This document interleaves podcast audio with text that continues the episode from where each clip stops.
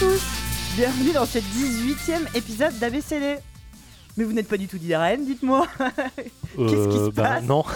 Alors, comme la dernière fois, j'ai vu de la lumière et du coup, je me suis dit, eh, je suis rentré. Mais du coup, t'es jamais reparti. Euh, ouais, alors du coup, si on pouvait me nourrir, ce serait bien parce qu'il n'y a plus rien dans le frigo. il y a Reprends, plus de- reprends ça. Ouais. Donc, bonjour Zéphiriel. Bonjour, ça va Ça va toi Oui, en fait, j'avais dû. Est-ce que je vais dire Sophie? François J'ai toujours un doute. Tu peux m'appeler Sophie. Je crois Bonjour que- Sophie, comment ça va? Bah ça va, écoute, un dimanche midi. Oui, ouais. euh, que Bah, j'avais rien à faire, la messe était terminée, donc je suis venu. euh, voilà. C'était bien, Euh, ouais, c'était cool. Ouais. le ouais. sermon et tout, c'était cool. Ouais, les incantations à Satan étaient Ah, pas mal. Génial. C'est mes Et pas de vierge cette fois-ci non plus, évidemment. Ah, c'est de mais- plus en plus dur. Ouais, c'est dur à trouver. Euh, donc oui, euh, Diren euh, s'excuse. Non, en fait, elle s'excuse pas du tout. Elle s'est barrée en week-end en nous, la- en nous disant euh, je vous ai laissé des notes, tout va bien se, tout va bien se passer. Donc on a notre amie Zéphiriel qui est venue euh, la remplacer pour la présentation. Et on a, on a Alexa là-bas qui fait la technique. Bonjour. Ça va? Ben, ça va mieux là maintenant. Non, non, tout marche. Donc merci, merci. Tu vois, pour remplacer, euh, tu vois, Diren, pour te remplacer, il faut deux personnes. Voilà, c'est tout ce que je voulais dire. C'est- c'est- J'arrêtais pas de lui dire ce matin quand on était au téléphone. Et nous avons un invité non moins exceptionnel.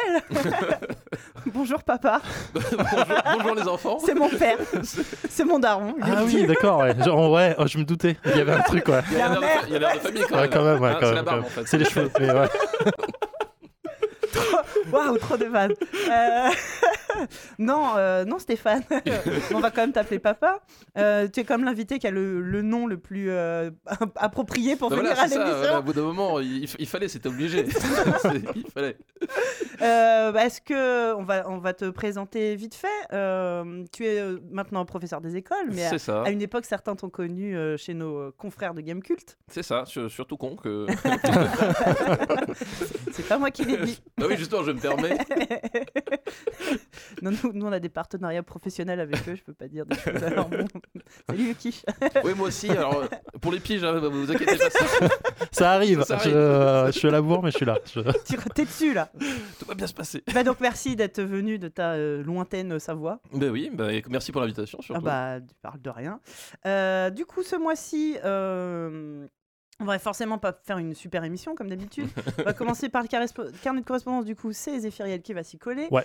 En exposé euh, ce mois-ci, bah, avec les deux loulous, là, on était un peu obligés. On va parler jeux de société. Obligé. Donc, bah, voilà, ça Ah va. bah ouais. Ah, tout de suite. Eh les gars, vous voulez parler de quoi? Bah, euh, jeux de société, c'est bien, sinon.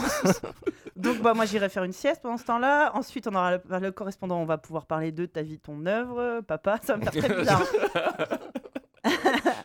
J'ai- J'aime ce malaise euh, Ouais, permanent. c'est hyper gênant, putain c'est oui. génial. C'est- c'est- Ça c'est le meilleur pseudo. Ouah, J'aurais trop voulu.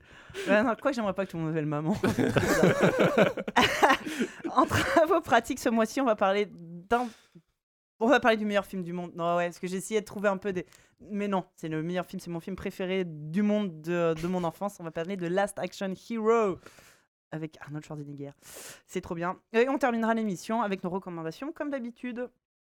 Ça va, tout le monde, euh, tout le monde a à boire, tout le monde a à manger. Ouais. Euh, on n'est pas encore à la bière parce que faut pas déconner, il est même pas une heure. Mais euh, bon, Mais ça va venir. Ça va venir. Oui, dans, dans, dans 18 minutes environ. c'est pas mal. Ah, toi, psychologiquement, Ouais, il y a un truc, ouais. 13 heures, tu dis là, ok. Là, c'est l'apéro, il y a moyen. Peut-être. Euh, et ben, c'est parti. On commence par le carnet de correspondance. Ok.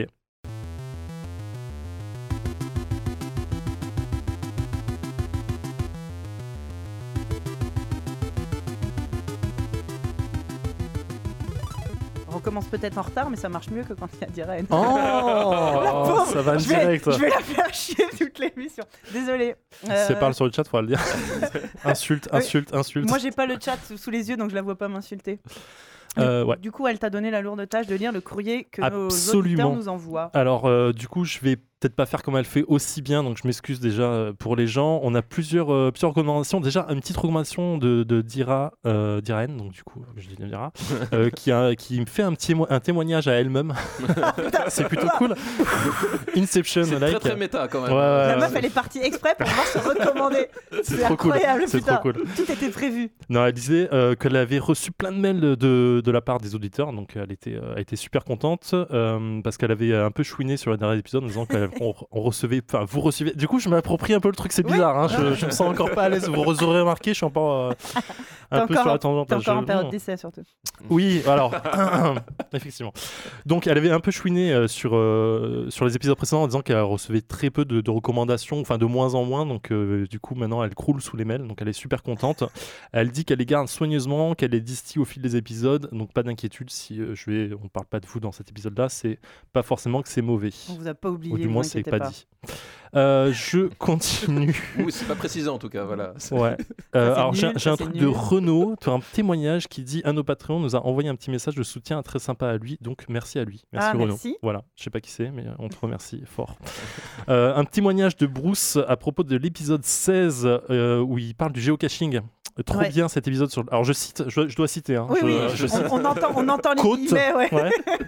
Trop bien cet épisode sur le géocaching. Euh, J'en avais parlé, euh, entendu parler il y a 20 ans ou plus avec l'histoire de la chouette, mais je n'ai jamais été plus loin. Ouais, on avait parlé de la chouette d'or, cette fameuse, vous connaissez un Oui, peu tout Ouais, à ouais, fait, bien putain. sûr. truc ouais. qui est enterré, on ne sait Oui. où depuis euh, 20 ans et personne ne l'a jamais trouvé. Tellement cool comme histoire, putain, le truc de euh, Urban Story, trop cool en fait. Alors qu'en fait, elle est chez, elle est depuis tout ce temps-là. Ouais, hein, ouais, d'ailleurs, elle prend la poussière, si vous voulez bien. Euh, donc, il, il rajoute Mais maintenant, avec les technologies de l'application qui va bien, c'est génial. Je l'ai installé et j'ai été agréablement surpris de découvrir toutes les caches à côté de chez moi. Je n'y croyais pas. Il indique qu'il est à Corbeil-Essonne. Et tu as bien de la chance, mon beau monsieur, parce que moi, je suis à Bagnolet, il n'y en a pas du tout. C'est vrai regardé Je l'ai installé et j'ai regardé Bagnolet, c'était vide. Ce putain, les gars, à part les drogues, il n'y a rien du tout là-bas. C'est ça. C'est incroyable. C'est ce que je veux dire, tu peux trouver des trucs, mais. Je suis pas bon, sûr. c'est pas- Mais tu sais, que- tu sais que chez moi, il n'y a même pas de Pokémon. Parce que. Oh, ça, c'est horrible. Tu sais, ça, c'est la phrase. Putain, merde. Une minute de silence pour parce la Savoie qui n'a pas de il y a Pokémon. Daniel qui est, qui est venu chez, chez moi avec. euh, Avec euh, Pokémon Go. Pokémon Go. Pokémon Go. Le je le pauvre. voyais, il était là dans le jardin. Désespéré, puis je le vois, il part, il fait, il fait 8 km. Toujours rien. Il revient, il revient le soir. J'avais pas trouvé un seul. Putain, le pauvre. Avec ça, tu sais, il a acheté un, un truc d'escalade et tout, il a escaladé trois montagnes. Alors, tu sais, le géocaching, du coup, je me je suis très abstrait. Je pense, vérifie, mais je suis sûr qu'il y a plus de géocaching que Pokémon sur ton cours en fait. Peut-être, ouais. Mais pour le coup, le géocaching- Mais Pardon c'est ça. Je- J'ai pas entendu ce que tu disais, pardon. Dans un terrier de marmotte. Le géocaching ou le Pokémon qui s'est caché Les deux. Mais euh, ouais, pour revenir sur le géocaching, pour le coup, moi j'ai installé aussi le truc et euh, je m'éclate pas mal dessus. ouais. Donc euh, merci pour la, la reco euh, qui me prend du temps, comme si j'en avais. On a Fred du, de, pour l'épisode 17 qui disait Pour ce qui est de votre petite anecdote sur Black Panther, je suis allé voir le film en VOST FRNL parce qu'il habite à Bruxelles. Ah, bah oui. Et la traduction de Ancestral Plane euh, m'a beaucoup fait rire, autant euh, dans les sous-titres français qu'en NL. Du coup, les traducteurs n'ont pas trouvé mieux que traduire cela par avion des ancêtres. Des ancêtres. Ouais. Bah Trop oui. fort le truc. Ils n'ont pas dû comprendre la subtilité de Chaka, euh, que Chaka n'est pas un avion en fait, euh, Air France, par logique. J'espère pour lui quoi. On sait pas. On sait Il pas. y a peut-être un avion qui est baptisé comme ça, hein, qui sait. Euh, Il y a Van, euh, fan de l'univers Marvel, pas du MCU, précise-t-il depuis 1985. Ah, ça a l'air respect. important. Très, très. Ouais, ouais, c'est. Alors, euh, ouais, désolé d'Irène, c'est pour toi. Euh, à propos de l'épisode 17, c'est une correction. Alors, en previously, je mets un, un message de d'Irène qui précise en rouge et en gras Je suis bien contente de ne pas être là pour ne pas avoir fait un mea culpa. Quand je vous dis que tout était prévu. Ouais, elle m'a bien laissé le. Alors, et je suis content parce que ce qu'il dit, je suis d'accord. Donc euh, voilà, Euh, je l'avais, je l'avais plus ou moins noté quand je vous avais écouté à l'époque. Euh, deux petites rectifs importantes, précise-t-il. Un, ce n'est pas une équipe de X-Men qui subit le massacre de Stamford, mais l'équipe des New Warriors qui à l'époque n'avait qu'un seul mutant dans leurs membres. Les autres super-héros n'étaient pas des mutants, c'est justement pour la, la raison pour laquelle la loi d'identification porte sur tous les super-héros et non pas une loi visant uniquement les mutants comme celle initialement prévue par- dans les années 80 par le sénateur Kelly dans les comics X-Men. D'accord. Voilà. C'était- c'était la précision qu'il Ah oui, fallait non, mais- apporter, effectivement. Et deux, Vous face à... complètement perdu là, les gars. Mais ouais, non, mais continue. aussi, je me suis dit. Ouais, non, mais je rappelle, en fait, c'est pour, euh, dormir, il, là. par- il parlait de, il parlait de Civil War et euh, justement des événements qui ont amené tout ça. Il y a un groupe de, mu- enfin, pas de mutants, mais de super-héros qui sont en, en télé-réalité et qui, euh, qui subissent euh, l'explosion. euh, voilà. Et donc, numéro, précision numéro 2, face à Iron Man, c'est Captain America en revendiquant la liberté de ne pas pouvoir, euh, ne pas avoir à révéler son identité, identité secrète pour protéger son prochain. Au début de Civil Civil War et pendant la moitié de l'histoire, Spider-Man est du côté d'Iron Man. Euh, j'avais j'avais sonné une évidemment, donc je reprends. euh, Vas-y, vas-y, vas-y. Donc c'est. Spider-Man qui fait pencher la balance. Oui, je suis stressé, on se moque pas, d'accord Euh, Qui fait pencher la balance en ralliant derrière lui de nombreux super-héros dans le camp de Captain America, notamment en mettant en avant l'utilisation des super-vilains sans avoir un vrai contrôle par Iron Man dans son camp. C'est sans ce basculement et le fait que Spider-Man se soit, s'en soit pris plein la gueule pendant, effectivement, pendant la- l'arc, euh, qui, fait, euh, qui est fort possible que la guerre civile aurait fini avec, sans, sans la, vi- avec la victoire de l'autre camp. Ce que je, je, je mets une petite. euh, au là-dessus, il n'y a pas vraiment de victoire à la fin de, de Civil War, je trouve. Mais euh, ça, ça- Oui, c'est- on C'est peut, plutôt, on peut pas euh, appeler ça vraiment une victoire. ouais, c'est- Captain America. Spoiler. Ah ouais, moi j'ai pas vu Civil War, mais c'est pas grave. Enfin, lu, ni vu, ni. Là, ça, ouais, là, on parlait, on là, parlait ça, du comics. Ah, c'est comics. comics, oui. ouais, oui, uniquement oui. comics, ouais, oui. Oui, parce que dans, dans le comics, enfin, c'est quand il dit Civil War, c'est une vraie Civil War parce que dans le, dans Oui, le film, voilà. c'est- c'est- c'est c'est- c'est Vingus qui se tape dans un aéroport. Ouais, si vous êtes sûr avec ce moment, mais voilà, bon, ok. euh, Non mais voilà, non mais le, le- le contexte justement de, de- de guerre civile dans le Oui, dans le il existe vraiment. il existe vraiment et c'est vraiment Il y a des morts, c'est hardcore. un pays qui se déchire euh, entièrement quoi. Enfin c'est vraiment ça quoi. Ouais, clairement, clairement. D'accord. Euh, suivant, on passe à Philippe qui apporte aussi une correction. Euh, les On dit, vraiment, on dit vraiment bien de la merde. Hein. Non, mais Mais c'est vous une- pourriez faire un podcast dans le RPU. Je trouve- non, mais je trouve qu'ils sont un peu durs parce que c'est vraiment de la précision euh, Non, quoi. on, fait, on fait des podcasts pour les geeks, on sait très bien qu'il y aura toujours un mec qui fait Oui, alors la virgule, elle est pas trop au bon endroit. et tout. C'est vrai, c'est C'est vrai pour ça qu'on vous aime, les gens. aussi. Enfin, moi moins, mais. non, je déconne. Euh, donc, il précise euh, les Game Watch utilisent notamment les piles LR ou SR44. Alors, je précise, j'ai lu le truc à la base, j'ai pas du tout compris de quoi il parlait. Ah oui, donc là, on parle. Ah oui, là, on là, parle. c'est quand je parle pointu. technique, c'est pointu. Les mecs, on hein. parle de, de- du genre de pile dans les Game Watch. Ah ouais, Ah, c'est ça. d'accord. Attention tout de même, car certaines Game Watch n'acceptent pas les piles LR ou SR43. Bah la différence, Elle il- à quoi là la différence, il y en a bien, bien une, euh, et que celles-ci sont un tout petit peu moins hautes que les 44. Bah les oui, 43, 44 en tout cas. bien sûr. En général, les types de piles euh, est gravé au dos des Game Watch et si euh, et s'ils encaissent les 44, eh bien il prendra aussi les 43. Mais pour info, ce n'est pas noté sur par exemple sur Snoopy Tennis Widescreen SP30 qui Je ne crois- prend je pas crois que je le connais celui-là en plus. qui lui ne Pour prend vrai. pas les 40 ni- ne prend que les 43. Donc il faut le savoir, Bah oui. Mr Green. Ben oui, merci de nous. La ça. référence est en général inscrite sur les piles euh, boutons. euh, les piles utilisent de nombreux jouets bruyants de menu enfant. D'accord. Il doit manquer un des mots Si- moi, moi j'ai encore mon Game Watch, euh, j'ai Donkey Kong 2 en écran là comme ça, et je cherche des piles parce qu'il n'y a plus de piles. Je cherche des piles, ça se, ça se vend plus dans les magasins. Tu, vois, tu en trouves même pas sur Amazon au prix Bah, de 46 euros la pile C'est ça ça, j'ai pas envie d'en commander Ouais. sur Amazon. Et, et genre à mon supermarché, ils vendent toutes les piles, mais ils ont plus de piles boutons parce que euh, ça Hmm. n'existe plus. Moi, mon dernier Game Watch, on, on me l'a volé chez- à l'école de Oh. Sainte-Maxime. Vas-y, balance. Si, petit connard. Si, je sais plus comment il s'appelle, mais si je revois ta gueule. mais effectivement, ouais, je, vais, On te retrouvera. Mais peut- peut-être que tu regardes sur, sur eBay en fait. je vais le retrouver, tu tu le sais. retrouver sur un pseudo. euh. Un peu vénère. Et c'était quoi comme jeu? Euh, c'était un double dragon. Oh putain. Mais c'était pas les Game Watch qui se dépliaient, c'était vraiment le gros pad Ouais, blanc. ouais. Là. Je suis un peu- bref, je suis un peu dégoûté. Euh, on m'avait dit de pas l'amener à l'école. Voilà. Ah bah, Eh, Ouais, Ah. a fait pour ma gueule. Faut écouter ce qu'on vous dit. hein. Je viens- bien parce On que ne ramène pas de jouets de la Voilà, maison. exactement, exactement. Bon, le, le mauvais truc qu'il faut faire, c'est bah ouais, c'est ta faute. Ah hein. bah ouais. Tu t'es fait voler, on t'avait dit de pas le faire, mais non, en fait, c'est la faute du voleur. Euh, Alexandre qui fait une recommandation. Alex nous parle d'un témoignage qu'on a retweeté avec le compte. Ah oui, merci à lui, par exemple, parce que j'ai écouté ça entre temps. mais pour ceux qui n'ont pas eu l'info sur, les- sur les RS, on en parle ici. Donc, petit troco, je ne sais pas si vous êtes tombé là-dessus. C'est le témoignage d'une témoignage d'une petite fille qui entre en sixième.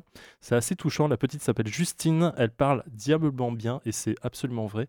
Sa vision du passage à l'enfance à la préadolescence, euh, on se met à se rappeler nos propres souvenirs de collège, c'est top. C'est un podcast qui s'appelle Entre. Euh, et euh, on vous mettra le lien. Et franchement, euh, j'ai écouté ça du coup en regardant la Rocco. Et Ouais. c'est.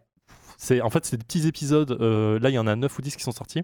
C'est des petits épisodes qui doivent durer 7-8 minutes maxi. Et en fait, tu as, une personne qui, euh, qui pose des questions à, à Justine. Et euh, en fait, elle parle de ouf bien. C'est abusé. Et elle parle de tout, de religion, euh, de, de garçons, euh, de harcèlement, euh, de son passage à elle, de- voilà, de comment ça s'est passé du, du, du primaire au collège, sa rentrée des classes et tout.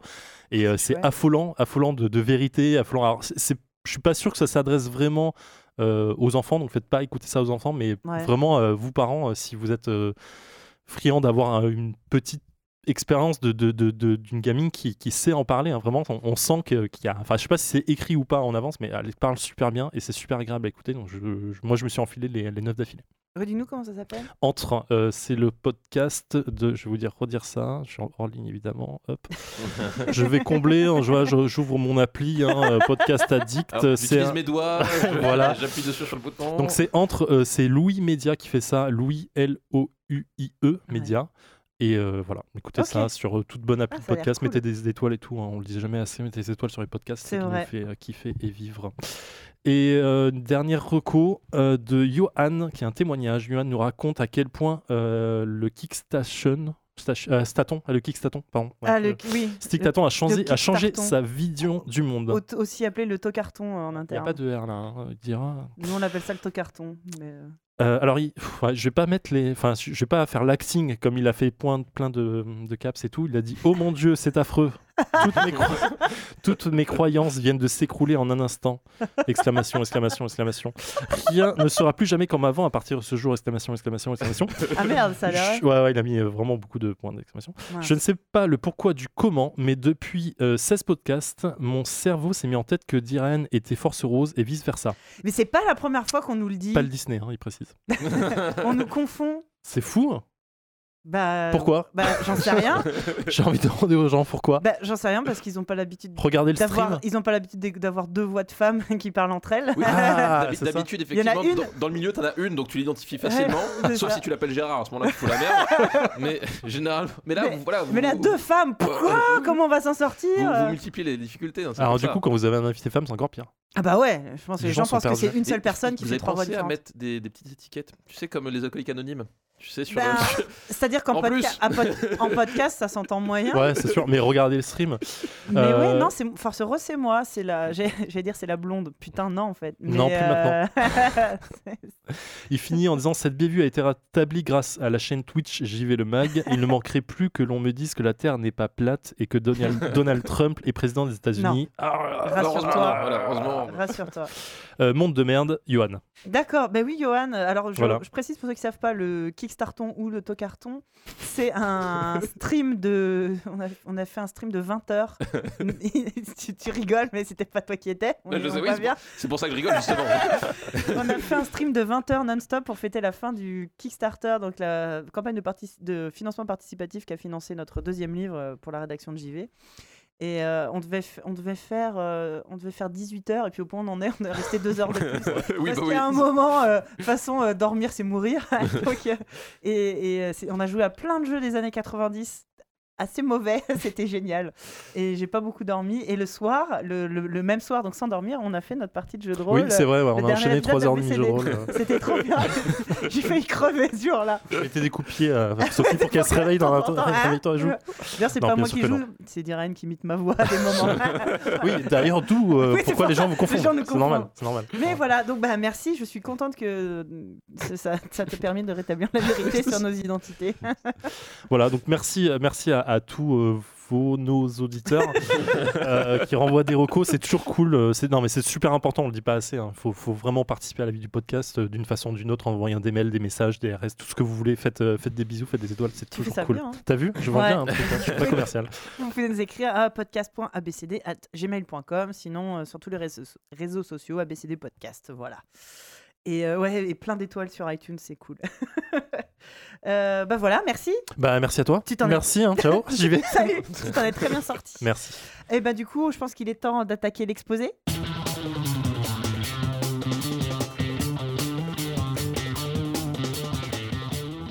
Ce mois-ci, comme je le disais euh, tout à l'heure dans le sommaire, attendez, parce que j'ai touché un bouton, je crois que j'ai tout pété, non Ça va, vous entendez encore? J'ai- non. Parce que j'ai Moi, baissé, je ne mon... t'entends plus. j'ai baissé mon casque et j'ai l'impression que j'ai baissé pour tout le monde. ça, ouais, c'est ça. Pardon, désolé, autant pour moi. À la Balkany, tu sais.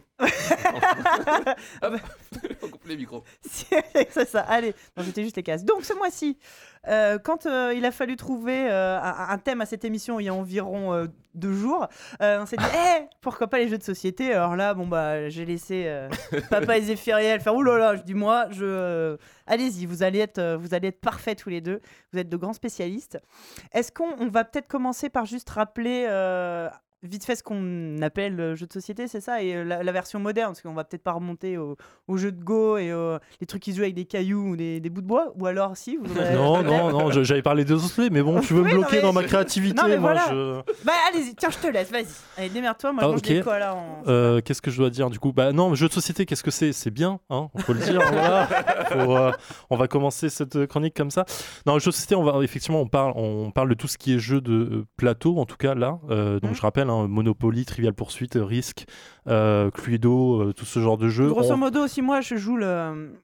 La, la, la Candide, c'est tout ce qui se joue avec euh, des pions et des cases. Enfin, Bah, alors, jeu, jeu de, pla- jeu de À peu plateau, c'est tout ce qui joue avec un plateau. Donc, Plateau, ouais. c'est Après, un jeu peu- de société au sens large, effectivement, enfin, carte, euh, pion, dés, ce que tu veux. Ça reste du jeu de société. En fait, dès qu'on fait du groupe. Voilà, Mm. un, un jeu en groupe autour d'une table. mais il faut qu'il y ait Euh, des, des objets à Oui, manipuler. général- quoi. généralement, il y a, généralement, la plupart du temps, il y a des objets. Après, bon, t'as as toujours des cas comme euh, le loup-garou, euh, des Ou- choses comme ça. T'as même des cartes, mais effectivement, il faut, Oui, euh, voilà, faut au moins une règle de jeu et euh, quelque chose qui identifie le jeu en, en tant que tel. C'est pas, c'est pas, enfin, c'est pas, c'est pas comme le, jeu de rôle que tu peux faire en, GN ou des choses comme ça. T'as as, ce côté, on est autour d'une table euh, avec des règles. Bien que le GN soit un jeu de société, mais Oui, attention, je Oui, veux non, pas- mais voilà, mais- mais disons que t'as une, une différence qui est faite quand même. Oui, euh, effectivement. voilà, euh, Donc là, on va, on va vraiment s'occuper de tout ce qui va être. Enfin, s'occuper. On va parler beaucoup de jeux de plateau en tant que tel. Euh, donc voilà, je, je citais Monopoly ça. Je, je vais les mettre de côté parce que moi, j'aime pas en parler en tant que jeu de société, jeu de plateau pur et dur parce que ça reste de l'ancienne école, bien Bah, qu'on ait tous passé par là, Est-ce qu'on peut juste en faire un rapide, un rapide survol quand même? Parce que, comme tu le dis, c'est quand même par là que tout le monde a commencé. Euh, le Monopoly, c'est quand même considéré comme le premier euh, jeu de société euh, moderne, on va Mhm. dire, qui a d'ailleurs été inventé euh, par une femme qui avait euh, l'intention totalement inverse de ce qui est devenu le jeu. Capitalisme. C'est quand, même- c'est quand même pas de bol. Oui, parce que c'est le jeu du capitalisme. C'est ça, ouais. Et à la base, elle voulait dénoncer. départ, euh, euh, c'était c'était l'inverse. Donc, euh, elle, elle a inventé ça. Les quelques notes que j'ai prises, c'est donc Elisabeth Maggie qui a inventé ça en 1904. Ça a été racheté par les frères Parker en 35 et c'est devenu le jeu que tout le monde connaît. bien sûr. Avec les villes, euh, différentes villes adaptées à chaque pays. Puis après, maintenant, tu as les Monopoly euh, Bah, t'as les Monopoly Mario. Ouais, Star Wars, euh, qui Star. Wars, machin. Je pense que, enfin, je pense que c'est le jeu que plus personne ne supporte. Bah, c'est Bah- le jeu qui a le plus de déclinaisons au monde, en fait. Ouais, c'est ça. Mais ça en fait, c'est c'est effectivement comme on dit, c'était le jeu à, à notre époque quand on était jeune Ouais. que tout le monde avait. Euh, Exactement. Mais en fait, au- aujourd'hui, enfin, genre, quand, quand tu débarques chez quelqu'un qui te fait, oh, on fait une soirée jeu, tu fais, ah, trop cool, il sort le Monopoly, tu, tu ah, oh merde, non, j'ai Ah, oublié, mince. Alors, euh, pour l'anecdote, je Ah, connais un pote qui a fait une partie de Monopoly il y a pas euh. longtemps avec. euh, Enfin, entre deux, ils ont, des- ils ont été quatre, ils ont fini à deux, ils ont fait une partie de genre 5 heures ou un truc Mais comme oui, ça. c'est interminable. Parce qu'en fait, c'est effectivement, enfin, c'était, c'est, interminable. Euh, les, les- les règles, en fait, à partir du moment où tu as, certains qui ont, qui ont certains endroits clés, la partie peut plus leur échapper, alors que d'autres, euh, d'autres, ils galèrent tout le temps. Euh, t'as, un arbitraire. C'est euh, le capitalisme. hein. C'est ça, t'as un, un arbitraire qui est quand même très fort en fait parce que les, les dés sont compensés par, euh, par, par rien. En Ouais. fait. Ah, bien sûr, c'est le, côté hasardeux si, qui est si- trop si fort. en, plus- si en plus enfin, les dés sont pas compensés et qu'en plus t'as pas les bons quartiers, enfin tu te. tu- Mais il y a des, il y a des papiers qui sont super intéressants sur le Monopoly et comment gagner au Monopoly en fait. C'est Oui, tu as vraiment des, des, des Oui, endroits voilà, clés qui font que tu peux Mais, jamais euh, perdre. Du coup, c'est, un jeu voilà, qui, est, est vraiment interminable. Et ça, c'est une caractéristique des, des jeux de l'époque. Ah, Parce que moi, à mon pareil, j'ai, à un moment donné, j'ai relancé le risque de, Ouais. de Oh. notre époque. Et en fait, euh, t'arrives au bout d'un moment, ouais, bah, j'ai toute l'Afrique, j'ai toute l'Amérique du Sud, ouais, j'attaque à 20, moi aussi, oh merde, euh, puis tu, tu, enfin, Tu finis jamais, finis hein. jamais ta partie, quoi. Mm.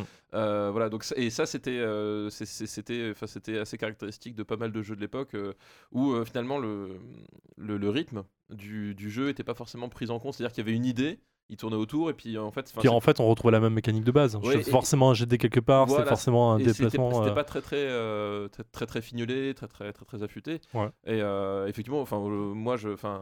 Moi, ça me rappelle, ça fonctionne un peu sur le même principe qu'un bête jeu de loi où finalement c'est les dés qui décident tout et ça ouais, peut c'est durer, C'est encore pire, c'est encore C'est- pire ça d'ailleurs. ça peut durer mille ans que sans le, que jamais personne. le jeu de loi, t'arrives à le finir hein, généralement. Sauf que c'est pas très intéressant effectivement. Tu, tu lances Alors, les dés. tu- le, jeu de loi, c'est encore pire parce que c'est même pas un jeu en tant que tel. Parce ça a aucune des prises de décision à part c'est lancer le dé, c'est c'est ça. Vraiment du basique de base. puis t'arrives sur la, la, la- la- l'antépénultième case et puis Ouais. tu, tu redescends jusqu'à la case 20 à cause de cette putain d'échelle de merde. Voilà. Mais non, mais c'est pour ça que je dis ça, que ça, ça peut potentiellement durer à l'infini si, clairement, si- ouais. si personne ne fait ce putain de jet de dés à la fin. Ouais, ça ouais. n'a aucun intérêt ludique. Oui, oui, voilà. En termes de, de, de- d'intérêt ludique, effectivement, c'est.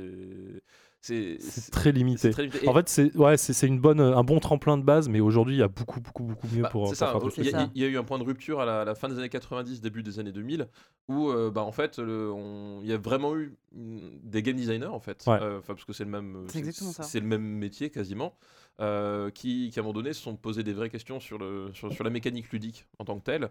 Et qui ont et qui ont commencé à, à, à- Du à- coup- à- à- voilà trouver comment est-ce qu'on pouvait Enfin, euh, Du coup, j'ai même avant ça. Mais J'ai une vraie question. Est-ce que du coup, euh, l'av- l'avancée de cette époque-là, de la même époque, euh, l'avancée des jeux vidéo n'a pas influencé euh, ça? Est-ce que le fait que le game design aussi ait été quelque chose de, de vachement plus réfléchi dans les jeux vidéo, est-ce que ça a influencé les jeux de plateau ou est-ce que c'est deux choses qui sont arrivées en même temps ou est-ce que euh, Ça, c'est une bonne question. Je pense qu'il y a forcément des ouais. influences de l'un et l'autre. qu'il y a forcément des influences parce que Mais là-dessus, il faut rajouter tout ce qui va être jeu de rôle, tout ce qui va, enfin, Mhm. parce que ça a forcément aussi euh, joué énormément, parce que les, les premiers, euh, enfin, euh, on, on va en parler, mais tu as plein de jeux de, de plateau des années 90 qui ont été influencés par, enfin, tu as l'œil noir qui était en jeu de plateau, tu avais Donjons et Dragons, qui était Dragons, en- plateau, ouais. qui est en jeu de plateau, donc forcément il y a eu une influence là-dessus qui ont donné une espèce de, de trame narra- naristique, euh, euh, euh, oh, de narration Oui, Ouais, ça va. j'arrive, ouais. Euh, sur, euh, sur, sur tout ce qui va être le, le jeu de plateau et comment le faire avancer. Enfin, HeroQuest, la base, Mm. la base du jeu de plateau, du jeu d'aventure, effectivement, avec un maître de jeu qui fait avancer les monstres et ainsi de suite. Donc, tu as forcément. euh, Et du coup, en parallèle de ça, le jeu, de- le, le jeu vidéo avec euh, la Super NES qui sortait, euh, la Mega Drive, je pense qu'effectivement, il y a eu. Il y a des jeux. et t'avais- On trouvait du Monopoly en jeu vidéo sur, euh, sur Super NES, si j'ai pas de conneries. Donc, forcément, tu as dû avoir des, des grosses. Il y a énormément de, de- de game designers de l'époque. Enfin, à l'époque, ça s'appelle pas game designer, mais les premiers créateurs de jeux vidéo, c'était souvent des gros nerds qui jouaient à des euh, dans leur cave. la logique même. tout s'est tout s'est entre influencés enfin j'imagine. Enfin c'est pas un hasard si voilà les jeux de société ou les jeux de plateau enfin les jeux de société d'abord ont longtemps été juste voilà des, des lancers de dés ou des jeux de cartes et où ça s'est euh, Bah, on- game designé on- on- euh, on- dans est- les années on, on 90 est passé du, du- du truc qui devait t'occuper le dimanche après-midi euh, sans trop réfléchir à, à- à- à quelque chose qui avait une portée ludique euh, en, en tant que tel quoi. Ouais, clair. Euh, voilà, est- C'est vrai ce que je trouve dur en fait sur la fin des années 90, parce que même avant ça, il y a eu euh, oui, il y a oui. eu comme des, des gros jeux, enfin des- des- Même- un- une notion de game design ou au moins Oui, de mécanique oui, qui non, était plus bien intéressante. sûr, il y en avait d'autres avant, mais je crois que enfin, on peut situer le passage à l'ère moderne, c'est à peu près la sortie de Bien Catan. sûr. Euh, Oui, euh, c'est c'est quoi, c'est 95, je crois. Ouais, je m'avançais pas là-dessus, je pense que ça sais, plus, Attends, le, le timing, mais je il me semble que c'est à, à peu près ça. Euh, c'est- c'est enfin, c'est- c'est c'est un peu le, le, le jeu qui, est de, qui a servi de pivot en, te- en termes populaires parce que ouais. Comme, comme, comme disait Zéphiriel, c'est que il y a, bah, dans tous les mouvements, tu as toujours des, des, des- gens qui sont en, En avance. qui sont en avance, machin. mais c'est le moment où ça devient mainstream toujours- il y a Ouais, toujours un- 95 en France. 95, voilà. Donc il y, a, il y a toujours un point de pivot Mm. qui, qui fait que d'un seul coup, les gens vont découvrir que oui ah, ça ça peut être autre chose. Quoi. Et Ouais, c'est- clairement. Et c'est et c'est à peu près euh, à ce moment-là, dans cette période-là, avec, ce, avec ce, les colons de Catane. Bah, c'est le moment que- où tu arrêtes d'a- d'a- d'acheter des jeux de société à Car- chez Carrefour et que tu passes dans un, un vrai magasin un vrai spécialisé magasin, en voilà, fait. c'est ça. mais n'empêche que pour revenir aux jeux de société de Carrefour, quand on était gamin, enfin dans les années euh, 80, début 90, il y a quand même eu pas mal de jeux de société qui essayaient d'être un peu nouveaux. Enfin, j'en sais rien, moi, les mystères de Pékin. Il y avait Ah oui, mais c'est, bah, Tout tu vois, monde- je pensais exactement à Tout le celui-ci monde en se fait. souvient à toutes ces pubs qui inondaient à Mm. chaque fois où il y a quand même eu des essais. L'île interdite? Mais oui Tout- L'île infernale, l'île infernale, l'île infernale. Il y a quand même eu vachement de. Il y a eu une grosse recrudescence d'un seul coup de jeux de société. euh, Mais même, je sais pas, le, non, le billboard c'est vieux, mais je me souviens que Oui. c'était c'était quand même. euh, T'avais ça chez tout le monde, chez tout le monde, t'avais un Monopoly, un Scrabble, un Millboard. Oui, mais clairement, Ouais, c'est- c'est ça, ouais, c'était- la base de base. Quoi. La, Ouais. Trinité. Parce qu'à l'époque de nos grands-parents, ils jouaient à la belote ou j'en sais rien, mais t'as quand même eu. Ça s'est accéléré, j'ai l'impression, enfin, de mon point de vue. euh, Bah, c'est vrai qu'il y avait les pubs à la télé. Mais c'est ça, je pense que moi, du je, Je moment me rappelle où, euh, effectivement, c'est- t'avais, t'avais, t'avais, t'avais- quand t'avais beaucoup de pubs à la télé pour, les- pour les jeux de société. Bah, euh, c'était aussi l'explosion des jeux clubs. euh, Oui, voilà, c'est vrai, c'est en France. hein, C'était c'est- c'est- clairement le. Tout arrivé en même temps. je me souviens de hôtels où il fallait Oh. construire. Putain, tu passais plus de temps à construire tes merdes et après, euh, Le limite pire à jeu jouer. du monde. Ah ouais, non, mais, bah, c'était un Enfin, le, le- Monopoly. il euh, est mieux que le Monopoly, mais euh, pire parce que j'ai- je me souviens d'une mauvaise soirée dessus. Tu veux nous raconter non non, non, ça va. ça va. mais, euh, mais effectivement, voilà, il y a eu ce, ce- ce déclic de jeu plus construit. Mm. Euh, Enfin, on peut parler de Magic euh, qui, euh, qui a aussi amené euh, ce C'est côté- aussi à la même époque, je crois. à peu 93, près. 93 on Magic, ouais, ouais, ça, ouais, ça, reste euh, même années époque, 90. Euh, moi, j'ai un très bon souvenir de, de- des mystères de Pékin, effectivement, au début des années 90, avec, Moi- euh, avec le vieux sage. Moi, je l'avais pas, mais on essayait toujours de se faire inviter au goûter d'anniversaire des mecs qui avaient les mystères Normal. de Pékin, tu vois. Moi, c'est l'île infernale que j'avais pas et que je voulais Moi, je jouer. connais pas l'île infernale. Bah, c'est- C'était un. Bah, tu... Est-ce que tu connais Croque Carotte Ouais, Et ben en fait, c'est un- avec c'est- Clémentine Euh, euh, et. C'est c'est le truc côté où les lapins Ouais. doivent atteindre la Ah oui, carotte. non, Ouais. oui, oui, c'est ça. ouais. Bah, c'est un peu l'ancêtre de Croque-Carotte parce que as, en fait, avais un plateau en, en- en relief. Donc, il, Oui, oui. il montait, il montait à- il- il J'en ai montait un à la peu près maison. ju- Jusque-là, avec. euh, euh, c'était un volcan, je crois. Oui, c'est un volcan, en un- fait, ouais. Voilà. Et en fait, tu incarnais des espèces d'Indiana Jones qui devaient parcourir le, le, le- le volcan. Donc, c'était tout en 3D. Donc, Ouais, c'était- ouais, génial parce que, volume. parce que voilà, c'était en volume. Tu, tu as la sensation de monter sur le Ah. truc, redescendre et tout. Et en fait, l'astuce, c'est que tu avais, des avais des pièges qui venaient de- du volcan, de, sur le plateau, etc. Et tu pouvais te faire éjecter physiquement, en fait, Ouais. de, à un Ouais. certain, à un certain moment de la partie.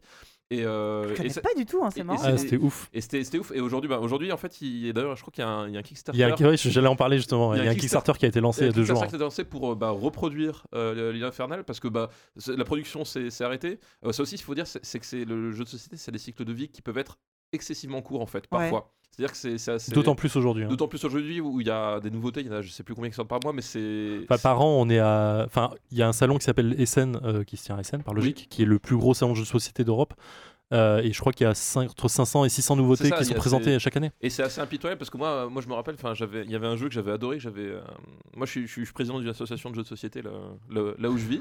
et, euh, et en fait, y avait, y avait- on avait un jeu à l'association qui s'appelait Libertalia. Oh Et donc un, un jeu de cartes avec des pirates et tout. bien sûr, tellement bien. Et, et, c'est- un jeu, voilà, un jeu qui, qui, est, qui est super drôle parce qu'il est vraiment impitoyable. C'est vraiment un truc de, de, de, de coup bas. Et ce qui est génial, c'est que quand tu commences à jouer au début, tu essaies de jouer gentil, puis que tu te prends un, un coup bas dans la gueule, tu fais putain, c'est bon. Et là, la partie elle démarre et tout. Il tout faut monde- absolument. Enfin, en fait, c'est la base de ce genre de jeu. Ouais. T'es obligé de te faire des T'es coups obligé bas. de te faire de coup bas, sinon ça, ça fonctionne C'est pas marrant. Enfin, sinon, le jeu, il est plat, il est Voilà. mou. euh, C'est. Euh, euh, j'avais adoré et, le, et je me suis dit putain bah trop cool je vais l'acheter et en fait le, le- le- il avait eu une édition il est en complète rupture de, de stock alors que le, jeu moi j'avais joué c'était quoi c'était il, y a- il y a deux ans c'était 2015 et le jeu il datait genre de 2012 2013 tu vois Mais tu vois, il y a très peu de jeux qui, qui arrivent à traverser le temps en fait comme oui, ça. oui, et qui, t'en as certains mais t'en as plein du coup c'est Il y, a- un jeu, je crois que tu, tu en avais parlé, euh, Tikal, oui qui a été Tikal, resso- ressorti il y a pas longtemps, ouais, qui est un très bon jeu aussi, mais euh, Qui- jeu de placement. mais, euh, qui, est ressorti qui était qui était refait que je Mm. recommande mes enfants aussi le recommandent d'ailleurs Oui, c'est fou. Mais fou. du coup, pour finir sur, du coup, sur l'île infernale, effectivement, le- je crois que le Kickstarter, je l'ai sous les yeux, le Kickstarter est à 1 700 000 euros donc aujourd'hui. C'est incroyable. Ouais. Il y a 17 000 contri- contributeurs et ils demandaient 200K à la base. Donc tu vois, Ouais. c'est vraiment euh, fou. D'ailleurs, de manière générale, euh, Kickstarter, aujourd'hui, les jeux de société, je Ouais. pense que ça doit être la moitié des projets. Euh, Parce qu'il y, en a- il y en a genre tout le temps, il y en a plein, plein. Il y, en a, plein. il y en a beaucoup, la moitié je pense pas, mais Non, mais voilà, effectivement il y en a beaucoup il y et, a beaucoup. et ils, ils font passer énormément de jeux de société qui ont, de- qui ont, un demande, euh, qui ont une demande de figurines ou de, de, Oui, de- gros coûts en fait. à, à voilà. produire, à produire. Bah, Conan, Batman, là, il y a le Hellboy qui est sorti, qui est, à Kickstarter qui a été lancé aussi il y a pas longtemps. Voilà, c'est c'est des- c'est de la figurine, donc ça demande énormément de coûts et finalement passer par un, un- un éditeur et un distributeur cla- enfin, classique, ça, ça tue, euh, voilà, ça parce tue que toute ne la serait-ce chaîne. que quoi. pour faire les prototypes, de, de- déjà, ça. Voilà. C'est énorme. ouais. C'est énorme en termes de coûts. ouais. Effectivement. Donc du coup, tu parlais de tes, c'est bien, tes enfants étaient à leur sélection. Tu as une très bonne, très bon, très bon enchaînement. Qu'est-ce que, ouais, euh, On a des professionnel. professionnels de fou, hein. cette table. c'est fou. Euh, du coup, qui- enfin, t'as as donné ta, la liste d'enfants. Alors j'étais super surpris moi de, de voir les noms de, de jeux qui t'ont sorti Oui, en t'as disant vu, hein. mais c'est ouf. Ils ont quel âge? Ils ont au moins 17 ans, 18 ans là pour sortir des jeux comme ça. Mais ouais, par- parler de pandémique, euh, de, de Cyclades, ça reste du, euh, du gros jeu quoi. Ça reste du gros jeu, ouais, c'est ça, bah, parce que bah, mes enfants, donc euh, 8 et 10 ans, euh, du coup, comme dit, bon, ils ont, je, suis, je suis président d'une association de, de jeux de société, donc on, en fait, de, de- deux samedis par mois, on a une soirée entière euh, où on, où on joue. Et puis bon, ben, de fil en aiguille, forcément, dès qu'on a un moment de libre, en fait, on, joue aux jeux de société à la maison. Donc, euh, ils, ont un, ils ont un rapport au jeu qui, qui est voilà, qui, qui est pas le même que que, que, la- que la- que beaucoup d'enfants. Enfin, moi, Ouais. j'ai plein d'enfants, euh, forcément, euh, avec, mes, avec mes élèves. Et c'est encore un truc qui est pas forcément très. Enfin, le jeu de société, en fait. euh, Ouais, c'est pas ancré encore. c'est hein. pas encore. Donc, eux, ils ont un énorme contact avec, avec ça. Mais je leur ai demandé, du coup, vraiment les, les- les jeux qu'ils aimaient faire. Et je pense que, justement, ils sont dans. Eux, ils, ont, ils sont dans cette phase. Ils, ont, ils prennent plaisir à. À, vraiment exploiter la, mécanique, c'est-à-dire qu'ils ils- ils comprennent vraiment comment, comment jouer le jeu, comment, euh, comment, comment, comment, comment faire les, les, les coups un peu subtils. Et, et surtout, ils aiment bien, c'est-à-dire que quand ils découvrent à un moment donné un, que, une, façon de faire genre qui, qui leur était pas venue, tu sais, ils- je crois que c'est ça qu'ils aiment. Ouais, un, normal. hein. Un, un jeu qu'ils adorent faire ensemble, l'un contre l'autre, c'est euh, Seven Wonders Duel par exemple. Bien Euh, donc c'est, pour moi c'est un des meilleurs jeux à de, en un contre un en fait, hein, Bien en- sûr. à, à deux joueurs. Et vraiment il y a- il y, a ce côté-là, c'est que ils, ils- ils aiment bien, ils aiment bien parce que tu c'est un jeu où tu sens le, le déclic de- dans la partie, tu, tu sens qu'à un moment donné, euh, ah telle décision ça va entraîner telle autre chose, qui va entraîner telle chose, et je peux potentiellement jouer ça. Ouais, donc il y a vraiment une stratégie qui commence à se mettre en place et, Et- euh, des coups d'avance qui, Voilà, qui sont planifiés. Donc euh, et, et tu sens que c'est un truc qui, je pense, enfin c'est un truc qui- qu'ils aiment bien parce que quand tu quand tu quand ils quand ils gagnent un coup euh, qu'ils ont qu'ils ont préparé à dessein, ils- l'ont compris et, euh, et, et là c'est euh, C'est jouissif, hein, clairement. là, hein, voilà, et, et je pense que c'est ça qui, qui fait qu'ils accrochent. Et du coup, bah, les, les, les, les- jeux comme, comme, comme Cyclades, par exemple, où à un moment donné, tu, tu décides de partir sur une stratégie, tu essaies un peu de la masquer, et au, au- au final, tu, tu- tu gagnes sur, un, sur, sur le dernier tour parce que les autres t'ont pas vu venir. Euh, ça, c'est un truc, il- le- mon fils, il, nous l'a fait, nous une fois. Genre, euh, ouais, c'est incroyable. En fait, je- je- j'en j'en reviens pas à 8 ans, ça, ça paraît fou de, de pouvoir. Enfin, je- Cyclade, hein, pour ceux qui connaissent pas, c'est un gros jeu de plateau avec des décisions stratégiques qui sont sur du long terme. Faut gérer, Exactement, il y a ouais. des ressources à gérer, il y a Il y a des cartes à gérer, il y a y a une notion de de pari, il y a Ouais. une notion de, de, de bluff aussi. a- Enfin, c'est vrai que c'est un jeu, c'est un jeu hyper, hyper complet. ouais, ce clairement, euh. Enfin, moi, je suis super content. Euh, je reviens dessus. Pareil, c'est un jeu qui est, alors peut-être un peu moins complexe dans la Bah, compréhension euh, globale. Pandemic, surtout comme c'est un jeu coopératif, Oui. l'avantage c'est que en fait beaucoup de décisions tu les, on, les, on les prend euh, finalement à, à 4. Ouais, mais Donc- enfin, c'est- d'ailleurs le Oui. mauvais côté du jeu entre guillemets. mais, c'est- mais là, enfin, la difficulté du jeu, enfin, Pandemic, c'est un jeu Oui. qui pardonne pas. hein. Oui, oui, c'est marqué sur la boîte, le jeu vous aime pas du tout, parce que voilà, on est, on, est des chercheurs qui vont combattre quatre maladies à travers le monde et euh, le temps est compté. C'est-à-dire que le jeu, à chaque fois qu'il y a un truc qui sort, qui est négatif, il te le fait cl- clairement comprendre et il te remet tout le négatif dans la tête les tours suivants. Donc euh, c'est même si tu joues à 3 ou 4 là-dessus et même si t'es un adulte autour de la table, tu vas prendre une décision en étant un enfant là-dessus et se... enfin, ce qu'il faut pas, il faut planifier en fait. Il faut vraiment planifier en permanence tous tout tes coups et c'est du millimétré. Ouais, ouais, c'est. Alors, je dis pas qu'on gagne à chaque fois, mais, euh, mais c'est pareil. Enfin, je pense aussi dans, dans Pandemic, par exemple, le, le truc euh, que, que, que, que- que- qu'ils aiment bien, c'est que justement, on a, chaque scientifique que tu incarnes a vraiment une spécialité. Mhm. Et en fait, ça, c'est un truc qu'ils ont, qu'ils ont bien intégré tout de suite. C'est-à-dire qu'à un moment donné, si, bah, si tu chopes l'ingénieur, tu vas pas tu vas pas t'amuser à, à- à- faire quelque chose qui a à essayer de nettoyer les, les virus parce que c'est plus facile pour celui Ouais, qui est médecin. Tu vois, c'est genre, ok, moi je suis l'ingénieur, donc du coup, moi je vais, je vais partir comme ça, je vais aider les autres de, cette façon. Enfin, vraiment, Et il s'approprie le rôle. il euh, s'approprie ouais. le rôle du, du truc en fait et je pense que ça, ça aide beaucoup à les, à les- focaliser euh, et, euh, et c'est un truc qu'ils aiment bien justement c'est c'est genre ah ouais moi j'ai moi, j'ai tel pouvoir je, je, je- Et, et, et dans Pandemic justement si tu n'utilises pas euh, le pouvoir de ton personnage enfin voilà si, si, Ah oui, tu fais perdre ton équipe. hein. si tu te dis à un moment donné ouais, je, je vais, je vais partir faire ça mais alors que mon personnage c'est pas le meilleur pour faire ça euh, et que tu dis euh, je vais le faire là parce qu'il faut le faire à ce tour là alors qu'en fait vaut mieux à passer un tour et, et à laisser faire sur le mec qui enfin voilà c'est un truc qu'ils ont bien bien intégré et ça, ça, ça aide en fait je pense à Et surtout, sur la tu- partie- tu te sens utile. Enfin, il y a pas, Oui. c'est pas un jeu C'est coop où tu dis ok, j'ai pas joué de la partie ça, parce que j'ai rien fait. Tu es vraiment utile à la- à chaque, chaque, chaque joueur est, est vraiment utile et chaque action, alors même s'il y, a des- il y a des fois tu, tu, fais- tu t'entreprends des trucs, ça, ça foire, c'est pas grave, mais t'as vraiment ce côté, j'ai construit quelque chose euh, pour, euh, pour essayer d'y aller et, euh, et mon rôle à moi, bah, si je le joue pas, ça, c'est euh, Ouais, pour tout le monde. quoi. On sait que ça va perdre, monde. quoi. D'accord. Toi, toi, en, en tant que, que papa, quand tu joues avec tes enfants, tu, tu comptes. Quel, quel est le jeu que t'aimes, t'aimes faire avec eux? Euh, bah écoute, euh, pas, pas mal de ceux qui ont. euh, Vous me ferez des qu'ils ont- petites listes, des petits Ouais, trucs. Ah oui. Après, il y a, il y a- y a, y a une, une différence énorme, euh, c'est lire, pas lire en fait. Oui. Ouais. Parce que Bah, déjà, c'est- déjà ça- Cyclade, voilà, c'est- j'y pensais, c'est que du symbole. Voilà, c'est que le symbole. C'est euh, lire, pas lire. C'est c'est déjà une, une des premières grosses différences quand tu joues aux, aux jeux de société avec les, avec Mm. les enfants. Parce que moi, j'ai euh, j'ai ma fille de 10 ans. Bon, elle a, elle, a, elle a appris à lire toute seule, donc euh, voilà. Mon fils de 8 ans, il a énormément de difficultés pour lire. Il est dyslexique, il a, enfin, genre, il a, tu sais, il a une liste de problèmes, genre long comme le bras. euh, Il est, il est dyslexique, il a un problème aux yeux, enfin, genre, la totale quoi. D'accord. Donc les jeux où il faut lire, déjà, tu, on oublie. Tu les mets de côté. Et tu les mets de côté parce que euh, c'est pas possible. Donc du coup, euh, euh, lui, voilà, que, bah, lui, il, est- il adore jouer à Cyclade. Il, a- il aime beaucoup jouer à Celestia. Alors moi, Bah, j'aime. ça, je connais moins, mais. oui. J'aime pas jouer à Celestia parce qu'en fait Celestia c'est un, c'est un, c'est un jeu de stop ou encore. Ah L'idée oui. c'est que t'as- t'es dans- t'es dans un bateau Mhm. et euh, t'as- chaque tour en fait t'as as un capitaine de bateau. Donc en fait c'est la, personne qui va pouvoir t'emmener au, stade suivant sachant que plus tu vas loin plus tu peux gagner de points. Et l'idée c'est je crois que c'est 50 points à la fin. Celui qui a 50 points il, gagne la partie. Bref. Donc, tu as un capitaine et tout le monde est dans le bateau. Et l'idée, c'est qu'en fait, le capitaine, euh, on jette des dés pour savoir les mauvaises conditions qu'il va avoir. Donc, plus t'es plus en plus tu as de dés, donc plus tu as de chances d'avoir des conditions de merde, en fait, en gros. Et est-ce qu'il a les bonnes cartes en main pour passer euh, le, le- le stade suivant? Et donc, à chaque fois, tu, tu, tu dis, moi, est-ce que je fais confiance au capitaine? Oui ou non? Donc, tu dois regarder le nombre de cartes qu'il a. euh, la- les probabilités, c'est-à-dire qu'il y a cer- certaines emmerdes qui, sont, qui ont des probabilités plus faciles d'être résolues que, que d'autres, etc. Enfin voilà, tu essaies de te dire, ouais, au tour d'avant, il a joué telle carte, donc euh, ce genre de carte, il n'y en a pas beaucoup dans le jeu, donc il risque de plus en avoir ou, ou pas. Enfin voilà, tu as un côté, je lui fais confiance ou pas, et tu, de- tu, tu, tu descends du bateau, oui ou non. Puis après, bah, du coup, bah, si le capitaine il passe, il passe au niveau suivant, il marque plus de points, et toi, tu as marqué moins de points. Quoi. Un truc- Et moi, c'est le genre de jeu, en fait, j'ai énormément de mal. Ce genre de truc, j'y arrive pas. Genre, les jeux de stop ou encore, je ne sais pas m'arrêter. Ah oui, c'est- j'ai demandé c'est quoi le problème en fait?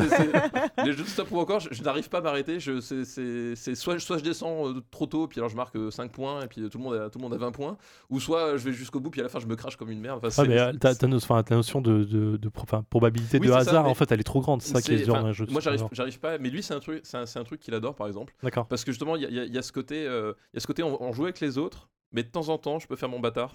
Parce que, parce que justement, t'as des cartes où Belle tu- mentalité. où, où t'as des cartes où tu peux débarquer des gens. Genre, oui, moi je peux passer le truc, mais toi je te veux pas dans mon dos, donc tu restes là. Le jeu que Macron adorait. Euh, voilà, c'est, très macroniste dans l'esprit. Voilà, exactement. Euh, mais Bah, voilà, c'est a- bien d'habituer les enfants. Non, Ouais. mais voilà, c'est, une mécanique que lui il aime bien parce que je pense qu'il y a, il y a ce côté. euh, justement, il y a une- comme il y a une, une part de hasard qui est assez importante, il se dit si ça échoue, c'est pas forcément de ma faute. Oui, aussi. bien sûr. ouais. Euh, Tu vois, t'as ce, t'as ce Ça te déresponsabilise à T'as, mort. ce côté-là un peu dans ce jeu-là, je pense, qui, qui, qui doit l'aider. Après, avec ma fille, donc qui a 10 ans, qui elle sait lire, bah, le, le jeu ultime, c'est, c'est Dominion. Bien sûr. C'est les, les parties de Dominion, donc c'est un jeu de J'aime cartes. bien comme à chaque fois, moi je fais Oui, pardon. clignement de la tête et Zef il est. euh, Non, mais Dominion, c'est un, c'est un alors, vieux jeu, entre guillemets. c'est un des c'est- premiers deck building qui est sorti, euh, qui est sorti dans, sur, dans, dans mon jeu plot. Je ne saurais pas donner l'année, évidemment. Mais voilà, c'est- deck building, c'est-à-dire que tu pars, euh, c'est chacun pour sa gueule. Tu dois marquer des points à la fin de la partie. Il y a un moment où la partie s'arrête. Et euh, tu as, une dizaine de cartes de base qui Ouais. sont tous, toutes, Toutes les mêmes. toutes, toutes les mêmes pour chaque joueur. mhm. Au départ, on a tous- Voilà. tous Et il y a certaines cartes qui te permettent d'acheter d'autres cartes qui sont sur le plateau et d'autres cartes euh, qui te permettent de rapporter des points, grosso modo. Voilà, et, d'autres cartes font des actions en fait. Oui, voilà. Il y a- il y a ah trois oui, phases. nombre d'actions, etc. Il y a trois phases. Il y a, il y a la phase d'action. Donc euh, on, joue, on joue les cartes qui permettent de faire des actions. Donc par exemple, de, fin de base, tu peux faire une action, un achat, c'est Mhm. tout. Mais tu as des cartes qui peuvent faire de faire deux achats ou de jouer une action après ta Voilà. truc ou, ou de à un moment donné de de- d'obliger les autres à se défausser de deux, deux cartes. Voilà. Ouais, Enfin, toi, soit des cartes d'attaque, soit des cartes qui vont donner des, euh, des- du- du bonus. des modificateurs de règles en fait. Voilà. Et ces cartes-là, tu les achètes au centre du plateau au fur et à mesure. Et euh, donc, tu fais ton tour. Tu, une fois que tu as, joué toutes tes cartes ou pas, tu les défausses si tu reprends des nouvelles cartes et ainsi de suite. Et c'est un jeu qui est tellement vieux maintenant qu'il doit avoir. euh, Il a 11 extensions. voilà, j'allais dire ça. 12, 12 ou C'est- 13. Ouais. Ah ouais. Et Ouais. effectivement, euh, chaque extension va rapporter son lot de règles supplémentaires. euh, et qui vont bonifier le jeu ou pas, sachant que tu joues pas avec toutes les cartes du, du- du Oui, jeu en en, fait, en ouais. permanence. en fait. En le- les- ce qu'il y a de bien, c'est que tu as les extensions en fait, de base, t'as- comme dit, t'as- on a tous les mêmes cartes, et dans les cartes que tu peux acheter, tu en choisis 10. Hmm. Mais alors, l'avantage des extensions, c'est que du coup, tu peux en prendre 10 dans. Enfin, tu as 10 extensions, tu en prends une dans chaque, Ouais, tu, tu tu mélanges fais des tout, patchwork, euh, après, tu peux, te faire des, tu peux te faire des presets aussi. Ah, C'est-à-dire, à un moment donné, tu as, bien aimé ce, telle mécanique de cette carte, tu, tu l'inclus, puis tu dis, ah, ça va bien avec l'autre. Ouais, ça que- fait de semi-scénarios, t'en Voilà. retrouves plein sur le Ouais, net. t'en trouves euh. pas sur le net. Mais ce que Et- j'allais dire, ouais, c'est comme euh, quand je vois, euh, quand je vois euh, Kevin là-haut qui cherche ses decks, qui construit ses decks à Hearthstone. euh, Bah, Oui, c'est un peu ça. ouais. C'est un, peu l'idée, sauf que du, du coup, euh, Hearthstone, chacun vient- tu viens chacun avec son deck, alors Mm. que là, on a un, un- Enfin, le deck se construit pendant la partie. Voilà. Voilà, Ok. la différence. Et la, la façon dont tu vas le construire va, va faire ta partie parce que si tu achètes trop de cartes, entre guillemets, qui te servent à rien, tu vas polluer Ouais. ton deck, du coup avoir une main moins intéressante coup, là, et moins de combos. Vont, vont- vont sortir plus tard. Voilà, ok. Et c'est un jeu à combo en fait. C'est-à-dire que clairement. le- l'idée c'est qu'à un moment donné, il y a des cartes qui, qui vont très bien ensemble et que tu les joues, ça peut te permettre de jouer celle-là qui te donne tel bonus, qui va activer machin. Enfin, et du coup, tu as un côté. euh, quand quand, t'arrives- quand ça se déroule bien, quand tu as bien optimisé ton deck, que tu pas trop de cartes qui encombrent, etc., et que tu sors un combo énorme, il y a un côté hyper jouissif. Clairement. Où tu, tu d'un seul coup, en, en un tour, tu as marqué 12 points, alors que dans la règle de base, c'est impossible. Tu vois, voilà, Ouais, vraiment, c'est super euh, intéressant. ouais. et, euh, et ça, c'est un jeu, c'est bah, c'est aussi un jeu de planification, c'est un jeu de. euh, c'est- c'est- Enfin, il y, a- il y a tout, il y a la planification et la réaction, parce que comme il y a les attaques, il y a des moments, des cartes, tu vas être obligé de les prendre pour essayer de te. dé- Enfin, pas obligé, mais tu dis pour défendre contre un autre. euh, voilà, en fait, as, aussi la notion de hasard, elle est un peu limitée parce que tu contrôles plus ou moins ton deck. La seule, le seul, la seule, euh, le seul hasard qu'il y a, c'est ta pioche en fait. Donc Mm. finalement, tu, tu connais ton deck, tu sais ce qu'il contient et tu, surtout tu maîtrises sa hauteur de deck en, en termes de nombre de cartes parce que tu, il faut pas acheter à tous les tours par exemple. Et du coup, ce, ce, ce jeu-là a créé euh, la notion de deck building avec euh, pff, Bah, plein de jeux qui sont sortis et qui ouais, sont super super excellents. Quoi. Mais du coup, c'est un, un jeu avec ma fille, on, on, a- on adore le jouer parce que vraiment un jeu de planification, un jeu où tu, enfin, tu, as l'impression de maîtriser ta partie. En fait, c'est ça qui y a d'étrange, c'est que tu joues un peu chacun. Enfin, après, il y a des, des- des cartes qui interagissent plus ou moins, mais tu as l'impression de jouer un peu tous dans, le- dans, le- dans, dans ton coin. Mais Mhm. comme tu, tu façonnes la partie vraiment à ton image, tu es vraiment concentré dessus et tu as, ce côté euh, la- de course. C'est-à-dire qu'en fait, la partie se termine quand tu as épuisé le, les, les- les cartes qui rapportent le plus de points. Ouais. Donc tu as cette notion de course en fait. L'idée c'est comment moi je peux aller plus vite que les autres et ralentir les autres en, en même Ouais, temps, et surtout la notion de calcul parce que tu vois les cartes qu'ils ont pris Oui. sur le nombre de points. Voilà, Donc tu dis, ok, lui il a pris deux cartes à 6 points, lui il en a pris 3, ça veut dire qu'il en reste tant, moi j'en ai deux dans mon deck, si je prends une carte à 3, je vais essayer de les doubler sans trop faire attention, et donc tu as toute un- une mécanique de stratégie qui est là. t'arrives quoi. à jouer à ça avec ta fille de 10 ans. Ça Et voilà, et c'est pour ça- un peu c'est pour ça. Voilà, tu comprends ce que je disais en off en disant c'est fou quand même. Ouais, ouais, mais c'est ça qui est de c'est ça qui est de marrant, c'est que Elle est euh, tombée dedans quand elle était petite, donc bah, est doit tombée- elle est tombée Ouais, c'est petite. ça. ouais. Après, elle, est, elle a un potentiel euh, assez intellectuel assez, assez important aussi. Elle tient ça de sa mère, évidemment. Je sais pas le dire. mais, euh, mais je pense que c'est même, euh, même, même sans ça, enfin, il y a vraiment, je pense, nous, c'est c'est vraiment une, c'est devenu une, une habitude. Enfin voilà, c'est on joue au jeu. Et surtout, il y a, il y a quelque chose, mais ça, c'est d'une manière générale, c'est que euh, moi, je, je cultive beaucoup la curiosité Mm. de chez, chez, chez les gamins. C'est-à-dire que, euh, bon, t'as- des gamins, tout ça. Les, les- les enfants de Tu, base. tu vois à quoi ça ressemble un enfant à Alors, peu près grand ouais, c'est les trucs qui, qui chialent tout le temps là. Ouais, Oh, ça, ça, c'est relou. Non, mais j'ai une neveu et une nièce que j'adore. D'une effectivement, manière générale, c'est pareil, je, je vois en tant que prof, les, les- les- les enfants, quand ils, sont, quand ils sont petits, ils aiment bien voir tout le temps la même chose, tout le temps la même histoire, tout le temps le même film, parce que euh, ça les rassure de savoir comment ça se finit. Ouais. Il y avait cette espèce de... Et ils adorent... euh, voilà, moi, le, le, le, le, le- le- le poisson- le petit, poisson, le petit poisson blanc, c'est ce livre, j'ai lu un milliard de fois à ma fille parce qu'elle le voulait tout le temps voilà et, euh, et en fait il y a, y a- y a- y a- moi j'ai- assez, assez tôt enfin assez tôt pas mais aux alentours de, de, de 3 ans euh, j'ai assez tôt cassé ce, ce truc là en, en les forçant entre guillemets au début à voir des choses nouvelles de façon Ouais. régulière. D'accord. et l'idée, c'est qu'à chaque fois, du coup, quand on, quand on, quand on regarde un film, quand on regarde un truc, à chaque fois, c'est, c'est, c'est, c'est, c'est arrivé avec des, des, des, des propositions de films qu'ils n'ont pas vus. Tu vois, c'est, vraiment, c'est, on, on, on, on garde, enfin, je garde de, de côté des, des moments où on va voir des nouveaux films, on Ouais. va voir, de, on va voir des nouveaux, on va tester des nouveaux jeux, voilà, tu vois. Et du coup, c'est un, un truc qui, qui, qu'ils ont, qu'ils ont bien intégré maintenant. Et ils adorent découvrir de, nouveaux trucs, tu vois. C'est-à-dire ils adorent rejouer aux jeux qui, mais vraiment, du coup, ils, baignent dans, un truc où ils ont à chaque fois euh, 10, 10 10 trucs. Oh, je découvre ça, je découvre ça, machin. Et du coup, ils ont plein de points de comparaison. Et, Ouais. et, euh, et paradoxalement, du coup, c'est ce qui aide à- après à aller à. Enfin, je pense, à affûter ce, qui, euh, ce sur quoi ils ils- ils s'aiment bien. Parce qu'ils ont, ils ont testé ça, ils ont testé Ouais. ça. Ils ont vu que tel truc, ça leur plaisait moins. euh, même si on pas te le dire comme ça. Mais tu vois, après, naturellement, quand tu leur redemandes, ben, on va faire un jeu qu'on a déjà fait, si vous voulez lequel. Puis du coup, ils vont s'orienter sur des trucs. euh, parce qu'ils ont vu, puis ils ont. Et, et je pense que du coup, ça leur donne conscience de ce qu'ils ont bien aimé, même s'ils peuvent pas forcément le, toujours le, te le matérialiser ou quoi que ce soit. Enfin, voilà, de, de- de- quand tu demandes à un enfant d'expliquer pourquoi est-ce qu'il aime telle ou telle chose, c'est pas forcément ce- un ce qu'il aime. Ouais. Ça lui paraît toujours bien. bah, J'aime bien parce que c'est bien. Oui. c'est- dur euh, à exprimer quoi. Parce que c'est marrant. parce que voilà, mais, mais inconsciemment, du coup, ils ont, ils- comme ils ont plein de points de comparaison, ils, ils ont dit ah, ça j'aime bien, et puis du coup, petit à petit, c'est ce qui les aide aussi à, À les définir, à à les définir leur. leur- et à ouais. percé- enfin pas à persévérer, mais en tout cas à, à vraiment prendre possession du, euh, du jeu en, en l'occurrence quoi. D'accord. Et euh, voilà, moi de Dominion, euh, j'ai commencé avec elle. euh, bah, c'était il y a, il y a deux ans, on a commencé à jouer, elle, avait 8 ans quoi. Ouais, d'accord. Donc, Effectivement, ça reste- Enfin, il y, a- il y a quand même du texte en plus hein, sur les, C'est sur les voilà. cartes. C'est assez lourd. hein. Le, le- le- le seul, le seul handicap, c'est effectivement c'est que C'est ça. euh, c'est que- c'est qu'il y a du texte. Donc un, un gamin qui lit lentement, Mm. euh, Difficile, c'est c'est- c'est plus difficile. Bon, après, il peut toujours connaître les cartes par cœur. euh, c'est comme euh, par exemple on- un jeu qu'on qu'on aime bien parce que là, pour le coup, c'est l'arbitraire pur et Mm. simple, mais c'est- ça, ça joue très vite. Euh, c'est Love Letter. Oui. Je voilà, c'est c'est l'arbitraire pur et simple, mais Je ça, pas. ça joue très vite. En fait, chacun, t'as as, deux cartes avec, avec des rôles.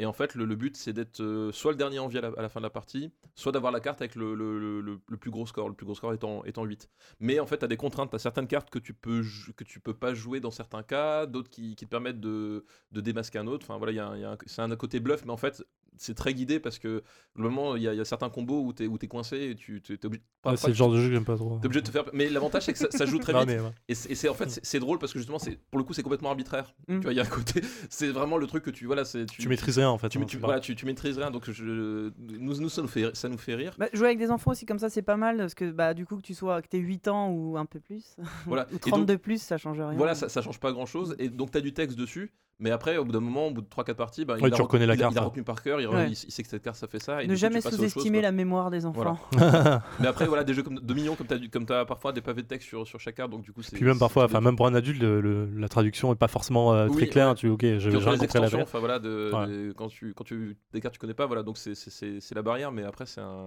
c'est un super jeu quoi. D'accord. Il y a, il y a- il y a eu ce, ce moment, ouais, du coup tu l'as expliqué, mais il y a eu ce moment de, de déclic chez tes enfants où euh, ils jouaient à un jeu, euh, je veux dire, basique, et puis il y a eu ce, ce truc, ok, on passe sur un, un jeu un peu plus hardcore, et euh, enfin, je sais pas, un moment de fierté de. de- Bah, ou- ouais, dans- un peu dans le même genre, excuse-moi. Vas-y, vas-y. Par, par quoi tu commences quand tu as des enfants en face de toi qui ont 3 ans Enfin, part- quand tu commences à faire vraiment des jeux euh, interactifs, on va dire, avec les enfants, c'est vers 3-4 ans quand ils commencent à piger des règles un peu simples. Par quoi tu commences quand tu as envie d'aller au-delà du simple euh, croque-carotte Bah, bah déjà, mais déjà croque carotte, c'est- pas mal parce que ça, ça leur apprend, euh, ça leur apprend justement à attendre son tour, Ouais, à, à- à- gérer, à gérer sa carte. Ah oui, c'est trois pas, c'est machin. euh, euh, voilà, donc euh, c'est- enfin pour les pour les tout petits, c'est vraiment c'est vraiment un. Parce que oui, faut, bon faut- rappeler que déjà, apprendre à être un joueur quand tu as un enfant tout petit Voilà. devant Ouais, toi, c'est difficile, hein. Apprendre, voilà, apprendre, à, à- apprendre à attendre son tour. Attendre ton tour, suivre des règles, Ouais. euh, comprendre. Donc, croque-carotte, il n'y a pas de chiffre. hein, c'est vraiment, tu, tu, tu tires des cartes. C'est, euh, euh, tu joues pas avec un dé. C'est donc des cartes qui t'indiquent Mhm. le nombre de, de pas que tu, tu dois avancer. C'est, des carottes qui sont dessinées entre 1 et 3, je crois. C'est ça, voilà, Euh, exactement. Non, et- c'est pas des cordes, c'est des pas en fait. C'est des pas parce Ah que. oui, non, la carotte, c'est tu Oui, tournes la tu carotte. tournes- Tu tournes la carotte, voilà. Mais évidemment. Ah là, je suis perdu. Et en fait, t'as des pièges, donc du coup, parfois tu tournes la carotte et t'as ton, t'as ton lapin qui est sur un piège et puis ça, ça s'ouvre et il tombe. Et là, c'est pareil, d'accord, t'es physiquement éliminé. T'es Et moi, éliminé et moi je sais que j'ai un gosse qui, qui, qui, qui- qui a zéro, zéro euh, résistance à la frustration. Et même encore maintenant, je vois croque-carotte, il tombe. Ah, mais laisse tomber. Ah, c'est pas juste, euh, le monde me déteste, tout le monde me déteste, je vais mourir. Calme-toi. ça y va loin quand même. Ouais, non, il est un peu, un peu Les enfants vénère. réagissent comme ça, mais. Mais, euh, justement, bah, c'est un bon. euh, bah, il est grand, il va avoir 8 ans. Tu vois, J'aimerais bien que ça, ça lui passe. Ça, ça commence petit à petit. Mais il est Mais en tellement, fait, mo- toi, c'est une, il est c'est une tellement mécanique. mauvais hein. perdant que pff, des fois C'est une habitude relou, à prendre, quoi. c'est une mécanique à C'est une faire. hein, habitude c'est à vrai. prendre parce que moi, enfin, moi, ma fille, en fait, elle est, euh, si- du moment que tu suis la règle, il Mm. y a aucun problème. J'ai perdu, Ouais. j'ai perdu. Ouais, ouais, ouais. Ok, du moment que je suis la règle, c'est ces gens, c'est. Elle, elle ne triche jamais. Les mômes, sont, les mômes sont généralement hyper attachés à une hyper notion de la justice, mais en, en général. Mais elle, c'est voilà, c'est c'est- c'est pre- presque, c'est presque rigide, tu vois. Mm. C'est le duce, quoi. C'est la, la règle, c'est la règle. Paf, on, on- il y a aucun problème. Mon fils, il, il- il aime bien gagner. Donc du coup, il a... c'est pas pareil, tu vois. Il est il- plus souple. Il est, il est plus Charles Pasqua, tu vois, euh, dans l'esprit. Donc, donc lui, C'est-à-dire que tant que tu te fais pas gauler, Ça tant que tu marche. fais pas gauler, c'est bon. Ça. Mais du coup, par contre, euh, du coup, ça a, été, ça a été un apprentissage de l'apprendre à faire perdre. Bien sûr. Euh, Et euh, tout le tout l'enjeu, bah, après, je reviendrai sur la question. Ah parce oui, qu'on a mais quand même pas mal dévié. oui, non, mais vas-y, vas-y. c'est d'habitude, hein, j'ai pris avec le RPU. c'est- on part sur un sujet, puis à la fin, on, on finit sur Tom Cruise après dans la, dans la- dans la neige. Donc tu vois, voilà. c'est- ouais, non. Donc, mais euh, apprendre à perdre, c'est, c'est- en Mm. fait, je pense que c'est la première chose. C'est-à-dire que euh, il y a beaucoup de parents qui disent ouais, mais s'il perd, il est frustré, machin. Bah ouais. C'est- faut- Bah, il faut C'est savoir. le but en fait. En fait, c'est Oui, le, but de donner l'envie de gagner la C'est prochaine ça, fois. l'équilibre en fait, c'est que de temps en temps, enfin quand, tu- quand on jouait quand ils étaient plus petits, on, on- sur certaines parties, on faisait exprès de perdre. Enfin, genre, on, on savait qu'il y avait certaines façons de jouer, certaines cartes, tu les joues pas parce qu'à ce moment de la partie, ça nous donnerait un avantage et qu'on allait gagner. Donc du coup, tu En fait, tu- faut savoir doser il quoi. faut, faut savoir doser. C'est faut le faire de temps en temps parce qu'il faut quand même parce qu'en fait, il perd tout le temps. Oui, c'est ça.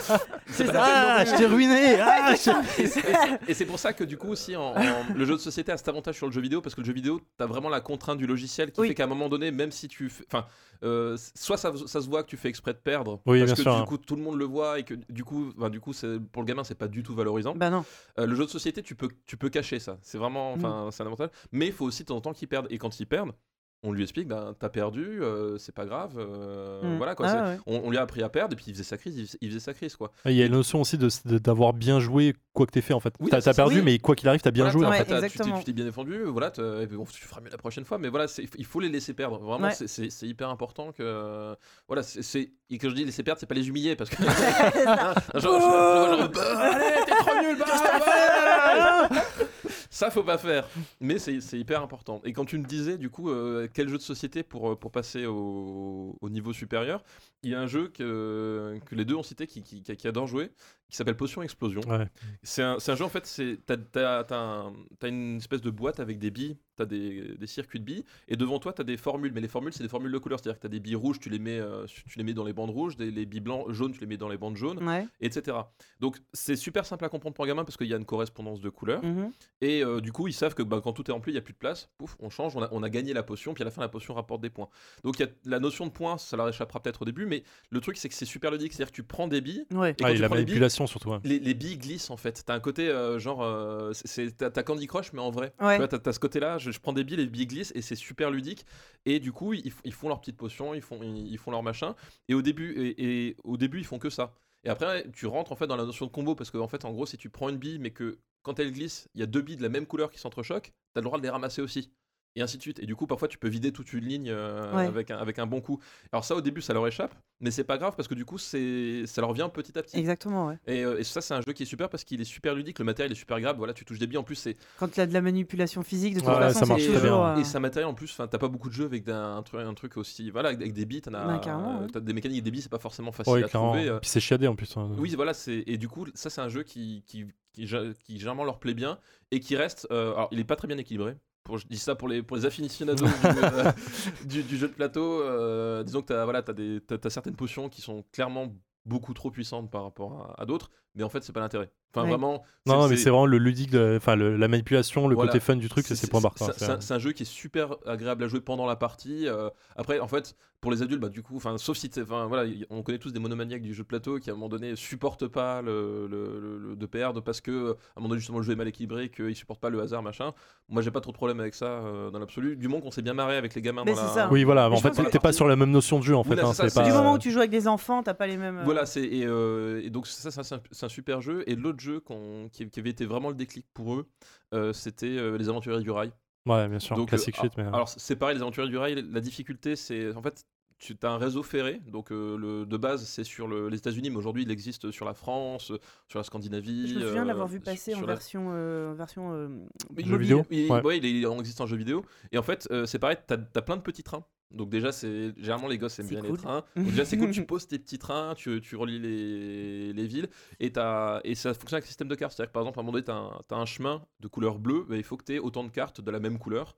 Euh, pouf, ah bah j'ai quatre cartes bleues, bah je peux construire mon, mon truc là. Donc la difficulté qui au début, c'est se repérer sur la carte parce que ça, euh, les, les, euh, en plus, là, par exemple, la version Europe, euh, les, les, les, les T'as les noms euh, les, les noms sont dans la suédois. langue, dans la langue d'origine. Ah oui. Donc, c'est pas forcément évident. Ah, mais c'est cool, t'apprends la géographie au donc, passage. euh, donc, ouais, mais genre Cracovie, euh, Ouais, ce que dire, en, ouais. en polonais. C'est facile. Alors là, c'est peut-être c'est peut-être même le seul truc à facile en polonais. hein, pour, pour l'anecdote, il y a un jeu pandémie, euh, pandémie, euh, je sais plus, euh, montée des eaux ou un truc comme ça qui se passe en Norvège et t'as Ouais. tous les noms de villes justement en norvégien. C'est impossible à jouer quoi. Donc, c'est un peu la difficulté au début. Tu mets mais des post-it, tu sais, tu Ah remplaces c'est au mais c'est un peu la petite barrière au début parce qu'il faut, il faut un tout petit peu adapter ça. Mais après, par contre, rentrent vachement vite dedans parce que tu construis tes trains et tu vois les lignes de Ah, train. Oui, surtout c'est. euh, Tu manipules tes trains et tu, et tu vois ta ligne de train qui fait, qui fait le truc, machin, voilà. Après, c'est pareil, tu, les points, tu, euh, avec les gamins au début, tu, tu, 'fin, tu les Oui, comptes pas oui. forcément de la même façon parce que tu as toute une notion de pari aussi que au début tu peux éliminer. En fait, ça change pas grand chose à la mécanique de, de jeu pour, euh, pour eux. Et après, au fur et à mesure, bah, tu, tu rajoutes la, les, les- ah, tu rajoutes la difficulté et avec euh, voilà. c'est bien ça.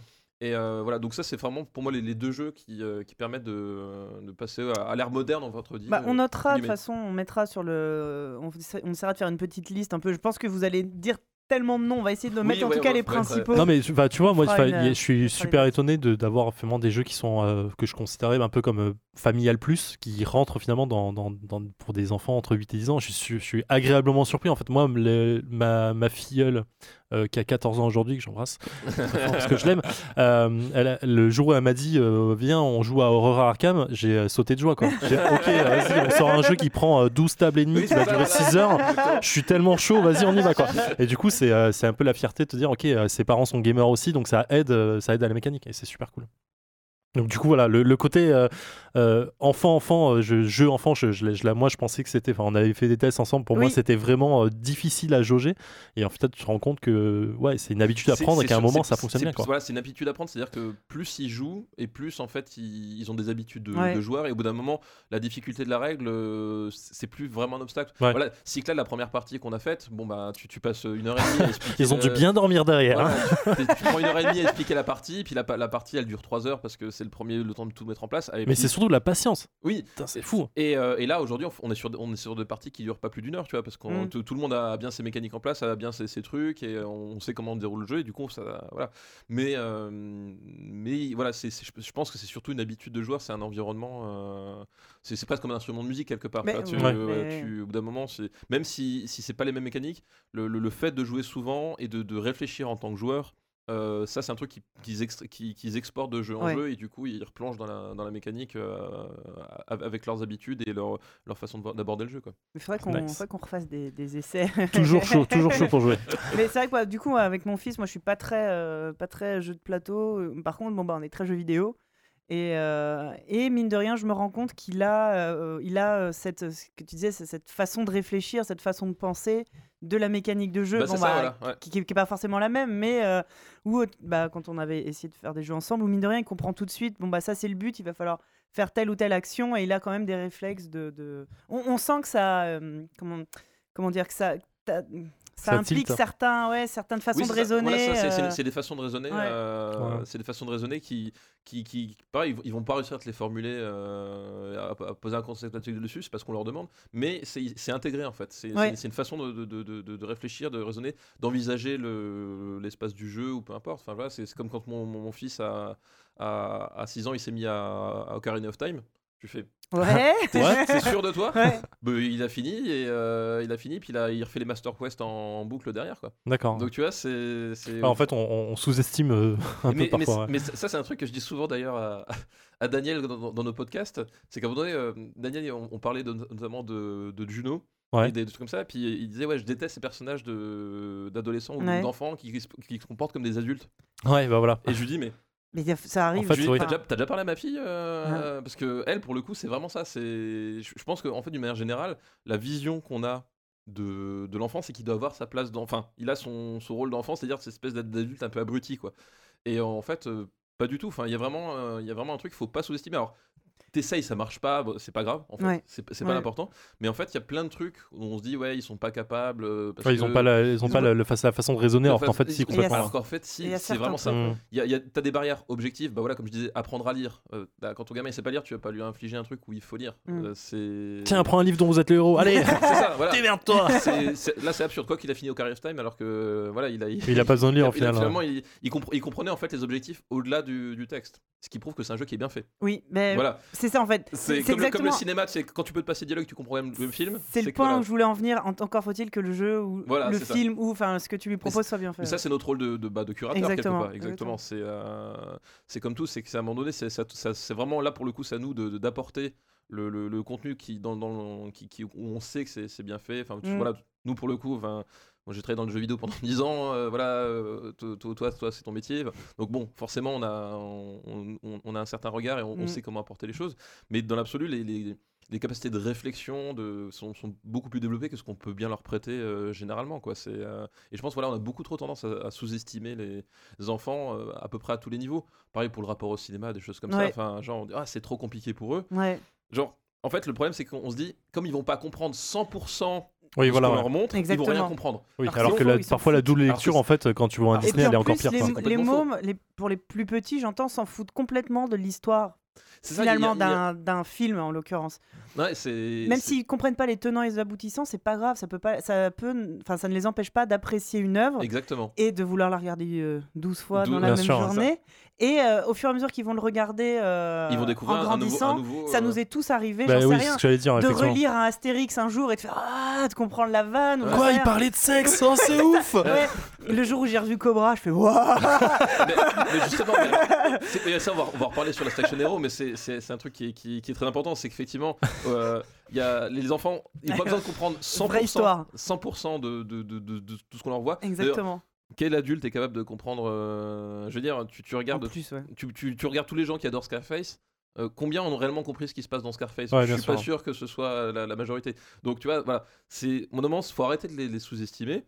T'essayes et puis euh, tu, tu vois à un moment donné dans quoi il a l'aise. Enfin, je veux dire, c'est Ouais. c'est ça le truc. C'est Mais comme- il faut pas avoir. Enfin, moi, moi, mon truc, c'est qu'il faut pas avoir peur. Justement, tu disais de ah ça va être trop compliqué pour eux. Faut Pas essayer. forcément. Faut, faut essayer à un moment donné s'il est à l'aise. si c'est- Après, ça peut aussi pas lui plaire. Voilà, Oui, des bien sûr, et le sont- groupe euh, perso. Puis ouais. souvent, pour le coup, les mômes te le disent assez vite. hein. Donc tu perds pas trop de temps. euh. Mais c'est comme un jeu, enfin comme King Domino par exemple, qui, Mm. est, qui est un jeu où, en fait où tu as des dominos de, de, de- qui représentent en fait un royaume à la fin Ouais. que tu construis. Ils, ils, ils adorent ça et même les mômes plus jeunes. Moi, quand, quand, quand avec l'association on fait un, on fait beaucoup de- d'é- d'événements dans, dans- Mm. dans- dans des festivals locaux ou de- des choses comme ça. C'est un jeu que j'apporte tout le temps parce que euh, c'est des dominos, donc c'est un, c'est un truc que les gens croient connaître. C'est un, comment dire, un, un- un- un élément ludique qui, qui est- qui est assez Oui. familier. Oui, finalement. C'est un basique C'est voilà, le c'est comme le dé, ça enfin, va. machin. Ouais, voilà. Mais en fait, la façon dont, dont c'est joué, euh, dont, dont- dont ça joue dans, dans, dans ce jeu-là, c'est- c'est c'est assez différent. Ah, c'est Et marrant, c'est- et ça. c'est rigolo parce que c'est c'est joli à voir. Tu Et puis surtout, tu construis bien le tu- truc. tu construis bien ton truc, tu te poses plein de questions et en fait tu te rends pas compte justement que tu que es dans une mécanique qui est finalement assez fine.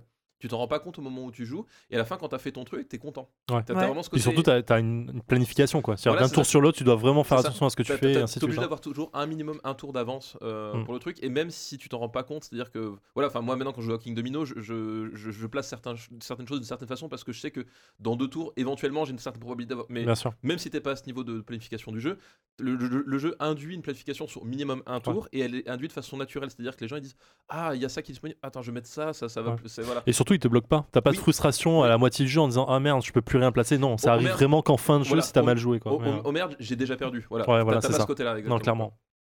Très bon jeu, King Domino. Ouais, très très bon jeu. Moi, Avec je sais qu'au centre de loisirs, donc euh, le, le- le soir euh, après l'école ou le, entre midi et deux, euh, ils font souvent des parties de loup-garou à l'école de mon fils. Très bon jeu aussi. Voilà, euh. J'étais hyper étonné la première fois, il est revenu, il est revenu mais ouais, euh, ici il était en primaire, peut-être en CP, il me dit ah, on a joué à un jeu.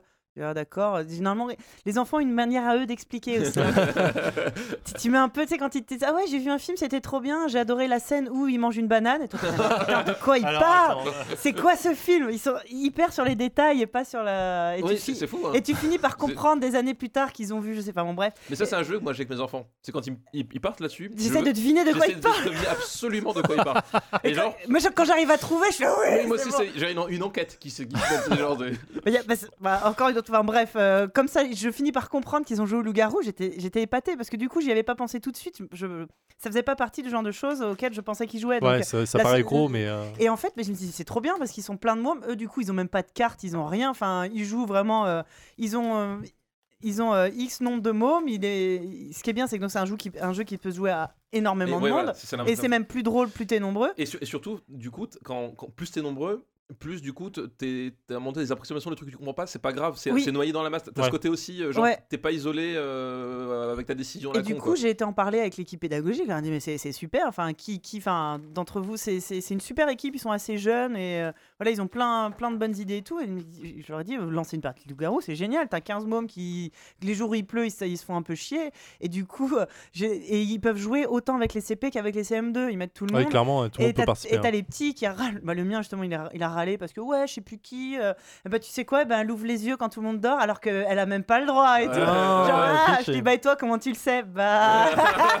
Parce que j'étais la petite fille, ça Mais du coup, et, et maintenant, ils commencent à me raconter des parties. Je suis larguée parce qu'ils jouent en plus avec des extensions que je connais pas et ils commencent tous à jouer maintenant de façon hyper pointue. Je trouve ça trop, trop chouette. Mais c'est en plus c'est un bon jeu pour le- l'intégration dans le groupe en fait. Parce qu'on Ouais, on ouais. entend ta voix à un moment euh, forcément du jeu quoi. Mais est-ce que du coup tu as parlé à l'équipe pédagogique le fait d'amener la notion de meurtre entre les enfants tout ça c'est pas très grave. Moi ça me choque hein, perso mais euh, je- On habite, j'habite dans un quartier chaud, tu connais pas le 19 e mec. euh. non, mais tu parles de la notion de meurtre et, mec, et tout le monde a lu Le Petit Chaperon Rouge. hein, non, non mais je te connais bien sûr. Non, non, mais je. Mais enfin voilà, je trouve que ça, c'est des jeux qui sont faciles à mettre en place et peut-être aussi, euh, c'est en train aussi de se développer tous ces, le fait qu'on on disait que ça devient de plus en plus mainstream. Quand voilà, tu commences à jouer à l'école, euh, c'est des gosses qui probablement pareil hein, chez eux, ils jouent ou ont probablement toujours un Scrabble et un Monopoly comme chez tout le monde.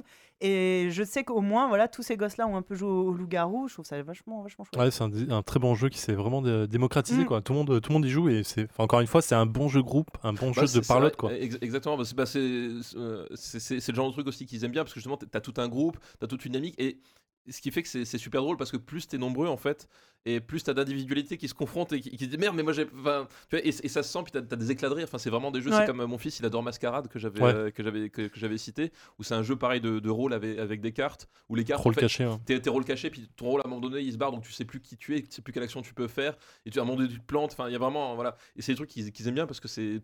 Tout le monde, on est, on est plein, tu joues à 12, 13, machin, et d'un moment donné t'as un éclat de rire qui part d'un côté, ça, ça arrive jusqu'à toi, et puis. euh, Et puis ça, pour le coup, et si la partie t'échappe, au final c'est pas très grave. c'est des mécaniques ultra enfantines. Enfin, euh, on dirait que moi je suis le loup et toi on Ah oui, dirait que ouais, t'es c'est, le euh, machin. Enfin, c'est C'est le, ba- c'est le début de la base du Bah jeu de voilà, hein. c'est ça, Eh, exactement. Et donc là, c'est juste. euh, Enfin, eux, ils jouent autant à ça qu'ils peuvent jouer à, j'en sais rien, la balle aux prisonniers. Enfin, ça, leur, ça leur est- c'est devenu un, un classique de la cour de récré. euh. franchement, si j'avais, moi, si j'avais connu ce jeu-là à, je sais pas, à 8 ans, enfin, je, je trouve que c'est génial pour les cours de récré. Je pense les- qu'on jouait tous, euh, enfin malgré nous, à ce type de jeu-là Oui. en fait, hein, mine de rien. Oui. Après, ça, c'était, en fait, ça a été formalisé à un moment donné. Mhm. il y a qui- Exactement. Qui, qui- Qui a, qui a mis des règles des précises, règles, mais c'est ça, c'est le. C'est c'est le jeu du chat, c'est le jeu du, euh, enfin qui a oui, amélioré c'est- quoi. Exactement, mais c'est c'est vraiment voilà, cool. pour éviter les ambiguïtés. le- Enfin, c'est comme le Uno Ouais. où, où chaque famille a sa règle de Uno. Oui, c'est hallucinant, c'est dingue. Démarrer une partie de nous, c'est un enfer. Tu passes une demi-heure Alors non, moi j'ai pas cette règle-là, je suis désolé, on va mettre la mienne on peut pas jouer les deux cartes en même temps. Mais si, chez moi, on peut.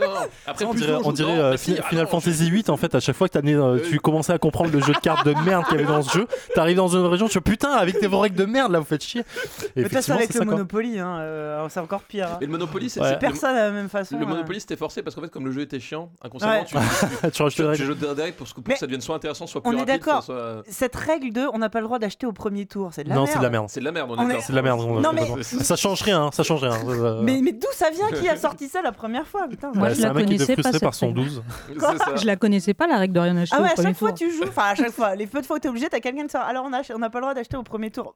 Pourquoi? Bah, lance les dés on verra hein ah bah non tu peux pas toi t'as pas le droit De toute façon, tu peux pas, donc euh, voilà, c'est réglé. non mais effectivement ouais, c'est euh, c'est des- des- mais c'est marrant ces règles non pour le pour Uno c'est un truc qui m'a toujours fasciné en fait Oui, moi le aussi, nombre là. de règles maison qui doit exister sur le truc c'est Alors, quand tu joues au tarot, tout le monde est d'accord. Bah heureusement bien, ouais. sinon si tu changes de règle t'es dans la merde hein. Mais ça serait génial, tu sais. Ah non, chez moi, euh, tu sais, le mec il mélange le poker. et- ah non chez moi on fait que du 5 cartes Mais après, moi, enfin, moi en tant que, en tant que prof, justement, le, le, le- le jeu, c'est quelque chose que, que j'essaye de, me, de, de mettre en place. Alors, dont- tout le problème, c'est que tu as, un groupe de 30 à la fois, donc euh, tu peux pas être partout à la fois. Mais c'est. euh, la- la- Lance un loup-garou, t'es peinard. Ouais, c'est ça. non, mais d'un point de vue euh, hiérarchique, c'est super compliqué à chaque fois. C'est-à-dire que euh, l'éducation nationale est, est assez rétrograde en fait sur, sur, sur cette question, sur la question de, de- sur la question ludique La, d'une manière ga- générale. la gamification de l'éducation nationale, c'est c'est-à-dire pas que- pour tout de suite. Euh, à un moment donné, quand, on, quand tu fais jouer un gamin à, un- à un jeu, c'est ah, il a pas travaillé. Alors qu'en fait, en euh, fait, il a appris quelque chose parce quand même. fait, genre. travailler, c'est juste euh, recopier. euh, Travailler, c'est souffrir. ça, Travailler, c'est avoir envie de La crever. racine ça. du mot. C'est ça. Mais exactement, c'est mais- la vision judéo-chrétienne du. Mais c'est ce euh, qui du- gangrène tout- toute du, du- l'éducation. du- du hein. travail, c'est à un moment donné, si tu souffres pas, c'est que t'as, si t'as pris du plaisir, c'est que c'est pas du travail. Ah. Exactement. Bah, la racine du mot travail, c'est souffrance. hein, Ouais, ouais, c'est euh, très macroniste aussi, c'est genre, ah, tu t'es pas tué 12 heures à la tâche sur, à, ton usine. euh, Quoi, tu t'es arrêté quoi, 20 tu minutes t'es- pour manger? Tu t'es, tu t'es arrêté 20 minutes, t'es rentré chez toi euh, dire bonsoir à tes enfants. Oh, mais quel mauvais travailleur tu es. Enfin voilà. On est dans cette espèce de, de société complètement débile où, euh, où à un moment donné, le, le, le, fait qu'à un moment donné tu prennes du plaisir à faire une activité, c'est-à-dire que l'activité est vide de sens. Alors c'est complètement Et futile. est futile, ça, ne- Mm. ça ne sert à rien, c'est complètement absurde. Alors qu'en plus, Et- c'est la, la base de l'apprentissage euh, Voilà, et, du, alors- du cerveau, et c'est juste quand tu t'amuses. Et en fait, tu vois, moi, en tant que prof, du coup, j'essaie d'utiliser les jeux de société euh, aussi avec mes, avec mes, avec mes élèves, euh, parce que justement, en fait, c'est un, un truc. Moi, je l'ai vu je l'ai vu avec mes enfants. Tu me disais, ouais, je- au début, ouais, j'étais épaté parce qu'ils parce qu'ils savaient jouer, mais c'est juste qu'en fait, à force de jouer, comme je Oui, bien sûr, ouais, c'est une mécanique. hein. Et en fait, au bout d'un moment, ils, ils- ils monopolisent des choses qui- qui- qu'ils n'avaient pas l'habitude de Mais comme de- on de disait tout à l'heure, bah déjà, euh, même euh, ça apprend. Ils s'en rendent pas compte, et au bout d'un moment, T'as c'est envie, intégré. t'as envie d'apprendre à lire pour pouvoir jouer à, à des jeux plus intéressants.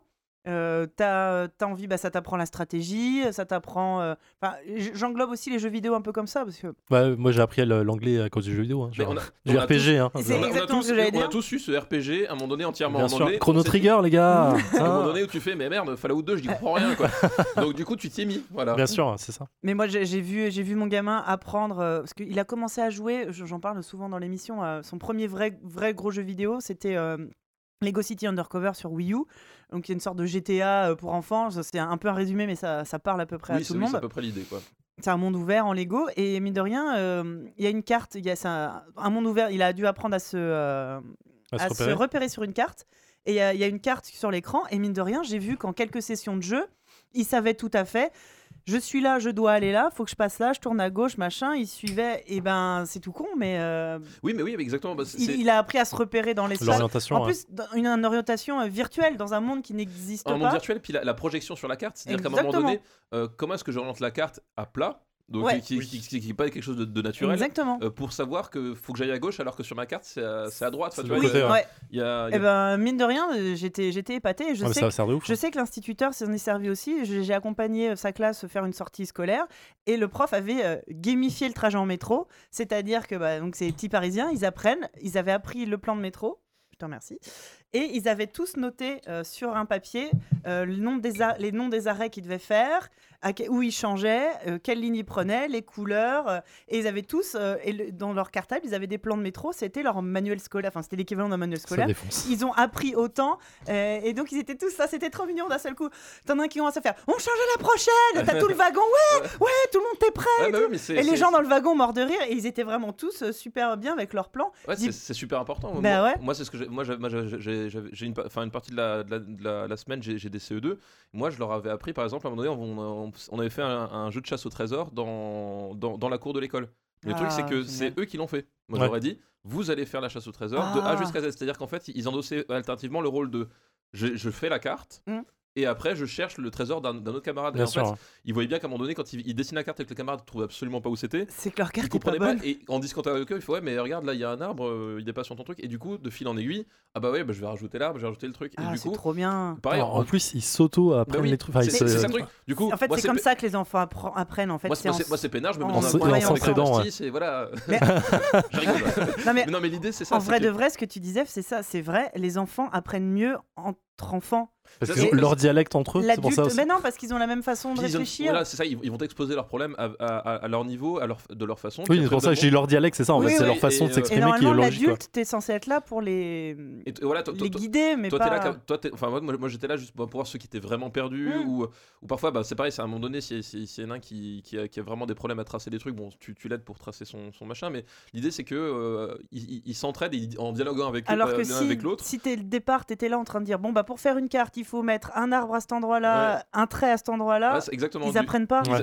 Il y en a certains que ça- où ça va marcher, enfin les, les- les élèves hyper scolaires, enfin typiquement euh, ma, ma fille, il n'y aura aucun problème. Mais en fait, ça, ça, ça concerne deux élèves dans une classe, trois Exactement. élèves dans une classe. Sauf que tout, tout le, Et- on est en train de faire, mais Oui. sauf que tout le principe de, de, de l'école a été basé sur une façon qui Oui, fonctionne recopier, pour, écouter. euh, ouais, de, de pour 10% admettons des, des gens. Voilà. Et alors qu'en fait, tu te rends compte qu'en qu'en déployant des, des- des- ceux, ceux qui comprennent de toute façon, je veux dire, t'as- enfin, dans une classe, piger, oui. dans, dans, dans une classe, t'as toujours voilà, deux trois élèves pour, pour qui tu ne sers à rien en tant que prof. c'est C'est vraiment. pas frustrant ça. C'est vraiment non en fait non c'est- c'est non parce que généralement c'est des élèves adorables et ils t'aident et tout donc euh, mais c'est- faut faut s'en rendre compte t'as toujours deux trois t'es là ou t'es pas là pour eux ça change rien les trucs soit ils les savent tout seuls soit tu leur dis une fois ils- c'est bon ils- mais c'est- t'es pas là pour ces élèves là Bah non. typiquement t'es là pour les 27 autres tu vois c'est Qui ce qui qui est là. Donc finalement, faire des choses ludiques pour qu'à un moment donné les autres s'impliquent dedans, tu vas pas pénaliser, parce que c'est le discours que moi j'ai avec, les, avec des parents, etc. Oui, c'est ça. Oui, mais alors vous allez, à- vous allez, vous allez, à- à- à- vous allez euh, en gros, rendre ma fille ou mon fils, il va devenir complètement con à cause de ça, parce que. Vous je- allez trop lentement Parce pour qu'il le. sera amusé euh, une heure au lieu de se- s'emmerder à recopier des trucs. non,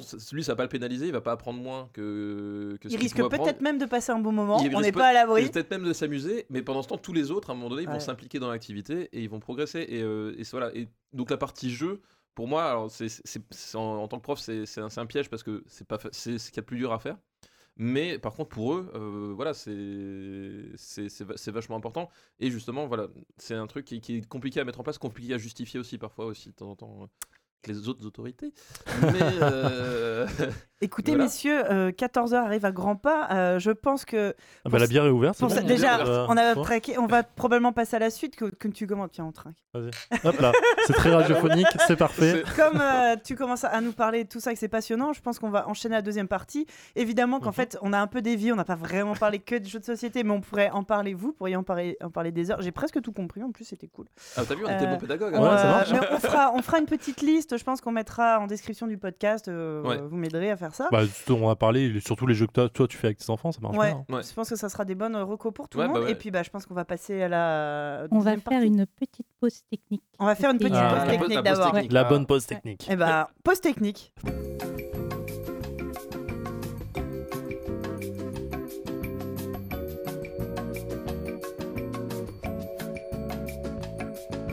Et voilà, on est de nouveau là On normalement. est le de chat. nouveau là, on a réglé euh, un petit, euh, une petite mise à jour technique, tout va bien. Et bah du coup, on va attaquer la rubrique correspondant.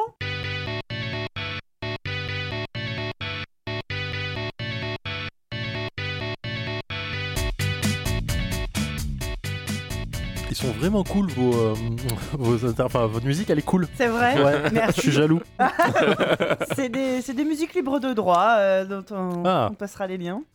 Mais et ben du coup on va passer à la rubrique correspondant. Donc remercie papa d'être venu Toujours Merci. entre entre deux saucissons et trois tucs Et une bière. et une bière. On est pas mal là. Et euh, du coup c'est la partie où on va parler euh, on va parler de toi. Ah, c'est la partie moins intéressante du, du Mais podcast. ça bien. Comment est-ce que euh, qu'on se présente toujours comme le podcast des parents geeks Est-ce que avant d'être un parent geek tu as été un enfant geek? Bah, euh, je, je pense, oui, euh, même si à l'époque le, le mot n'existait pas forcément. C'est ça. Mais, euh, mais effectivement, euh, j'ai passé une bonne partie de, de mon enfance et de mon ado- adolescence. En fait, j'ai compris très vite comment fonctionnait le magnétoscope familial. et je pense que. Ça, alors là, nos auditeurs les plus jeunes ne, ne s'en rendent peut-être pas compte, Ouais. mais maîtriser le magnétoscope, c'était un peu le skill qu'il fallait Bah, avoir. hein. C'était un peu avoir la- l'anneau unique, si tu veux. C'était un peu ça. C'est genre, oh, ça y est, tout le monde me. je- surtout le con- euh, enfin, savoir comment il fonctionnait quand les parents ne savaient pas. Bah oui, Mais c'est c'était- ça. Bah, c'est- parfait, moi, quoi. moi, c'est- moi, c'est ce qui s'est passé. En fait, j'ai pas compris pourquoi mes parents ont acheté un magnétoscope la première fois.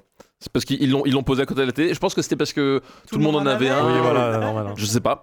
Mais j'étais le, j'étais le seul à me dire, putain, c'est, c'est- ça a l'air pas mal ce truc. J'ai commencé à trifouiller dedans et j'ai compris tout de suite comment ça, ça se passait. Et tous les films qui passaient à 23h sur TF1, du coup, parce qu'à l'époque, il y avait du cinéma sur la une. Vous vous souvenez de cette Ouais, ouais. là, cette époque où il y avait deux films Par sur, soir. le- par Oh, soir. Euh, non, il- je crois qu'il n'y en a plus qu'un seul. Parce que le premier, ça commence à 21h, 21h30, C'est ça, c'est ça. c'est mort. Deux, films par soir. Il y avait le cinéma le dimanche, il y en avait le mardi, il y en avait le jeudi. Le mardi soir. Le- souviens. Et les euh, films du dimanche soir, et- c'était toujours des films genre de fous. euh, Bah, il y avait, Ouais. oui, c'était, t'avais, t'avais la première partie avec le, le truc, puis le, le, le, deuxième partie, le, les polars. euh, les- les trucs un peu plus, un peu plus pour adultes, etc. Enfin, c'était là où ils, où ils passaient les, les Blade Runner, les, les trucs comme ça. Non, mais Je- carrément. Carrément. voilà, on passait Blade Runner à la télé, genre. Maintenant, maintenant, on a TF1. Camping 3, quoi. C'est- Ils ont fait un 3 Eric ah bah oui, ils ont fait un Cinéma. 3, bien sûr. Qu'il y a un 2 tu, tu, tu, tu n'es pas au point sur le Patrick Non, non. Chirac euh, verse, va dire. Va falloir remédier à ça tout de suite. Donc- Alors non. Donc euh, moi ça a vraiment démarré comme ça, c'est-à-dire que euh, je, j'ai compris comment fonctionnait le magnétoscope. Du coup je me suis enregistrer tout ce qui passait, euh, programme télé, euh, je- j'enregistrais tout ce qui passait. Et après de, de, de, de fil en aiguille j'ai eu euh, j'ai eu une NES parce que j'ai commencé avec euh, j'ai commencé avec une NES. C'est pas, j'ai pas pourquoi Tout parce que mes parents ont, ouais, m'ont acheté une NES quand je leur ai demandé, ils m'ont dit oui. J'ai- jamais pigé en fait. Parce que- Mais pourquoi C'est ça, c'est. Alors comment Moi j'ai dû ramer. Non mais je sais pas, ils ont Moi, ils je ont, sais exactement pourquoi. ils, ils ont dit oui, je sais pas trop ce qui s'est passé, puis euh, euh, puis du coup, enfin, voilà, j'ai tout de suite euh, plongé dedans, euh, voilà, puis je. euh, T'avais quel âge à peu près à cette époque-là? Bah écoute, euh, la NES, j'ai dû la voir, je dois avoir 8 ou 9 ans, je pense. Euh, ça doit être 91 ou 90, un Ouais. truc comme ça. Après, je, suis- bah, après je suis tombé dans l'engrenage, la Mega Drive. Ah. J'ai toujours été plus Sega que. T'as fait le mauvais choix, comme tout beaucoup. Voilà, mais Ah, bien joué, mais voilà, les vrais, Moi les je me sens seul là. les vrais là. Aidez-moi le chat là. Non, je suis là quand même. Ah voilà, merci. Euh, euh, Street of Rage, enfin voilà, c'est euh, Alors, cette émission spéciale Street of Rage. Euh, mais voilà, de fil en aiguille, en fait, euh, j'aimais tellement ces, ces- ces univers-là. Et aussi, je pense aussi ça c'est venu du fait que euh, à l'époque, j'étais un, j'étais comme mon fils. En fait, je me rends compte que j'ai énormément de points commun avec lui. C'est, ça m'effraie beaucoup pour son futur, du coup. Ce que je dis à mes élèves, je, je leur dis travaillez à l'école, sinon vous allez finir comme moi, vous allez y rester toute votre vie. Oui, c'est une phrase que je leur dis, certains ça fait un déclic, genre. Ah. Euh, mais en fait, j'étais un lecteur laborieux. J'ai toujours, enfin aujourd'hui je suis toujours parce que, enfin, au bout de 30 ans ça, ça change pas trop. Mais j'étais un lecteur laborieux, donc du, coup- pour moi lire un bouquin c'était, euh, c'était compliqué, ça me prenait énormément de temps. Et du coup, au bout d'un moment, enfin, je, les premiers chapitres, je finissais par les, par, par par me perdre. Enfin, tu vois, je- j'avais pas ce, ce, que- enfin, ce côté fluidité dans la lecture qui me permettait de, d'être embarqué par l'histoire. Euh, voilà, c'est, c'est pas comme, comme, comme, comme des gamins, comme ma fille qui, qui avale euh, quatre bouquins par semaine. Euh, moi, je- c'était, ça me prenait un temps infini. Quand j'ai lu Le Seigneur des Anneaux, je, je crois que j'ai- j'arrivais au bout de ma vie, quoi. C'est- Ah ouais, mais- T'avais fait l'aventure jusqu'au bout quoi. Mais j'ai fait jusqu'au bout, quoi. J'ai failli lâcher, oh, j'ai failli lâcher la, la moitié du premier livre. Attends, après oui. Tom Bombadil, tu Ouais, c'est ce que j'allais dire. le- tout le où, monde, où euh, il chante toutes les trois pages. J'ai fait. Ah moi j'étais très bonne lectrice, j'ai lâché au bout de 10 pages. hein. Donc, euh, Donc voilà, moi j'avais un rapport à la lecture qui était vraiment très conflictuel euh, à l'époque. Euh, L'ironie veut que après j'ai fini gagné une partie de ma vie en écrivant, tu vois, comme quoi, Ouais, ouais. comme quoi voilà. Mais donc du coup c'était c'était euh, pour moi euh, une, une façon super de, de découvrir des histoires. Ouais. Parce que du coup moi ça me parlait et le, le- j'étais tout de suite vraiment captivé par l'image. Enfin même si pareil je j'analysais pas comme euh, comme on analyse forcément voilà, Évidemment. à 20 ans, enfin surtout après j'ai fait de cinéma, etc. Enfin voilà, mais je, je sentais, enfin je plongeais dedans et j'avais vraiment cette sensation là, pour une fois, d'être embarqué euh, dans les univers. Et puis du coup, moi, je, je dévorais ça vraiment. Dès que j'avais un moment, je- j'enregistrais des trucs, je, je les regardais.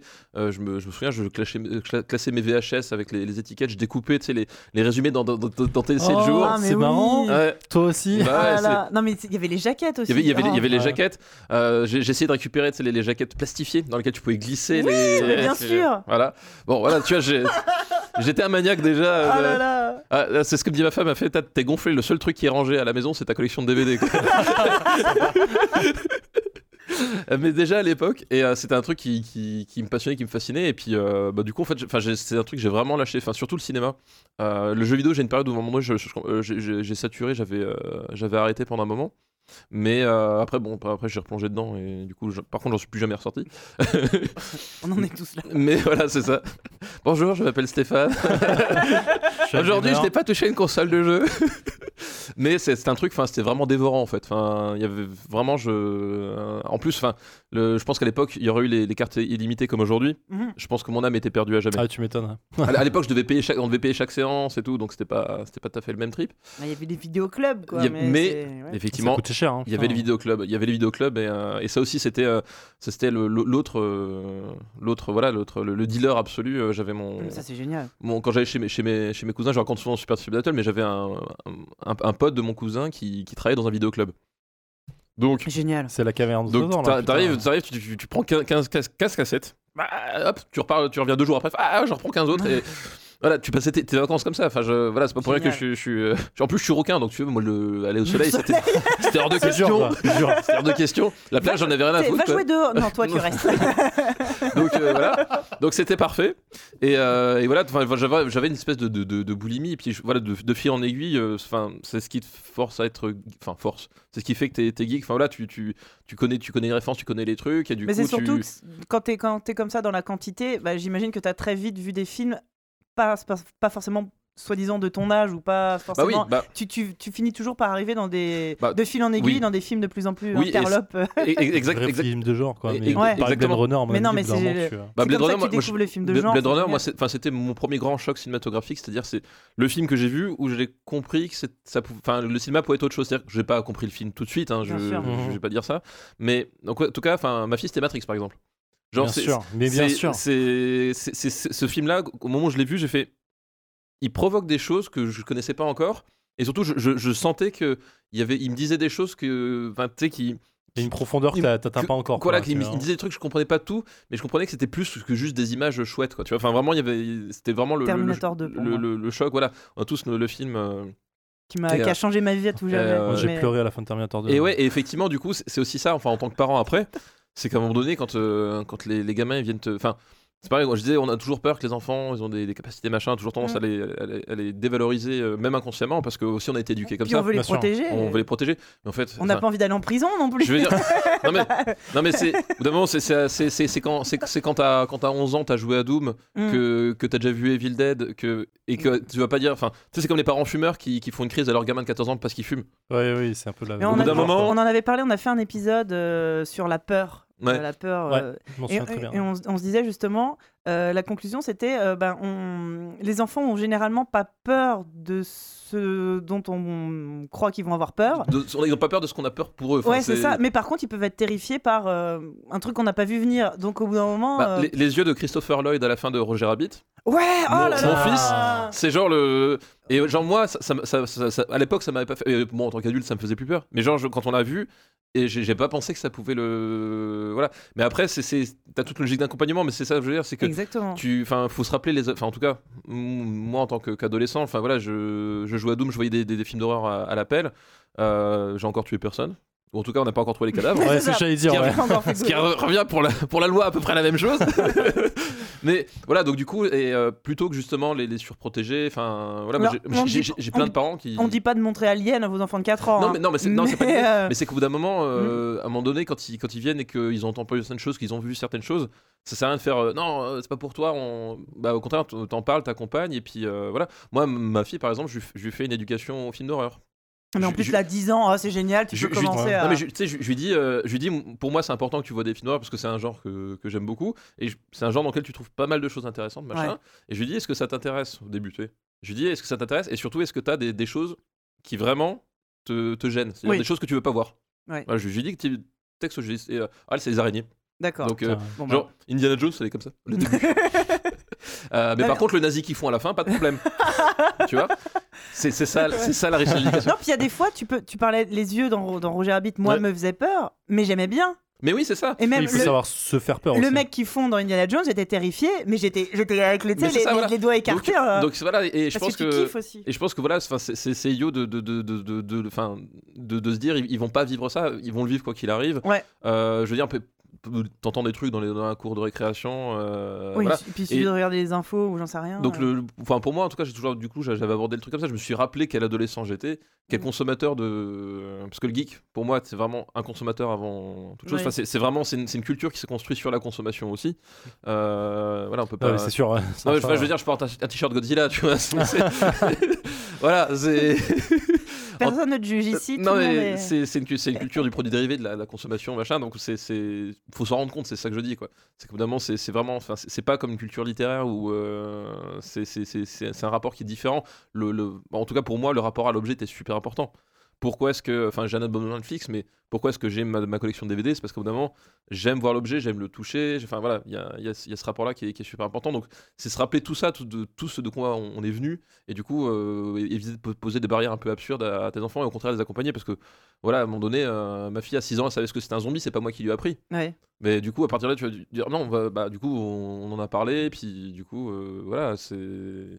C'était, on a, on, a, on, a, on est passé à autre chose, puis quand elle voit des, quand elle voit des zombies ou des choses comme ça, euh, on en parle, puis on regarde ensemble. Enfin, voilà. Mais c'est ça, c'est surtout le, dialogue. C'était trop tard, quoi. Je veux dire, voilà, toujours, dans, toujours dans le même épisode sur la peur, on parlait de ça, du fait aussi que un livre ou un film qui fait peur, tu peux l'éteindre, tu peux le refermer, le temps de euh, digérer. T'as envie, Ouais. si tu veux, on arrête le film. Mm. Et moi, c'est déjà arrivé, euh, je crois sur E.T. Oui, bah oui, oui. À un moment, je vois mon fils devenir genre bien pâle et genre. Ouais. Puis on arrête, on fait pause, on arrête. Si tu veux, on éteint le film. Non, non, on passe 5 minutes. Il me dit, vas-y, recommence.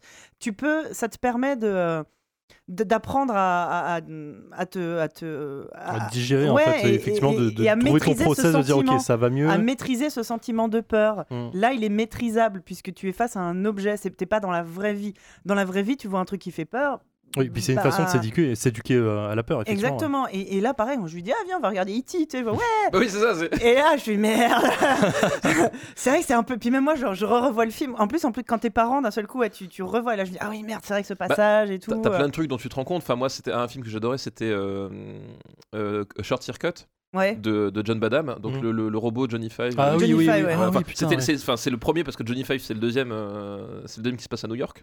Ah. Et en fait, le premier s'appelle Short Circuit, ça s'appelait pas encore Johnny. Il prend le nom de Johnny dans, le- dans la dernière séquence du film. Bref, Mais il me semblait que le, le nom en français était. euh, non, c'était ah ouais. Short Circuit. Et l'autre, le deuxième s'appelle Bah, Appelez-moi c'est Johnny peut-être- C'est Five. peut-être celui-là alors, ça, moi ouais. j'ai vu. Et ça fait D'ailleurs, c'est rigolo parce qu'il y a des extraits du second dans le générique de fin du premier film. Ils, Ah étaient- oui ils- ils ont été tournés comme En euh, Retour oui, vers le futur ouais, euh, quasiment deux, en même temps, euh, bref, du coup, c'est un film que j'adorais parce que euh, c'est un, robot qui prend vie, puis t'as as un sentiment d'injustice absolument incroyable dans ce film-là. C'est-à-dire que le, le- le robot, tout le monde lui en veut, on lui tire dessus. euh, ouais. Et à la, à la fin, il, il explose. Enfin, moi, j'étais effondré quand j'étais gamin la première fois que j'ai vu. Genre, ah, et en plus, enfin, tu sais, tu le vois plein cas, tu vois le robot qui éclate dans tous les c'est sens. horrible C'est horrible T'es gamin, t'es détruit quoi. Ah bah ouais Et puis après, il revient, t'es super soulagé. Enfin, c'est un film, euh, et du coup, et en fait, quand je l'ai revu, c'est un film.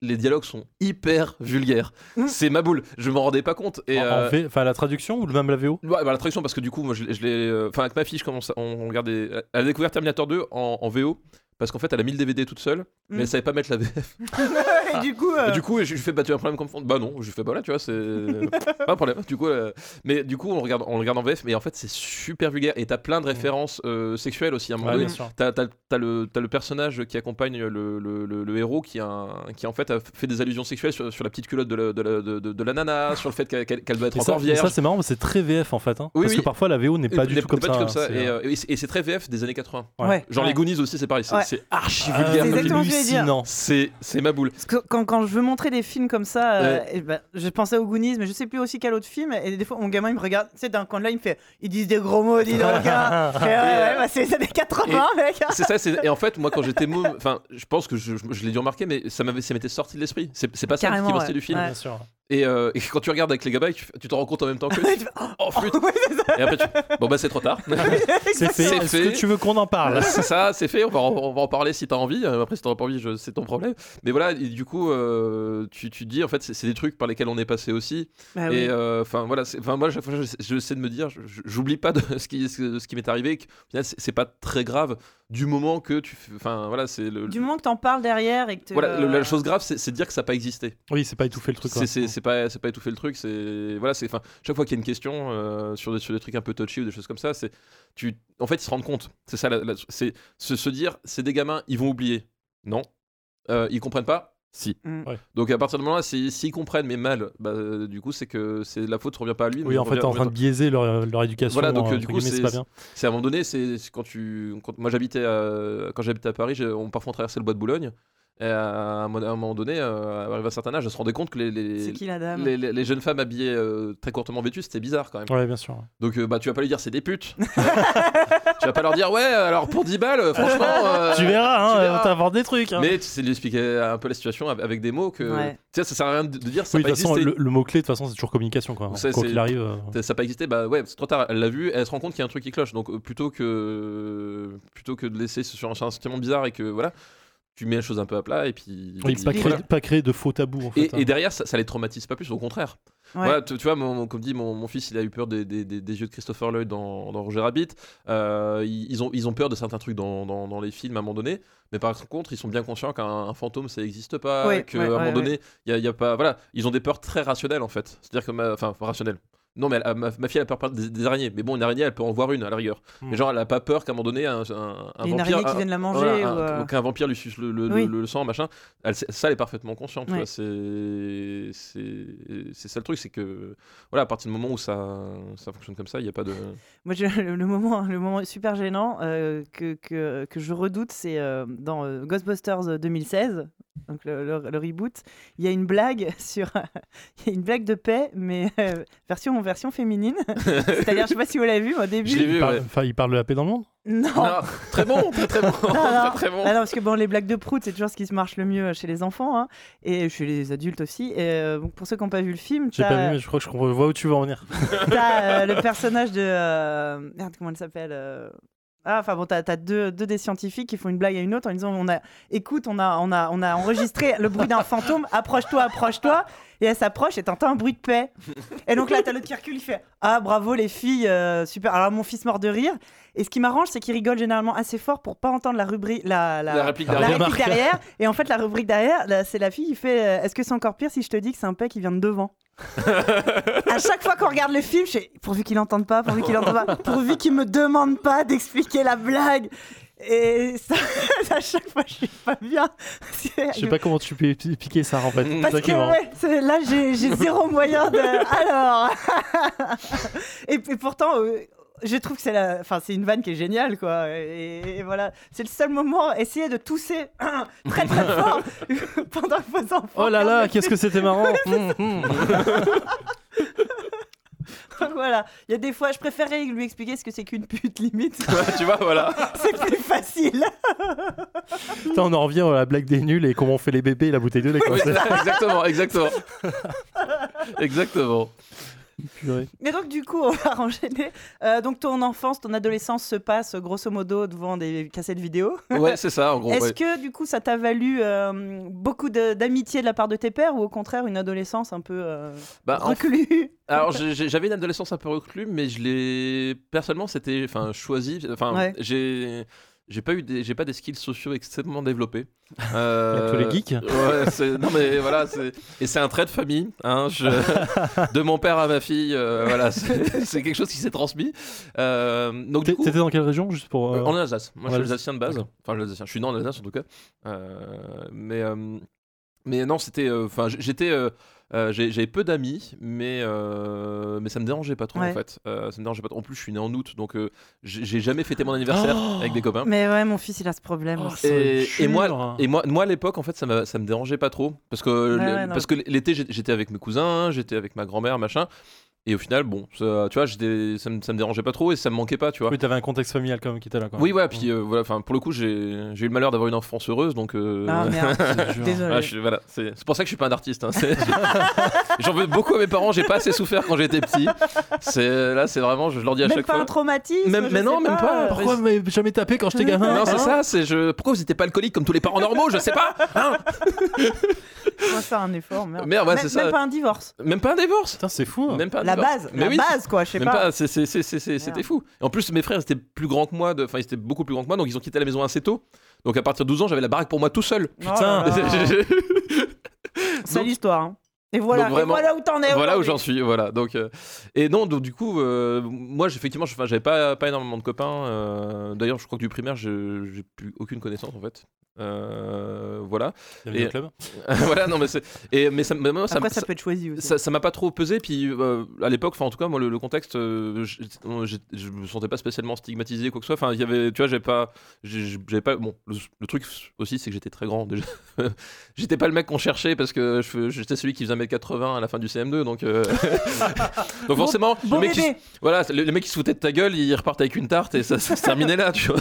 Ah ouais, ça aide, j'avoue. Donc, euh, mais du coup, ouais, moi j'en ai pas trop souffert, mais je sentais que voilà, c'était euh, que, j'étais un peu à part, euh, un peu à part. Puis comme dit, à force de voir des films, enfin, j'en voyais vraiment, vraiment, vraiment beaucoup, et euh, je les regardais plus euh, de pour passer le temps, tu vois. Je les regardais parce que, enfin, je commençais vraiment à m'intéresser, et je retenais des trucs, je retenais des motifs. Euh, du coup. J'ai commencé à me construire une, une cinéphilie, c'est-à-dire que euh, quand j'ai eu euh, les deux chocs, enfin c'était Blade Runner et l'autre c'était pour une poignée de dollars. Et euh, quand j'ai vu pour une poignée de dollars, en fait, d'un seul coup, je me suis dit, ah, putain, euh, cet acteur, il est génial. Donc j'ai commencé à regarder, à, à chercher des films spécifiquement Ouais. avec Clint Eastwood euh, dedans. Puis après, euh, à force de voir le, une, po- une poignée de dollars, enfin la, la trilogie du, du dollar, je me suis dit, putain, il y a bien quelqu'un qui, fait ce film. Donc j'ai commencé à découvrir le, le, le réalisateur, ouais. Donc du coup, ah, bah, qu'est-ce qu'il a fait d'autre? Et tu vois, j'ai, enfin, j'ai, j'ai commencé à, construire, à, à- à- à regarder mes, mes, mes films de- en, en réseau comme ça, en fait Ouais. à, à construire. Un, je regardais pas juste les, les trucs qui passaient. Enfin voilà, je commençais à vraiment orienter euh, les trucs et à vraiment m'intéresser petit à petit à, ce qui se passait dedans. Et, au fur et à mesure, bah, tu, découvres que, enfin, sur un réalisateur, il y a, des thématiques, il y a des façons de filmer. Qu'à un moment donné, euh, tel film, tu, finis par reconnaître que c'est pas le même mec qui l'a fait. Voilà. Et euh, j'étais vraiment dans un truc comme ça. Et euh, c'était quoi le début de ma réflexion? J'en ai aucune idée. Parler Mais- de ton adolescence et quand Oui, tu étais. voilà. Si t'avais des- si des potes en fait. Voilà, et du, modo. et du coup, enfin, moi, je, voilà, enfin, je, j'étais- je, je me plongeais vraiment dans les films. C'était, pas un trompe-l'ennui, en fait, c'est ça que je veux dire. C'était une vraie, euh, c'était une vraie passion, comme certains qui se mettent à la guitare ou des choses comme ça. J'étais vraiment euh, plongé dedans, et, euh, et en fait, des, des, des, des potes qui partageaient ce- cette vision comme ça, j'en avais pas beaucoup. Tu vois, ils, ils regardaient des films, mais sans, sans plus. et ils étaient plus intéressés par, par sortir ou des choses comme ça. Enfin, des trucs qui m'intéressaient pas trop. Ils faisaient du sport. Alors, Oh, alors ça. des, des- des mecs très bizarres. J'ai- Oh, les cons. euh, J'ai détesté le sport pendant des, des années. C'est vraiment c'est un truc euh, réfractaire euh, absolu. Euh, mais du coup, voilà. Et euh, de temps en temps, quand tu trouvais un mec qui, qui, qui, qui, qui- qui voyait un peu les choses de cette façon-là, ben on, voilà, on devenait potes. Et je- mais il n'avait pas tant que ça, mais ça me dérangeait pas trop, quoi. Parce que du coup, bah, moi j'avais mes films, après j'avais mes jeux vidéo, puis euh, ça se passait bien avec eux, tu vois. Tout à fait. Et du coup, t'as décidé d'en faire tes études?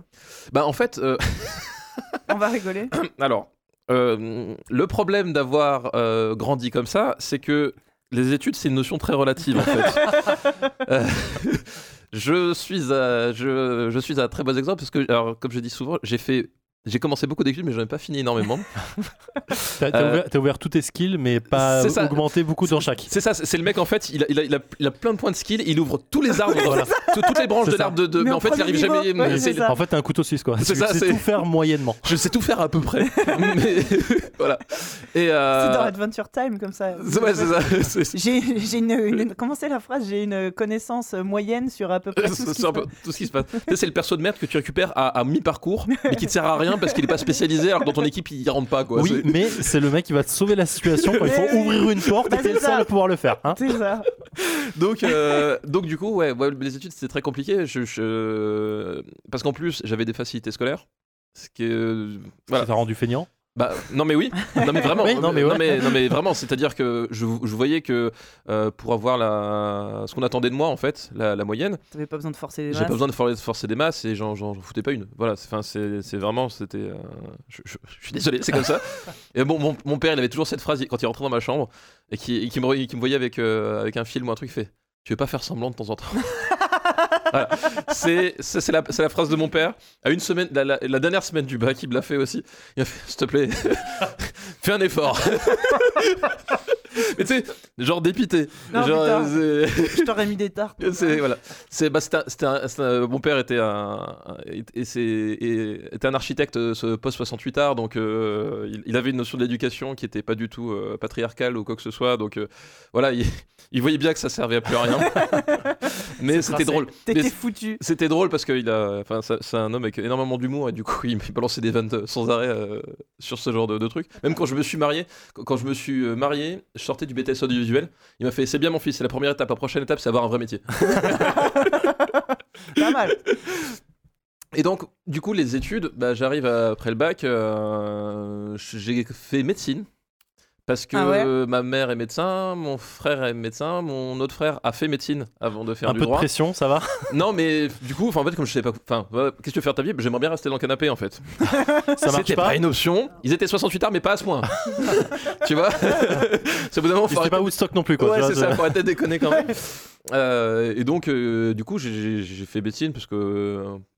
Euh, pourquoi Parce pas que pourquoi pas Pourquoi pas J'avais fait un bac S, euh, voilà, enfin, pourquoi pas. Et euh, bon, bah, du coup, par contre, en médecine, quand tu travailles pas, Ça se Euh, voit. ça assez marche pas. ça, Ouais. ça finit par se voir. euh, parce que, euh, pour ceux qui savent pas, il y a un concours à la fin de l'année.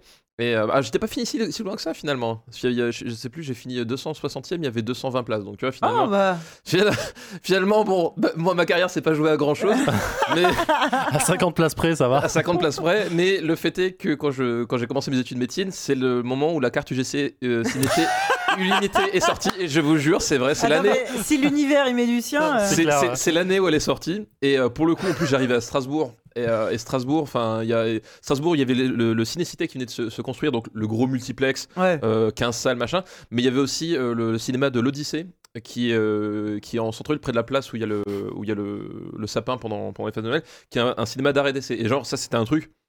D'avoir les deux, c'est génial. C'est le, le cinéma d'essai, c'est genre, ah, d'avoir ces, ces films que, que j'étais le seul à emprunter au vidéoclub. Ouais. Enfin, je pouvais les voir euh, sur grand écran. Donc bon, autant dire que euh, Ouais, ouais, ouais. C'est mal barré, quoi. donc autant dire que voilà la carte illimitée, euh, elle, a, elle a bien bien chauffé. Donc euh, médecine c'était non. Euh, du coup après tu fais bah, médecine ça marche pas parce que quand tu plantes deux fois le concours tu peux plus le repasser. Donc euh, qu'est-ce que tu fais? Bah je sais pas, fais biologie. D'accord, je fais, je fais biologie et euh, je fais mon doc de biologie, puis après, en... parce que pour le coup, du coup, ça, ça me paraissait simple euh, à ce niveau-là. Et après, en, en licence de biologie, la révélation.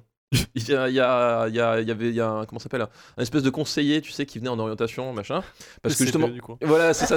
il- parce que euh, après, après la licence, bah, t'avais, t'avais plein de masters possibles. Enfin, pas, c'était pas des masters, c'était même des. euh, parce que vu, vu que j'ai un dog, euh, c'était, c'était l'époque où c'était pas les masters, c'était les, les maîtrises Ouais. et des choses comme ça. T'avais plein de maîtrises, plein d'orientations. Ah, plutôt biochimie, plutôt machin, euh, voilà.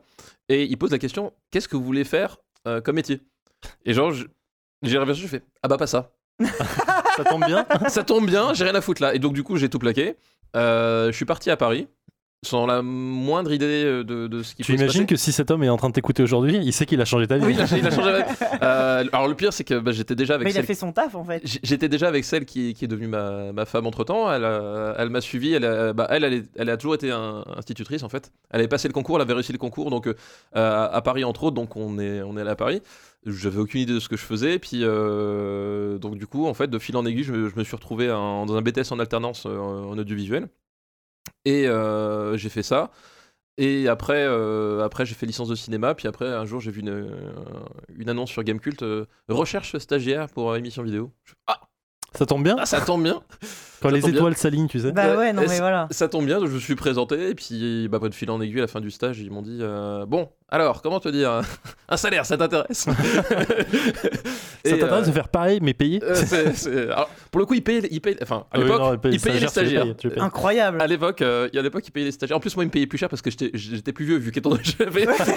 Il avait déjà 45 ans. à ce J'avais moment-là. déjà- c'est ça, j'avais déjà 60 ans quand j'arrivais dans, dans- dans le marché du travail. Donc, euh, mais donc du coup, enfin, de, de fil en aiguille, ça s'est ça s'est fait comme ça. Puis après, euh, après voilà. puis- Non, mais un parfait exemple de euh, c'est cette euh, affreuse idée de l'orientation et des Mais oui, diplômes et des. C'est ça. c'est- Qu'il faut qu'à 18 ans tu choisisses. euh, C'est ça, enfin voilà, c'est que aujourd'hui on demande aux, aux élèves de terminale d'avoir un parcours professionnel clair. Putain, Ouais, mais t'as raison, quoi. Personne 18 ans. On, on demande presque à, à 14 ans, finalement. Ouais, c'est ça, c'est, les gars, stop quoi. C'est- absurde. Enfin, moi, je, par exemple, j'ai- j'ai ma fille, donc elle a, elle a- elle a 10 ans, mais elle a, en fait, elle a sauté déjà de classe. Donc, euh, ma femme, elle me fait, mais comment est-ce qu'elle va faire à- quand elle va arriver à la fac?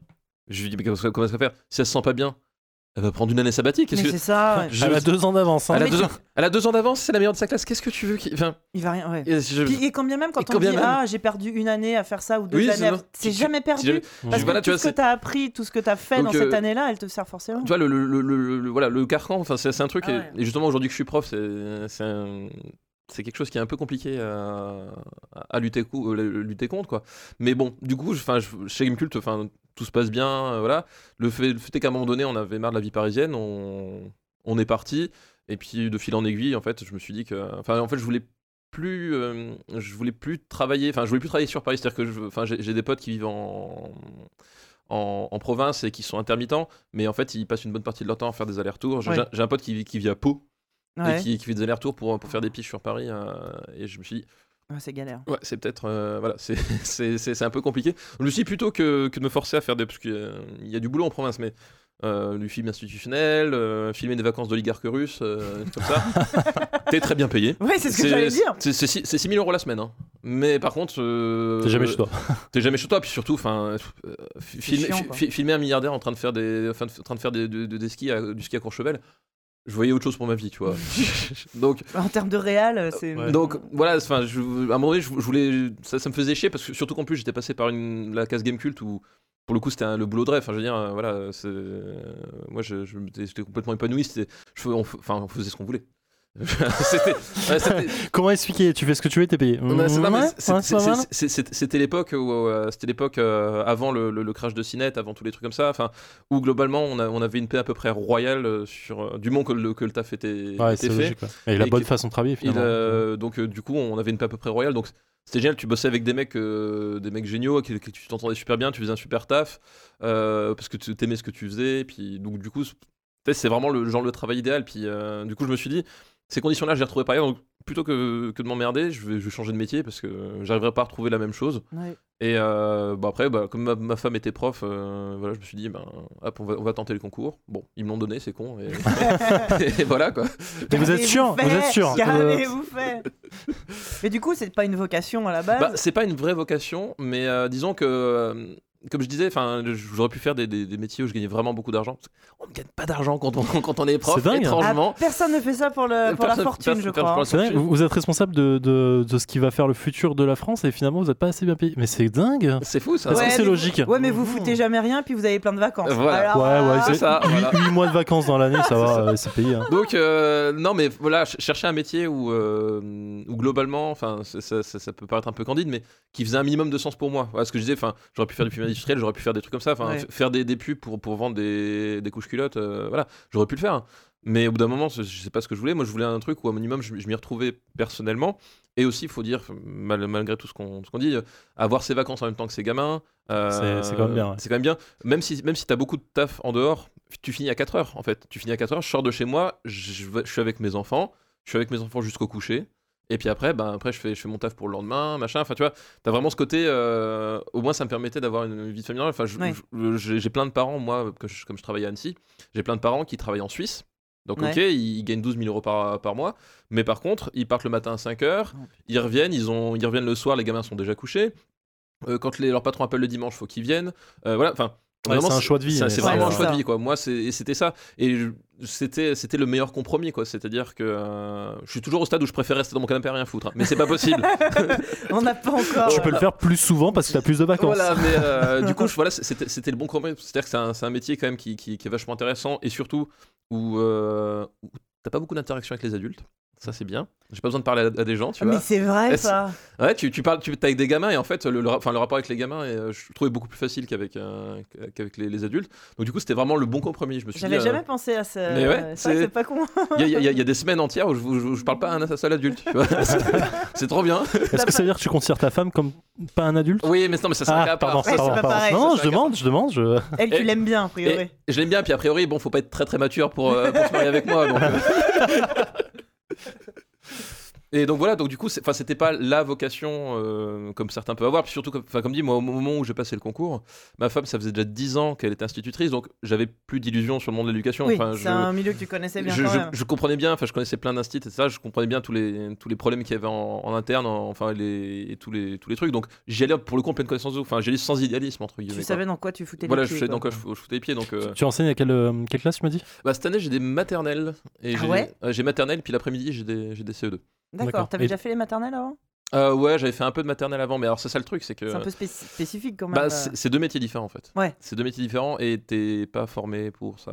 Ça voilà. m'étonne C'est-. Incroyable Encore une fois, non, mais tu voilà. nous apprends des choses C'est- le truc, c'est quand, t'arrives, en fait, tu passes le concours. Euh, moi, j'ai passé en, enfin, l'équivalent en candidat libre, en gros. D'accord. Parce que Ouais. normalement, faut bac plus 5, machin, mais t'as des, t'as moyen d'avoir une espèce de, de porte d'entrée avec moins de place, mais ils se disent bon, pourquoi pas les suicidaires, ils peuvent y aller. Donc c'est, c'est- c'est ce que, ce que j'ai fait. hein. Bah, ils sont tellement en galère puisque plus C'est- personne veut faire ça. Donc euh, c'est ce On que j'ai fait et tout. Et après, en fait, en gros, la, la- la première année où t'es prof, t'as euh, t'as mi-temps en classe. Donc t'es déjà bazardé tout de suite en classe. hein. Moi, je, suis j'ai juste lu des bouquins que j'avais achetés sur Amazon. hein. Qu'on t'a même pas le, fourni. le- le niveau de préparation quand même. Et donc t'as euh, t'as mi-temps en classe et à mi-temps en, en formation. Donc le, à, à ce qu'on appelle l'ESP, c'est le, nouveau nom de l'IUFM, quoi. C'est l'Institut de formation euh, des maîtres. Et euh, mais du coup, en fait, le, le à- à- lors d'une formation de classe, c'est que c'est que à mi-temps sur, sur une année. C'est vraiment pas suffisant. Euh, et, euh, et surtout, euh, et surtout, enfin, c'est beaucoup orienté sur le sur l'élémentaire, pas sur le pas sur la maternelle, quoi. Mm. Alors qu'en fait, quand tu arrives, quand tu débarques en maternelle, tu te rends compte que c'est pas du tout le même métier parce que le, le rythme des gamins, les, ce que tu fais, enfin, vraiment, c'est ça, ça a rien à voir. Et Mais puis un en môme fait, de 4 ans et un môme de 8. euh, non, mais c'est ça, quoi. C'est Clairement, euh, donc euh, l'évolution elle est à x2. Ouais. Comme donc du coup voilà, c'est euh, c'est c'est vraiment, enfin, au, au début j'appréhendais vachement, mais en fait euh, j'aime bien les maternelles finalement. Ouais. Et, et ta femme, elle enseigne à... Elle est en maternelle aussi. en matin aussi Ouais. Mais elle est directrice alors attention. Oh là Oh là, là là. waouh. Est-ce que tu bosses dans la même école qu'elle? Non non. Ah. mais faut, faut savoir que les, dir- directeurs ne sont pas des super hiérarchiques. Non, je sais, ouais. Donc, mais euh, euh, c'est Ah oui comme... Ouais. T'as quand même un, Oui, mais un bon. truc, quoi. Non, non, mais c'est. euh, Non, mais je pense que. Moi, ça me dérangerait pas. Je pense que ce serait pour elle que ça la foutrait mal parce que j'arrêterais pas de l'emmerder à la rigueur de journée. bah, dis, je refuse de bosser avec toi. Tiens, c'est bizarre. On parlait maturité à un moment. Ce blanc. Du coup, Ouais, blanc, perds tout point blanc. en même temps. Je pensais que t'allais reprendre. Ouais, non, mais je cherchais un truc euh, intelligent à dire et comme d'hab, j'y arrive pas. Ok. Et ouais, non, et du coup, du coup, est-ce que, oui, voilà, quand vous êtes, euh, quand tu as rencontré, rencontré ta femme et que vous avez décidé d'avoir des enfants, est-ce que ça a changé, du coup, ta façon de euh, d'être toi-même, enfin, de, de vivre ta, ta passion, bah, en l'occurrence pour le cinéma ou les jeux vidéo et tout ça, et, comment, euh, comment après tu peux réussir à transmettre, on en a parlé un petit peu euh, par, les, par les, les jeux, les jeux de plateau, les jeux de société. Mais euh, déjà, euh, la, la première, la, première chose que tout le monde nous répond, c'est bah, déjà depuis que j'ai arrêté de dormir. bah, c'est ça. Non, mais c'est, vrai que c'est, ça l'astuce. C'est que. euh, en fait, moi, la paternité, ça s'est passé de façon extrêmement fluide, en fait. C'est-à-dire que j'ai, j'ai pas eu de crise. Enfin, en fait, les meilleures décisions que je- de ma vie que j'ai jamais prises, je les ai prises sans réfléchir. C'est Ah. quand je suis devenu prof, je me suis inscrit au concours, je me suis dit on va voir que voilà quand, quand, quand j'ai quitté mon je disais mon ma, ma li- ma licence de, de, de bio pour partir euh, faire un BTS audiovisuel, genre d'un point de vue objectif, c'était une idée de merde. Ouais. Ouais, bien sûr. Euh, mais Mais un je- coup de tête, ça marche. ouais, pas. ça marche. Mais les enfants, c'est pareil. Ça, au bout d'un moment, on s'est, on s'est dit euh, ah tiens, euh, si on a des enfants, ok. Enfin voilà. Et puis euh, genre c'est c'est ok. là, on se dit, enfin tu vois, on, se- on, on savait que ça, de toute façon c'est ça allait être une aventure euh, à part, mais. Ok, on va voir, on va voir ce, qui se passait quoi. Donc, euh, en plus, c'était le moment où j'avais, j'avais ni études, ni, ni, ni travail, ni rien du tout. La, la dèche totale. Mais tant pis, les chances de notre côté. Allez. voilà.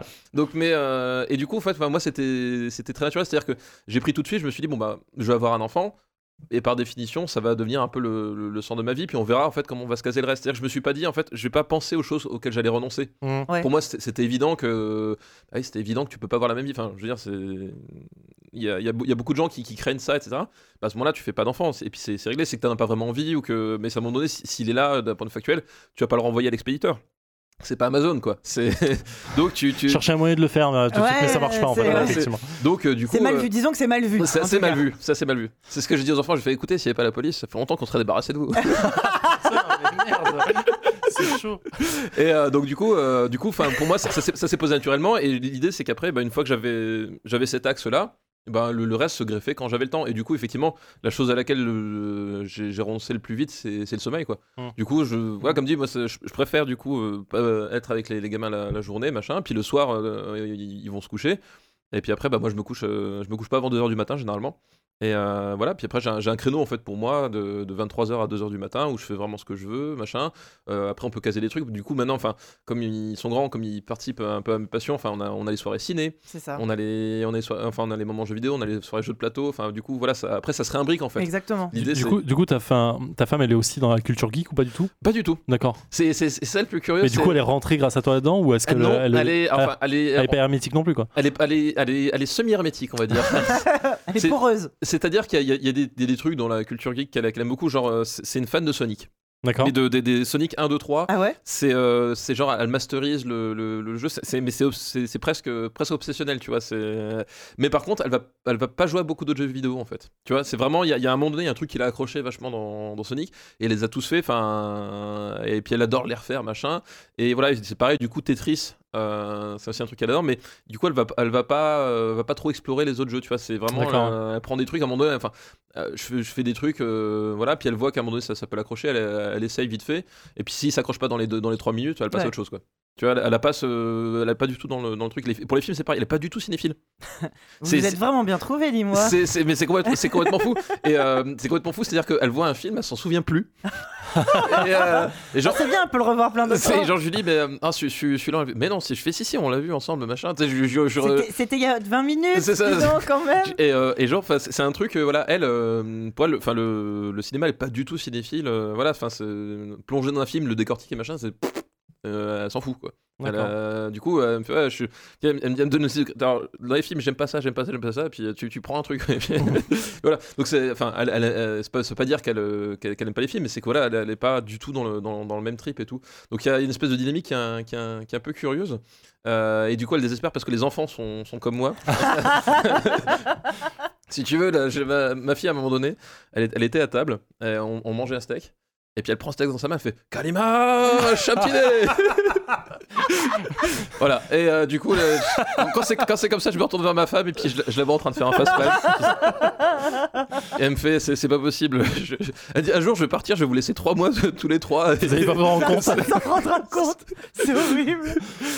donc, euh, donc, donc voilà quoi. Mais voilà, donc du coup, moi, ça s'est passé logiquement. Puis, enfin, disons que j'étais prêt à faire. Enfin, ça me paraissait logique que le sacrifice euh, soit fait. Puis, ça, j'ai écarté, je, re- je remettais là où Oui. je pouvais. Puis après, de fil en aiguille, euh, l'avantage aussi que j'ai eu, c'est qu'au moment où j'avais. Enfin, peu de temps après que j'ai eu ma, ma fille, donc euh, il y, a, il y a 10 ans, j'ai commencé à Game Cult.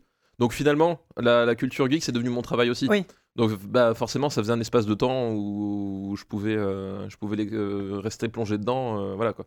Et j'ai aussi cet, cet avantage-là, quoi, Ouais. forcément.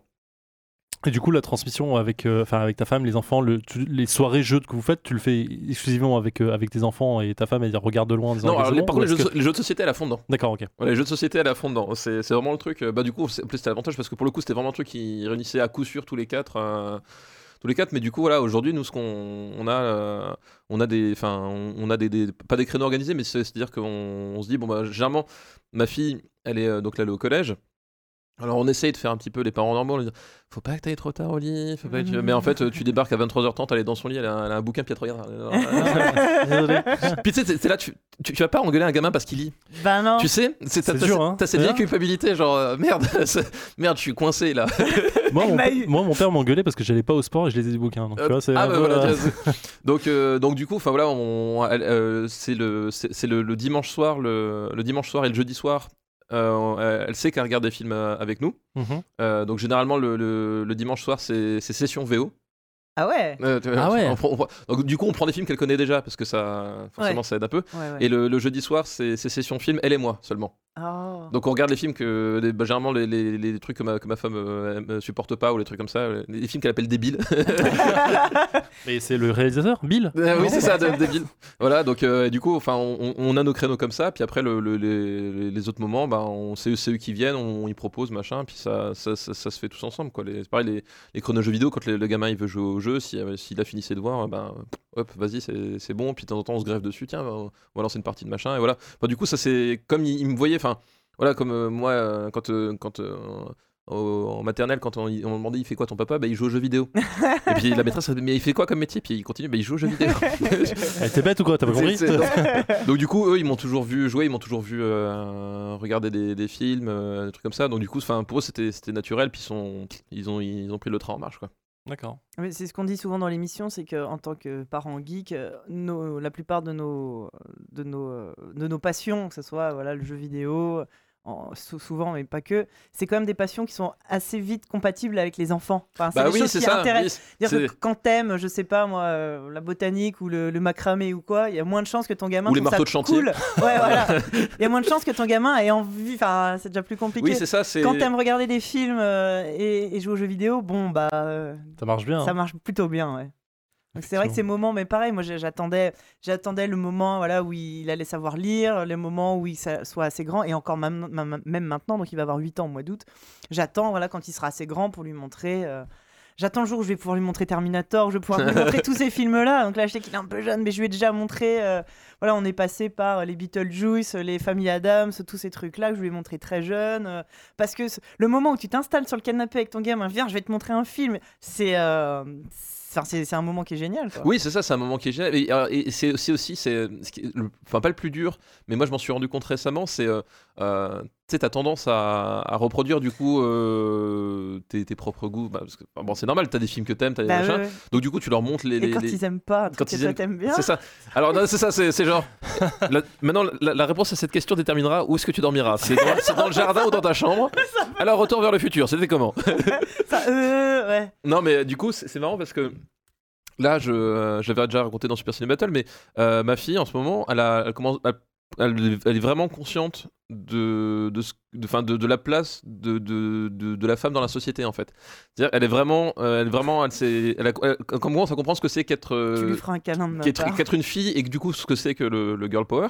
Et donc du coup en fait, euh, moi je, bah, je lui montre les films que, que j'aime et, euh, et on regardait L'âme fatale 2 puis elle me fait c'est bizarre dans ton film il y a quand même pas beaucoup de, Ouais. de filles.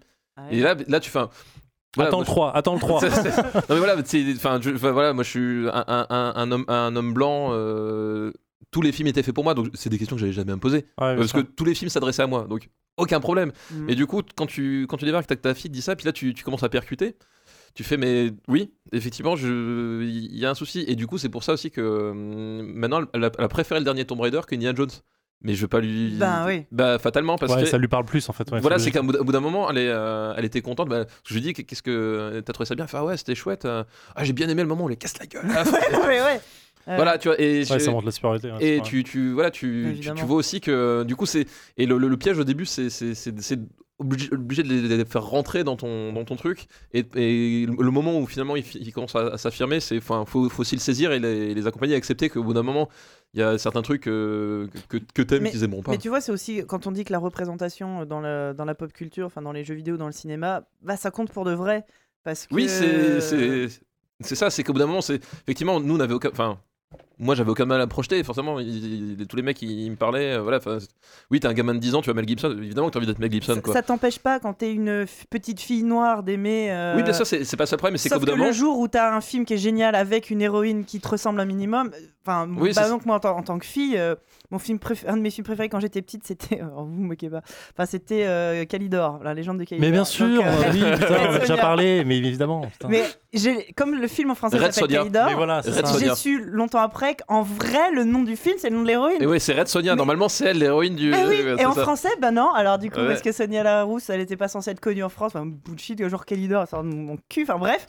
et et n'empêche que c'est a posteriori que je me suis rendu compte que d'avoir grandi avec ce film pas du tout approprié, euh, avec cette héroïne, et que j'ai grandi et que mon modèle féminin c'était euh, c'était Red Sonia, et que quand euh, il y avait euh, euh, Masters of the Universe à la télé et que moi je préférais euh, Putain, comment elle s'appelle Sa sœur. euh, Ah oui. Shira, c'est. euh, Shira, ouais, Shira. c'est Shira, ça. ouais. Et, et ben oui, je sais que c'était juste un, un swap marketing pour vendre des jouets, mais putain, ça me, ça me plaisait d'avoir des filles avec des épées. C'était, j'ai j'ai grandi en, en voulant absolument, en cherchant ce genre de modèle. Et je trouve ça cool que la, la question se pose de façon euh, euh, ouverte, Ouverte, aujourd'hui. voilà. Et que ouais, j'aimerais bien voir des héros. Et je sais que moi j'essaie de faire gaffe, de montrer à, à mon gamin.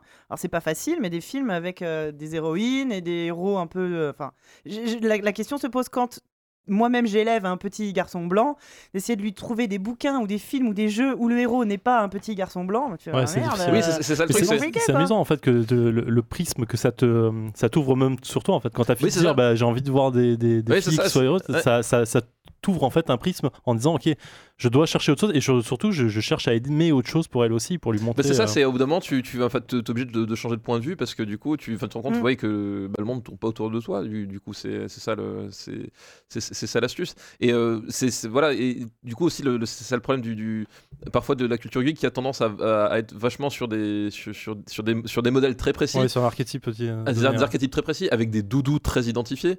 Euh, voilà, je, je, je vannais Jurassic Park, mais tu vois, c'est le genre de truc, c'est qu'à un moment, enfin, même, moi, je veux dire, on a, tous en fait notre euh, les, films, les jeux incontournables, machin. Mais en fait, le, la sensation qui, que ça donne aujourd'hui avec la culture geek, c'est que euh, il y, a, vraiment genre. Si t'aimes pas tel film, t'es pas, pas vraiment geek. Enfin, surtout en tant que fille, je pense que c'est le genre de truc. euh, à un moment donné, quand t'as une fille qui aime les jeux vidéo, la ça n'existe pas arrêtez La, la première question, c'est t'aimes pas vraiment les jeux vidéo et tout ce que tu, et, et- et ce qui se passe, c'est le, c'est le truc classique, c'est on lui pose un milliard de questions pour essayer de la prendre au piège à un moment Ouais. donné Ouais, sur, sûr, euh, sur euh, quelle couleur était le bouton de l'Atari 2600. ouais, quoi, c'est genre. ça, ouais, ouais. Il y a des trucs. euh, T'inquiète, on me l'a fait même dans le métal aussi. voilà, donc euh, voilà, non mais c'est ça, c'est euh, euh, alors qu'en fait, et ça du coup, s'appelle le gatekeeping, le terme ah bah le- voilà, bah, je, je le connaissais le pas. gatekeeping Gatekeeping, le fait de Oui, oui, le ouais. gardien de la porte. Voilà, et bah voilà, bah c'est en quelle année est né Richard Garriott C'est qui le troisième batteur de Slayer Et si tu sais pas répondre.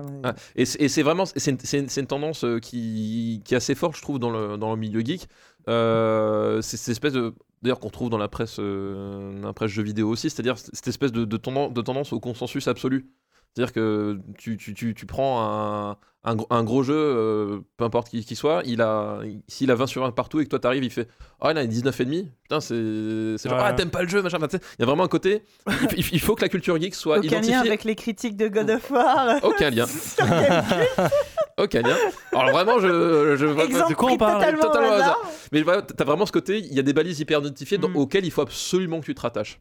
Tu vois, et, euh, et, et, et- et- c'est un, un basculement que j'a- j'avais vu moi à un moment donné. Euh, j'étais- grand lecteur de, de Mad Movies. euh, à à la grande époque, parce qu'il faisait découvrir des, des cinéastes dont on parlait pas dans les cadets cinéma, dont on parlait pas de trucs comme ça. Et au- aujourd'hui, comme la culture geek est devenue beaucoup plus dominante qu'à l'époque, enfin, tu peux pas dire le contraire. Je veux dire, Ah bah oui. aujourd'hui, les geeks d'hier sont devenus ceux qui font les produits culturels d'aujourd'hui. Bah, regarde les premiers films, enfin, coucou les Avengers, coucou tout. Voilà, donc euh, et, et, euh, et du coup aujourd'hui ils, sont- ils, sont- ils sont passés de, il y en a certains de cette époque-là qui sont passés du stade de euh, de, de, de weirdos euh, curieux et qui, et qui te, qui te drivaient en fait dans ta cinéphilie à justement gardien du temps parce qu'ils sont arrêtés. Ok, ce qui, enfin, c'est en fait c'est la même chose que j'avais vécu en école de cinéma, c'est-à-dire qu'en école de cinéma, moi je, je, je suis arrivé, euh, je disais euh, Predator c'est génial. Mais genre les mecs, mais c'est- Predator attends. plein d'ennemis plein d'ennemis putain, mi- 1986, ah mais il est sorti après 1968, donc c'est un Ouais, film de c'est merde par, par définition. C'est quel Godard celui-là voilà, ouais. et, et- et aujourd'hui, ce, ce schéma se reproduit avec la culture, enfin, dans une certaine mesure, avec la cul- cul- culture geek, euh, justement, où tu as de plus en plus voilà, bah, de, de, de, de- de gatekeepers et de balises qu'il faut absolument euh, trouver génial sous peine d'être euh, excommunié. Enfin, tu as vraiment un truc, un truc comme ça. oui on va chercher à se démarquer euh, Voilà, et, du coup, euh, et du coup, avec tes enfants, le, le piège, c'est de pas tomber là-dedans. C'est que d'un moment, c'est tu, s'ils aiment pas. euh, Moi, moi, je leur dis ça. enfin, voilà. je sais pas. Moi, je, moi, je- moi, je plaisante avec eux parce que on, pareil, je cultive beaucoup le, le- le- le second degré avec eux. Euh, ils me font beaucoup de vannes sur mes cheveux, par exemple. C'est- c'est- mais c'est- lesquels Très bon, voilà, tu vois, c'est. C'est c'est- c'est- genre, c'est genre ma fille, elle, elle débarque, elle fait euh, Papa, euh, tu sais où est la brosse à? Elle me regarde, fait. Hmm. Non. Et elle repart, voilà. tu vois, le, J'adore. j'imagine le cheminement en ouais je vais le faire Évidemment qu'elle l'a vu venir. Donc voilà, donc du coup, enfin, mais c'est un, c'est un truc que j'essaie de faire, c'est-à-dire qu'au bout d'un moment, c'est, j'en- on en plaisante parce que au final, même si ça, même si la culture geek entre guillemets, enfin, je suis pas fan du terme, mais bon, on, on se comprend, euh, a, a forgé ma vie, enfin, c'est- c'est c'est- c'est toute ma vie euh, en général. Euh, j'essaie vraiment de pas le prendre au sérieux. Euh, c'est indispensable parce que sinon, justement, voilà, tu, tu, tu, tu- C'est- tombé dans, dans le, dans, le, dans le mauvais chemin. Enfin, c'est euh, enfin, le, le- le geek par définition est celui qui sort du genre en fait. Oui, c'est- dommage aujourd'hui de se dire que c'est le genre et qu'on peut pas en sortir. C'est ça, enfin, je veux dire, c'est aussi le problème enfin, avec, que j'avais avec Ready Player One, c'est que. euh, non, mais aujourd'hui, c'est un film qui arrive, il, il a 15 ans de retard parce que. Oui, bien sûr. C'est, on, va, on va te dire avec ton film avec 300 millions de dollars, ah oui, euh, vous les marginaux, euh, vous avez le droit d'exister. De quel marginal tu parles Mm. C'est, je, voilà, c'est, c'est de, de, de, quoi- tu parles exactement C'est, plus, le- enfin, c'est plus le sujet. Tu vois, c'est au contraire, va plus loin, mais non, voilà. Et euh, donc voilà, du coup, avec tes enfants, moi, c'est, un- un- je m'en suis rendu compte à- avec sa problématique à, à elle de jeune fille qui, qui est fan de Sarah Connor et qui aimerait bien en trouver plus. Euh, euh, voilà, c'est, c'est, à- c'est quel moment moi je, je, je, je, Ouais. je peux contribuer à, à me sortir finalement de, mes, de ma zone de confort Ouais. pour aller euh, pour aller vers elle parce que moi j'essaie de leur enfin j'essaie de leur, leur, leur faire construire une cinéphile c'est-à-dire que qu'ils aient une certaine logique dans, la- dans la façon de regarder les films c'est-à-dire que pas les regarder euh, voilà t'as aimé tel film ah bah tiens il y a, il y a tel truc qui reprend soit ce thème soit soit c'est le même réalisateur Ou soit c'est le même voilà, ouais. pour qu'ils voient que finalement c'est pas des trucs isolés que Ouais. euh, voilà voilà par exemple quand elle m'avait dit euh, j'adore Matrix euh, moi j'avais pensé tout de suite à Interstellar parce que euh, t'as la relation père-fils. Ouais. et t'as ce côté un peu mindfuck euh, sur la fin d'ailleurs et du coup elle, avait adoré tu vois et du coup voilà j'essaie de du coup maintenant de, de me sortir un peu de ce, truc là et même si j'ai pas on a tous nos, nos- nos tendances gardiens du temple mais on Mais de se dire voilà que les, les peu, moments, tout à l'heure on citait chacun le film qui nous a, parce qu'on a tous un film qui nous a euh, fait passer de l'enfance à, à l'adolescence ouais. et de se dire que nos enfants ça sera pas le même film, c'est ça ce et ça sera le- potentiellement un film que nous on n'aimera pas. Ouais, exactement ça, c'est dur. hein. Et, euh, mais- je crois que c'est c'est une discussion aussi qu'on avait eue bah, euh, à propos des, des- des Star Wars et des Lego. Je crois que je t'avais raconté Oui. non, à propos de mon fils. Euh, mon fils adore tout ce qui est euh, Lego, Lego Star Wars, Lego Harry Potter, Lego Indiana Jones. Il connaît toute la pop culture, mais en Lego. ouais Et ça ne l'intéresse absolument Oui, pas de voir les originaux. Ouais. J'ai essayé de lui montrer Star Wars. J'ai essayé. de- Non, si Harry Potter, il a bien aimé. J'ai essayé de tous lui montrer, et lui, ça ne l'intéresse pas parce que c'est pas des Lego. Donc J'imagine qu'un jour euh, il Oui, en sortira viendra, et qu'il aimera, mais, mais pour l'instant il me dit non, les acteurs ils sont moches. je te l'ai littéralement, je fais. Eh, merde Ouais, c'est ça. Et lui en fait, parce que ça le fait quand même que ce Harrison Ford euh, excuse-moi mais non mais il le préfère en Lego. Et, et il a ce côté, et, et pour lui, Star Wars, c'est euh, Lego, le réveil de la force. Déjà- D'accord. ouais. Déjà, Ouais. son Star Wars, c'est le Star Wars 7. Mm.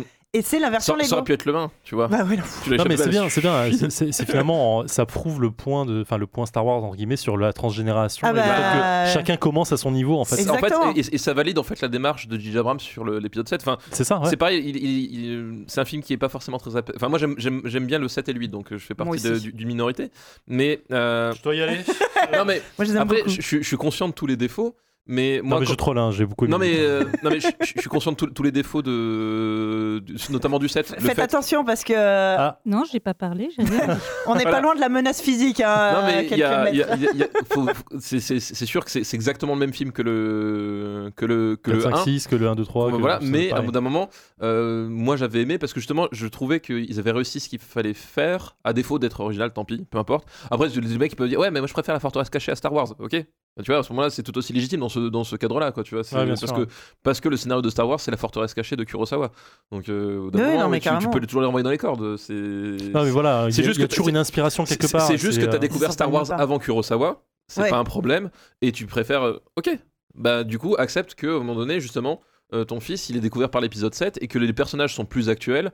euh, Exactement. Et sont- du coup, quand lui, tu lui parles des Voilà. héros de Star Wars, il va te parler de Finn, il va te parler de Voilà, Rey. Ils sont plus actuels, plus, plus en phase avec, Ouais. euh, avec, euh, avec ce que, le, le rêve de petit garçon ou de petite fille, euh, même de petite fille. Le fait d'avoir Ray. Ouais, oui. c'est Comme parfait, comme Mais parfait. en Je plus, sais pas si les gens qui n'ont pas d'enfants se rendent compte d'avoir dans les magasins des figurines de Rey, des déguisements de Rey, Oui, de voir ça. que à la kermesse ou à Halloween, je ne sais quoi, il y avait des tas, il y avait pas que des putains de princesses, il y avait plein de petites filles déguisées Ah, mais- en Rey. Mais c'est cool, c'est C'est ultra, cool. Et en plus que Disney soit, soit Oh là complètement là. open entre guillemets sur ça, c'est euh, Oui, un vrai pas en avant. Donc, euh, Et même encore heureux, et même il y en a qu'une. Enfin, genre, j'aimerais qu'il Oui, y en ait ça, plein. Mais c'est. Mais euh, euh, bon donc voilà. c'était déjà un Moi, pas énorme. quoi. Moi, j'avais pris le film dans ce sens-là, c'est qu'au bout Mm. d'un moment, c'est- tu fais, oui, a- accepte au bout d'un moment que, que finalement. que il ça se- te ressemble plus. Et Mmh. surtout que ça, ça te parle pas à toi Exactement. directement. C'est c'est au bout d'un moment, voilà. Ah non, mais enfin moi, enfin là-dessus, enfin faut pas me faire partir sur Star Wars. Voilà, on te sent, on sent que tu. hein, Non, mais je connais ton opinion et. Enfin voilà, enfin après voilà, quand tu parles de gens qui n'ont pas d'enfants, moi je- par exemple, je sais que mon neveu euh, Star Wars 7, ça a été un drame absolu. Il était fan de Han Solo. il s'est jeté dans les bras de sa mère euh, au moment fatidique, Oh, et en criant je ne veux pas voir ça. Le pauvre. C'est pour ça, donc c'est vrai que même maintenant, enfin, il a passé, il a passé son moment de deuil, euh, ça va mieux. Il a bien aimé l'épisode 8, mais euh, pour lui, enfin, c'est, euh, c'est, un nouveau. Enfin, c'est vrai qu'il se compare quand même maintenant un peu plus aux nouveaux personnages Bien sûr. qu'aux anciens, même s'il a vu en premier, euh, s'il Mm. a vu en premier les six, enfin, les six premiers. Donc, euh, enfin, il les a vus dans l'ordre. En plus, mon frère a fait n'importe quoi. Il lui a montré le 1, 2, 3, 4, 5, 6. Oh là là. Oh. La DAS La DAS C'est ça, la DAS. Où sont les services sociaux quand on a besoin d'eux? Mais enfin, c'est pareil, me- bah, justement, lui, il a, il a fini en larmes euh, au Retour du Jedi parce que euh, il m'a appelé, il m'a appelé juste après avoir vu le Retour du Jedi en disant euh, Anakin est mort. Ah oui, ouais, c'est. c'est- ouais. Ah oui, non, mais voilà. c'est- Non, ouais, c'est- du coup, ça change plein de choses. Ah bah oui, quand tu les regardes, c'est vrai, parce qu'à chaque fois c'est une question qu'on se pose sous la forme d'une boutade, mais sinon tu regardes 1, 2, 3, 4, 5, 6 ou 4, 5, 6, 1, 2, 3, c'est plus le même héros. Bah, oui, c'est Soit plus, c'est euh, Luke le héros, soit c'est Anakin le héros. en fait, j'allais dire c'est Dark Vador qui est mort et Nakin euh, est rené de ses cendres. Mais bon, non mais euh, je tu pas vois, en du point de vue quand tu le regardes pour la première fois, soit le héros c'est Luke, soit le héros c'est Anakin. T'as Ouais, bien sûr. hein, t'as- pas le même point de vue. Ma, ma théorie, c'est que le, en fait, la meilleure façon de regarder Star Wars, c'est 4, 5, la- les 20 premières minutes du 6, 1, 2, 3 et la fin du 6. Ah, On est, on est encore au-delà du. euh, Parce que, Non, mais c'est pas faux. parce que le moment où Luke réapparaît dans le retour du Jedi, où il réapparaît en noir, en fait, et euh, tu, là, tu, là tu, tu réintroduis, Mm. le, le, le- la- tu réintroduis le, le- trauma de Dark Ouais, bien Vador sûr, ça marche pour, très bien. pour faire le parallèle entre ce qu'est en train de vivre Luke. Et la fin, paf, du- la et- fin de l'Empire contre-attaque, a- où il apprend effectivement. Voilà, Ouais, c'est très intelligent même. Du coup, pour moi, ça devrait être la façon logique si, si George Lucas avait, euh, avait, avait pu ou avait su. C'est toujours l'énigme avec George Lucas. Est-ce que c'est une question de capacité ou de volonté? On ne saura jamais. Euh, faire les films comme, euh, comme euh, pour avoir le, maximum d'impact. euh, voilà, moi, c'est comme ça que je le que je l'aurais, je l'aurais vu. Bon après, j'aurais, peut-être même inclus le 1 en fait, parce que finalement, il n'apporte pas tant d'informations que ça. euh, Le 1 le 1. C'est que- c'est le- de quoi? celui, c'est celui voilà, c'est ça. D'un point de vue euh, information narrative, finalement, c'est, c'est pas le plus, euh, le plus crucial, quoi. Bah, si tu commences par ça, si. Ouais, Il a encore- pas énorme truc. quoi. Ouais, encore, enfin, tout ce que tu sais, c'est juste que Padmé, elle a, elle a flashé sur un gosse de 8 ans, je trouve. Ouais, que moi- elle, moi, elle a- je suis- un peu, un peu Je assez meuf, hein. gêné, euh, je suis assez gêné par. Alors, alors, on, on remet les choses en place, hein, messieurs, dames, on vit dans l'espace, la notion de temps, tout ça, c'est vraiment différent. Oui, c'est logique, va- Elle, elle- flash sur lui, il est déjà devenu ado, mais quand t'as quel- connu quelqu'un enfant, je trouve ça chelou. Oui, il y, a un truc de leur Non, relation qui est non, bizarre. non, je suis désolé, non, c'est ah, complètement normal. Genre, ah, je t'ai connu tout petit, mais alors je te trouve canon. Ah, Il y a des. Ouais, non. On appelle ça une Johnny Hallyday. Oui, mais. Ah, ils sont pas relation avec connus. Sont croisés, hein, La d'accord. relation avec hein. Adeline, c'était ça. hein. Ah, c'est même pire que ça. Mais je pense qu'on va oui, pas en parler, parce que là, je Mais pense que je vais Et du vomir. coup, du coup, est-ce que euh, à la mort de Anakin, est-ce qu'ils se sont battus pour leur héritage Je sais pas. coup, Ce serait bon. je sais plus. euh, C'est le, le film super chiant, tu sais. Avec un- Dans un procès, tu sais, juste. euh, euh. Excusez-moi, euh, non, selon le. Bah ouais, parce qu'en plus, je pense que c'est mort, parce que Leia, c'est pas officiellement, vu qu'elle a été adoptée, Oui, c'est mort. Donc euh, je pense, non, l'héritage, c'est passé. euh, C'est moi qui devrais Très hériter de la force, d'accord Je suis pas contre, euh, je comprends pas. Bref, eh ben merci. je pense merci pour euh, cette, euh, cette euh, rubrique. Je pense qu'on va, on va, on va passer euh, à la suite. Mais on a, on a appris plein de choses, surtout de plein de façons de, de traiter euh, moralement euh, mal nos enfants. Exactement. Comme d'hab. Comment torturer les enfants. Et du coup, bah, on va passer euh, aux travaux pratiques.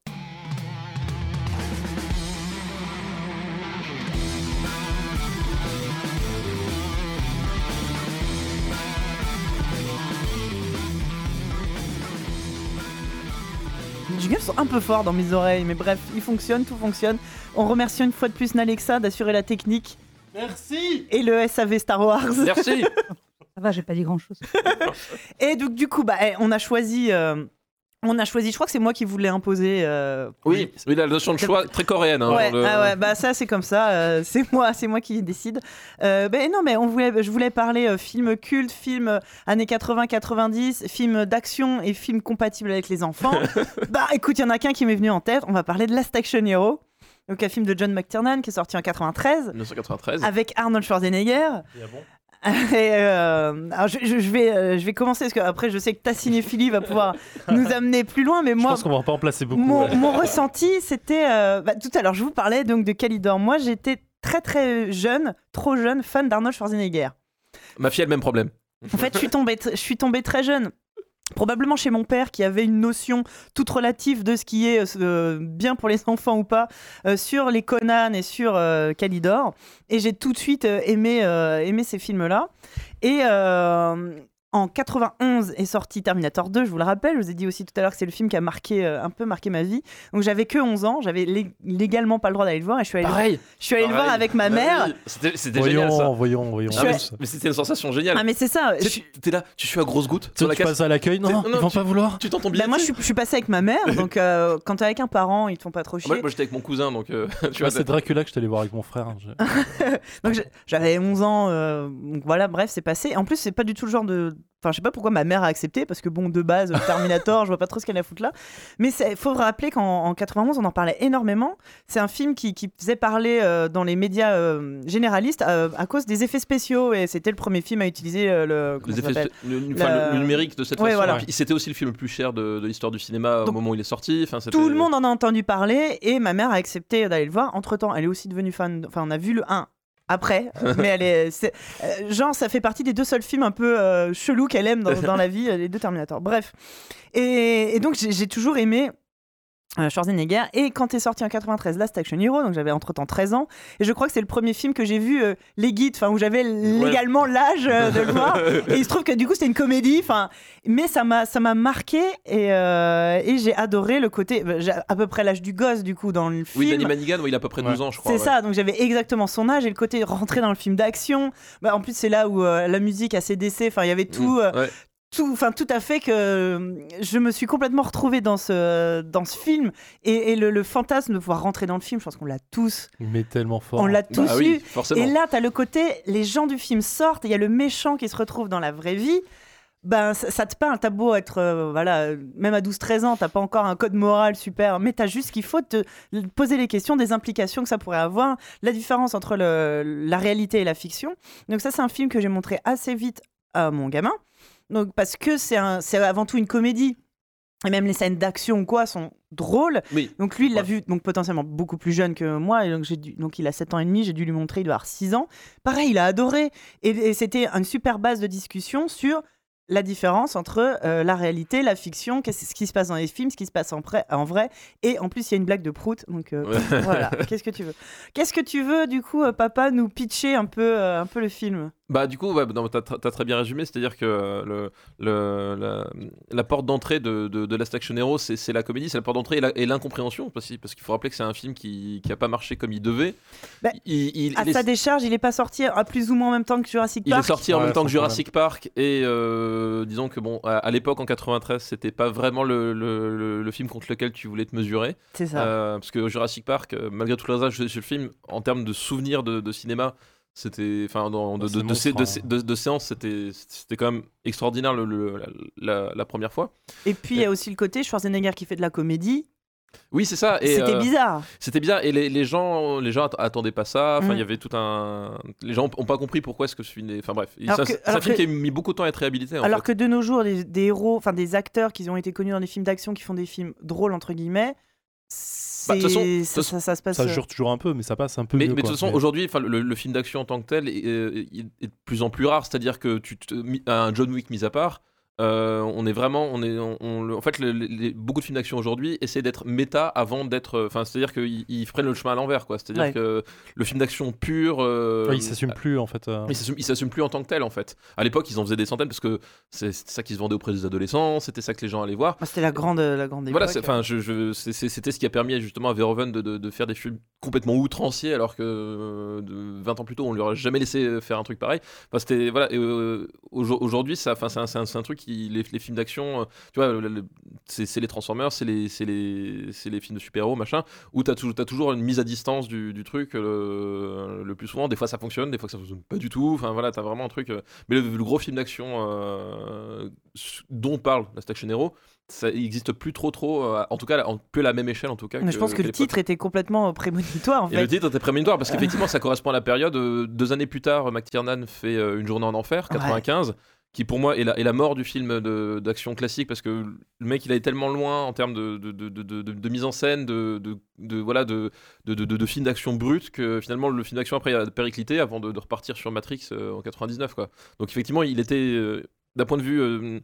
Euh, timeline cinématographique, en fait, c'était le, le film qu'il fallait au bon moment. Enfin, Ouais. McTiernan, c'est un, c'est un esthète du, du- du film d'action, mais c'est aussi un, un vrai auteur dans le sens où euh, il utilise le film d'action pour, euh, pour s'exprimer. Pour lui, ce qui l'intéresse, c'est, c'est la, c'est- c'est la gestion de l'espace, c'est la, c'est, la façon dont, dont- dont les choses interagissent dans le cadre. Et il avait aussi senti voilà, que c'était, c'était le moment un peu, un peu charnière du, du genre, qu'on arrivait un peu, un, un peu au bout d'une certaine façon, comment est-ce qu'on allait au-delà, voilà quoi. Et euh, donc voilà, mais du coup, pour les enfants, Last Action Hero, c'est justement c'est ce côté très paradoxal de ce film-là, c'est que en fait, pour euh, prendre la pleine conscience de Last Action Hero, faut avoir vu tous les autres films avant. En fait, Enfin, Ouais. faut, faut- Ouais, il faut avoir plein de références quand même. mais en même temps, il, il- il parle aux gamins parce que justement, euh, t'as as des blagues, euh, t'as des blagues en fait qui sont, enfin t'as un, un jeu sur sur sur sur sur, sur, sur- sur l'absurde et sur, sur les blagues qui est pas que référentiel. Ouais. C'est-à-dire que c'est référentiel, enfin tu l'apprécies mieux quand t'as tous les codes du genre, mais le fait que euh, le, le- le type à, à un mètre de distance avec une mitrailleuse, il arrive pas à toucher Schwarzenegger qui fait une roulade devant lui, Oui. il s'en rend compte et il voit que, il voit que, que ça n'a aucun sens, tu vois, il voit que c'est débile. Et, euh, et en fait, du, du coup, ils, ils arrivent à l'apprécier, enfin ils arrivent à l'apprécier avec une, un- une certaine forme de premier degré. Ouais. Et euh, c'est ça qui est bien avec ce film, c'est que et après, il- comme, comme il est drôle, bah, ils aiment bien le revoir. Et puis au, au fur et à mesure, en fait, ils, euh, qui, qui, qui, qui voient les autres films, qui commencent à. Tu piges les références références, posteriori. ils, ils font les, les- ils font les, comment s'appelle, les, les mises en réseau eux-mêmes. Et du coup, le, le film prend une autre dimension. Et, et ça, enfin, nous, nous, en tout cas, quand, moi pareil, je, je l'ai vu plus ou moins à la même époque. C'était pas forcément la lecture qu'on avait parce que nous, on, on venait déjà avec le bagage. Donc nous, on l'a vu tout de suite, dans, entre guillemets, dans sa forme finale. Euh, Enfin bon après on a, on a vu des, des critiques de cinéma n'étaient pas capables de le faire donc euh, comme quoi c'est pas un problème des enfants mais on l'a vu tout de suite dans forme finale alors que eux je pense c'est un film qui ça qui est bien c'est un film qui va se construire en fait au Ouais. fur et à mesure des, des visionnages Exactement. c'est-à-dire qu'ils vont, ils vont partir de, de- d'une première échelle, et puis en fait, au fur et à mesure, ils vont plonger dedans et se rendre compte que, que de, de- pourquoi en fait euh, ça se passe comme ça. Et, enfin, et du coup, ça va prendre une autre dimension. C'est un, et c'est un, c'est un- c'est assez paradoxal, c'est que tu te dirais ouais, je, je vais pas le montrer à des enfants comme premier film d'action parce que finalement, c'est un film postmoderne sur les films d'action, donc par définition, il, il nécessite un certain bagage. Mais en fait, non, parce que l'accessibilité qu'a qu'a mis, le, euh, mis McTiernan et le soin aussi, parce qu'il il a, il a, il a voulu faire un vrai film d'action. Ah oui. Il, a pas voulu faire une parodie. Enfin, c'est-à-dire que ça, il y a vraiment ce Oui, côté. c'est pas l'arme fatale, quoi. Voilà, c'est pas alarme fatale quoi. Il y a vraiment, ce- ce- c'est un, un vrai film avec un vrai récit, etc. Ouais. Euh, il, fait que du coup, euh, tu, tu, tu, tu- restes, en, tu restes euh, impliqué dedans. Et, tu, et, et même si elles sont grotesques, les, les scènes d'action commencent à continuer à fonctionner. Quoi. Ils sont, ils sont Ouais, c'est vrai quoi. que le côté parodique euh, réel, enfin quand, quand on passe sur la réalité, le côté euh, euh, réel parodique, en fait, il a un côté un peu doux amer en fait sur, euh, Bah oui, sur bah- la vraie vision du, du film en, delà, en, Voilà, dehors du film lui-même. en fait. bah- Et qu'est-ce que sont les acteurs au-delà de ça et voilà, et Schwarzenegger par exemple, il passe pour un connard dans ce film-là. Et, et je- je- moi, je reste épaté que à cette époque-là, Il Ouais. a accepté de faire ça il a- voilà, c'est ça. Ah ouais, non mais vraiment. Le, le ouais. mec qui sortait de Terminator, il était vraiment au top de sa, Exactement, de sa carrière. ouais. C'était, c'était le, le- le mec et, et que il accepte de passer pour un gros con qui essaie de placer ses produits dérivés à tout prix et que sa femme lui fait des réflexions. Genre, Genre, Et, Genre, et euh, en tant que Jack Slater, il arrive pas à prononcer le mot Schwarzenegger. Ça, c'est ça ça me fait rire hein. à chaque fois, quoi. et, en fait, euh, ça doit être des doubles blagues que lui-même a dû subir blague. au long de sa vie. En fait, c'est, une double blague parce qu'en fait, effectivement, quand il arrive à Hollywood, personne ne. Parce que moi, j'ai, lu la biographie de, hein, de de Schwarzenegger. C'est un de mes livres de chevet. Ah non, mais ça doit être passionnant. Euh, bah oui, bah, c'est, un, c'est un personnage de cinéma lui-même. Oui, non, mais c'est ça. ce, ce type-là, c'est, c'est, à dire que c'est, le type, il, a, il est arrivé, il est pas arrivé à Hollywood en se disant. euh, Je vais faire fortune. je vais faire. C'est, l'arrivée avec Hollywood en disant. Je suis, je suis, je sais que je vais y arriver. Enfin, il y avait vraiment un côté, enfin, il y avait une détermination qui. Mais il était déjà riche en plus. Il était déjà. euh, Bah, il était pas déjà arrivé, mais il est- en fait, il était, il était connu parce qu'il avait, il avait fait Mister Univers. Ouais, mais après, il a pas investi dans l'immobilier Voilà, avant ça- faire du ah, cinéma. C'est ça, et du, ça, coup, ouais. du coup, en fait, il avait déjà des relations parce que par les, par les concours, et du coup, en fait, c'est. Mais il y avait vraiment ce côté. euh, euh, c'est c'est même pas je vais, je vais tester le rêve américain, c'est je suis convaincu que je suis le rêve américain. T'as vraiment ce. ce Ouais, bien sûr. c'est un personnage qui, qui est complètement hors norme à. à- Ce mec a réussi à faire croire que tout le monde pouvait y arriver, que le rêve à l'américain. C'est ça, c'est. c'est- Ça il marche que sur lui. hein. Il y avait un truc complètement hors norme chez, chez ce, type-là qui, qui, qui, enfin, qui en fait un vrai personnage romanesque. quoi. Ah ouais. Et c'est ce qu'il disait donc dans sa biographie, c'est qu'en fait justement Schwarzenegger, personne à Hollywood ne pouvait prononcer ce nom-là. Et, J'imagine largement le truc. ouais. et donc, euh, Et il a coup, pas pris de pseudo, le il mec. n'a pas pris euh. de pseudonyme parce que Joseph. justement, Mais ça marche. C'était un acte de, fi- de fierté parce qu'il a fait, ben déjà un des Schwarzenegger, t'en auras qu'un seul à Hollywood. Ah oui. Non ah oui, c'est non, mais personne va le C'est tout confondre. con, il il aurait pris John Smith. Bon, euh, voilà. Schwarzenegger, il n'aura qu'un seul à Hollywood. Et, euh, et du coup, enfin, aussi, il était dans, ce- dans cette optique. Je suis un être exceptionnel. Donc, Ce non qui- non, mais-. Oui, non. Ce ce qui est vrai, parce que des, des types taillés comme lui, Ah, c'est plus- Univers à 16 ans, Voilà. on va pas en croiser tous les jours. C'est ça, hein. c'est plus l'exception que la norme, donc d'un point de vue purement sémantique, il a raison. Euh, il disait il faut que j'ai un nom à la mesure du truc. Et il s'est dit, voilà, je vais- et je- du coup, je vais le revendiquer. Et, et lui, son, son, la façon dont il a construit ça, c'est il s'est dit, je vais les forcer à apprendre à prononcer mon nom, et pas l'inverse. Mais ça a marché. Hein. Et, et donc, c'est ce qui s'est passé. C'est qu'au bout d'un moment, eh ben, t'arrives en, t'arrives en 84, euh, enfin, t'arrives avec Conan en 82, euh, Terminator en 84, et le mec, il s'était forcé de prononcer Schwarzenegger parce que c'était lui, l'homme de la situation à ce moment-là. Alors, Et voilà. je- je- hors, complètement hors sujet, mais pour euh, Conan, la, la- la légende urbaine dit qu'il n'a jamais été payé pour le rôle ou tout- un truc comme ça parce que finalement il est demandé trop cher pour avoir le premier Ah, rôle. c'est- c'est peut-être, ouais, ça, Ouais, ça, c'est un truc j'ai du genre, mais c'est po- c'est possible que. Genre il arrive sur le rôle, on lui mec, propose un second rôle, on lui dit non non je veux le premier rôle, et il dit bah on va pas te payer pour le premier rôle, Enfin, c'est pas grave, moi je suis déjà riche, je couilles. veux juste le premier rôle, je vais faire au cinéma. Mais c'est, comme le, le, le, euh, le- le- le personnage dans, dans Terminator. on- il dev- au début, il devait jouer euh, Kyle Reese. Ouais. Et, Ah, avait- c'est- c'était Lance Erickson qui devait euh, jouer le Terminator. Et il lit le scénario et il va voir James Cameron. Il lui fait Marche pas. Impossible. Le, le- le personnage que tout le monde va retenir, le personnage fort du film, C'est le le, Terminator et je veux être le robot.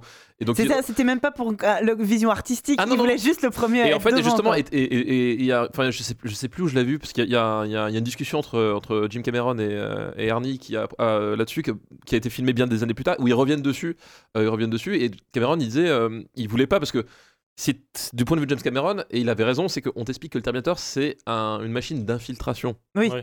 une machine d'infiltration d'un mètre 98 avec un accent autrichien. Ça marche moi, moi je pense que ça passe bien. hein. Je- En termes de passer inaperçu, bon, il y avait mieux. Et c'est pour ça qu'il avait choisi Lance Erickson, qui, qui a l'avantage d'avoir un, un physique banal, entre guillemets, mais à la fois euh, inquiétant. Enfin, c'est c'est un acteur. Ouais. J'adore Lance Ah bah ouais. C'est un, c'est un type, euh, c'est un type euh, vraiment. C'est X mon gars. c'est voilà, c'est c'est c'est un acteur vraiment génial et, et pour le coup, voilà, il, il correspondait à la vision de, de, de James Cameron. Et en fait, il, donc lui, voilà, c'est- son argument c'était ça, c'était non mais c'est une machine d'infiltration, machin. Et, et Schwarzenegger l'a convaincu, lui a, lui a dit mais si tu veux un, un, robot que rien n'arrête, tu me regardes deux secondes. et, Bah ouais. et de fil en aiguille, James Cameron a fait. Effectivement, il a dit l'impression, enfin cette impression de, de, de machine instoppable va, va être plus forte en fait que mon Ouais, idée sûr. de base. Mais c'est vrai. On va partir là-dessus. Et donc ça, s'est- ça s'est fait comme ça quoi. Et donc du coup voilà, c'est, c'est, et, et que et, et que- et qu'il arrive en- dans Last Action Hero et qu'il reprenne tout ça et qu'il qu'il qu'il- qu'il remodifie. Alors c'est pareil, c'est, des blagues euh, qui, qui sont drôles en elles-mêmes parce que ne pas prononcer Schwarzenegger et prononcer Albert Schweitzer à la place, enfin, même si les, les gamins savent pas qui c'est Albert Schweitzer, c'est pas le problème, c'est, drôle. oui. Ils comprennent que c'est pas Beckenbauer, ils comprennent, voilà, ils comprennent qu'ils prononcent mal et que voilà. Mm. Mais euh, derrière, il y y a- il y a toute une histoire qui, euh, quand, quand t'es initié, est encore plus savoureuse. Enfin voilà, c'est et qui, que Schwarzenegger ait, ait voulu faire ça et qu'à la fin justement quand il quand il dit ouais si tu veux il y a, y a- y a- il y a des rôles dans les supermarchés pour euh, pour la promotion du film quand, bon, quand t'es gamin ça te passe au-dessus mais quand t'es adulte tu fais putain mais quel enfoiré quoi Ouais, c'est vraiment du- et, qu- et qu'il l'ait assumé que, et, Ouais. que le, et que Schwarzenegger acteur n'ait pas de rédemption dans le film c'est à dire que euh, le- la dernière image que t'as de lui c'est un connard Ouais. je, je trouvais ça je trouve ça toujours très fort en fait Ouais, c'est marrant. Et pour le coup, même, euh, enfin, même se moquer de ses propres gimmicks, quoi. Le, euh, le I'll be back, euh, comme ça, c'est vraiment. Enfin, tout est cassé. Il casse tous les codes de Ouais, son ouais. propre Bah, rôle, en fait. il- Oui, il a inventé la méta à une époque où ça se faisait pas Ça- vraiment. ça- quoi. ça- Enfin, ça- pas inventé, mais. Enfin, D'ailleurs, le problème, après, il, il est resté coincé dedans. C'est-à-dire que après les, les- les 15 ans qui ont suivi, bon, Il a fait les, que les- ça, les ouais. I'll be back, Ouais, il je- est obligé de les mettre, quoi. t'étais pas obligé de les mettre. Mais, euh, mais oui, c'était à l'époque où justement le, le- le méta était pas encore, euh, était pas encore la norme. Aujourd'hui, enfin, voilà, Maintenant, disais, c'est tout le temps ça. maintenant, tu, les films sont méta avant même de- d'avoir un propre univers. Donc, ça crée des, ça crée des problèmes. Mais on a un problème avec le premier degré en fait, Euh, Ouais. surtout dans ce genre-là. Euh, c'est pour ça que John Wick c'est tellement bien. Putain, tellement, tellement Euh, cool ce, ce le- film, vraiment. Et euh, mais du coup, euh, du coup, oui, lui, lui, il le faisait parce que euh, il pouvait se le permettre. Il en fait, je pense qu'il était vraiment la bonne personne aussi pour le faire. Exactement, ouais. Euh, Ah voilà, bah oui, ça aurait pas marché pour. euh, c'est c'est comme quand Fincher fait dire à, à Brad Pitt en voyant le, le- la pub pour le, pour le slip, tu sais, dans, dans, dans Fight Club. T'as un moment donné, ils sont dans le bus, ils regardent Ouais. une pub et Brad Pitt dit à Edward Norton Est-ce que t'as envie de ressembler à cet homme-là? Et en fait, le corps qu'on voit, c'est celui de Brad Pitt. Ah, putain, je savais pas, d'accord. Et c'est pareil, c'est, Brad Pitt, c'était le sex symbole de l'époque, c'était l'acteur type qu'il fallait pour dire cette Ouais, réplique dans, ouais, dans ce ouais, cadre-là. Bah là, Schwarzenegger, c'est la même chose. C'est, c'est vraiment, s'il y en avait qu'un qui, qui pouvait faire ça parce que c'était pertinent euh, à ce moment-là, c'est. Ah, ça aurait pas marché avec n'importe qui d'autre, Voilà, c'est évident. Même euh, parce que je, re- je re- je regarde, même Stallone 93, c- c'était plus de- des si bonnes années pour lui. Lui, enfin, il commençait déjà à être dans, dans- dans le creux de la vague. euh, 92, euh, 93, si je me souviens bien, c'était euh, arrête, ma mère va tirer. Ouais. C'est- Oh, dur. c'était là où était Stallone à cette époque-là. Donc, Ouais. voilà, donc c'était vraiment, vraiment, c'était le, le- le bon film au bon moment avec le, le bon réalisateur. Euh, et Personne n'a compris. Et- et du coup, parce que même dans, dans le film, on voit, euh, enfin, quand il essaie de prouver qu'il est dans un film, il va dans le vidéoclub, il ouais. voit euh, Terminator 2, on voit Stallone Stallone, euh, sur, la, sur la Harley. Genre, je me demande même comment euh, Stallone a même pris sa propre image là-dedans, en fait, parce que finalement, Bah, c'est je- ce qui est- c'est ce qui l'a bloqué, euh, j'imagine, à un moment dans sa carrière. Enfin, Bah, cette relation Stallone-Schwarzenegger bah, il y avait, euh, cinéma, mais était en fait. Il y avait la guerre. Il y a eu les, les Beatles contre euh, les, Les- Rolling Stones. Il y a eu Sega Nintendo et il y a eu. Schwarzenegger Stallone. Et en fait, on a appris des années plus tard que, en fait, ils s'entendaient bien. Euh, parce que, euh, justement, euh, c'était les deux, les deux gars musclés. De... Bon, ils, avaient 20 ils ont 20 cm de différence, mais quand même, les, deux gars musclés de- de- d'Hollywood, ils ils s'entendaient bien. euh, D'un point de vue personnel, par contre, ils, ils ont jamais réussi à, faire- à bosser ensemble parce qu'ils avaient des égos trop, trop gros. D'ailleurs, c'est 'fin, c'est c'est drôle que dans Exponables, ils soient. Oui, ça, Ouais. je pensais, ouais, justement. C'est que justement dans Exponables, c'était un stade de la carrière où justement plus personne ne voulait d'eux, donc le seul moyen qu'on en veuille d'eux, c'était qu'ils se mettent ensemble. Tu Mais c'est vrai. c'est- C'était. c'est- c'est- Ouais, c'est encore drôle. qu'ils se mettent ensemble, euh, Oui, c'est pas. euh, Ils partagent pas énormément de scènes, mais, mais du coup, Il n'y a du pas coup, assez de place pour leurs deux égaux dans une pièce. du coup, d'un point de vue humain, ils s'aimaient bien. Et d'ailleurs, si tu regardes euh, à plus ou moins la même période, euh, période dans Demolition Man, Il y a t'as une une, blague, t'as une blague que Schwarzenegger, Schwarzenegger est est président président des de- États-Unis, des ouais. États-Unis. Oui, c'est vrai. d'accord, voilà. ouais. Du coup, ça- ils se répondaient. C'est pareil, le Predator, qui, qui est un film génial. Si tu regardes bien, en fait, c'est une, réplique à, à Rambo. Ouais. Oui. Enfin, vraiment, t'avais un espèce de, de- de jeu à distance. C'était une espèce de, de, de Tu pourrais faire froide. une espèce de, de carrière comme ça, enfin de, de, Oui, de- voir- de faire une filmographie et de Euh, regarder euh, leurs euh, films qui se... se recoupent mais en fait.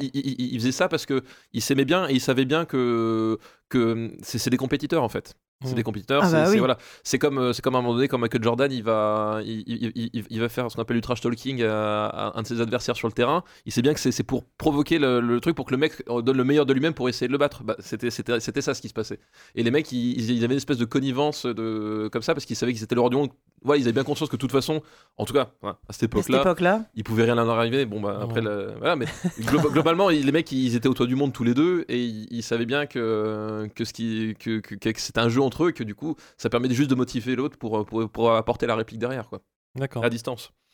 Du coup, on n'a toujours pas parlé du film en lui-même.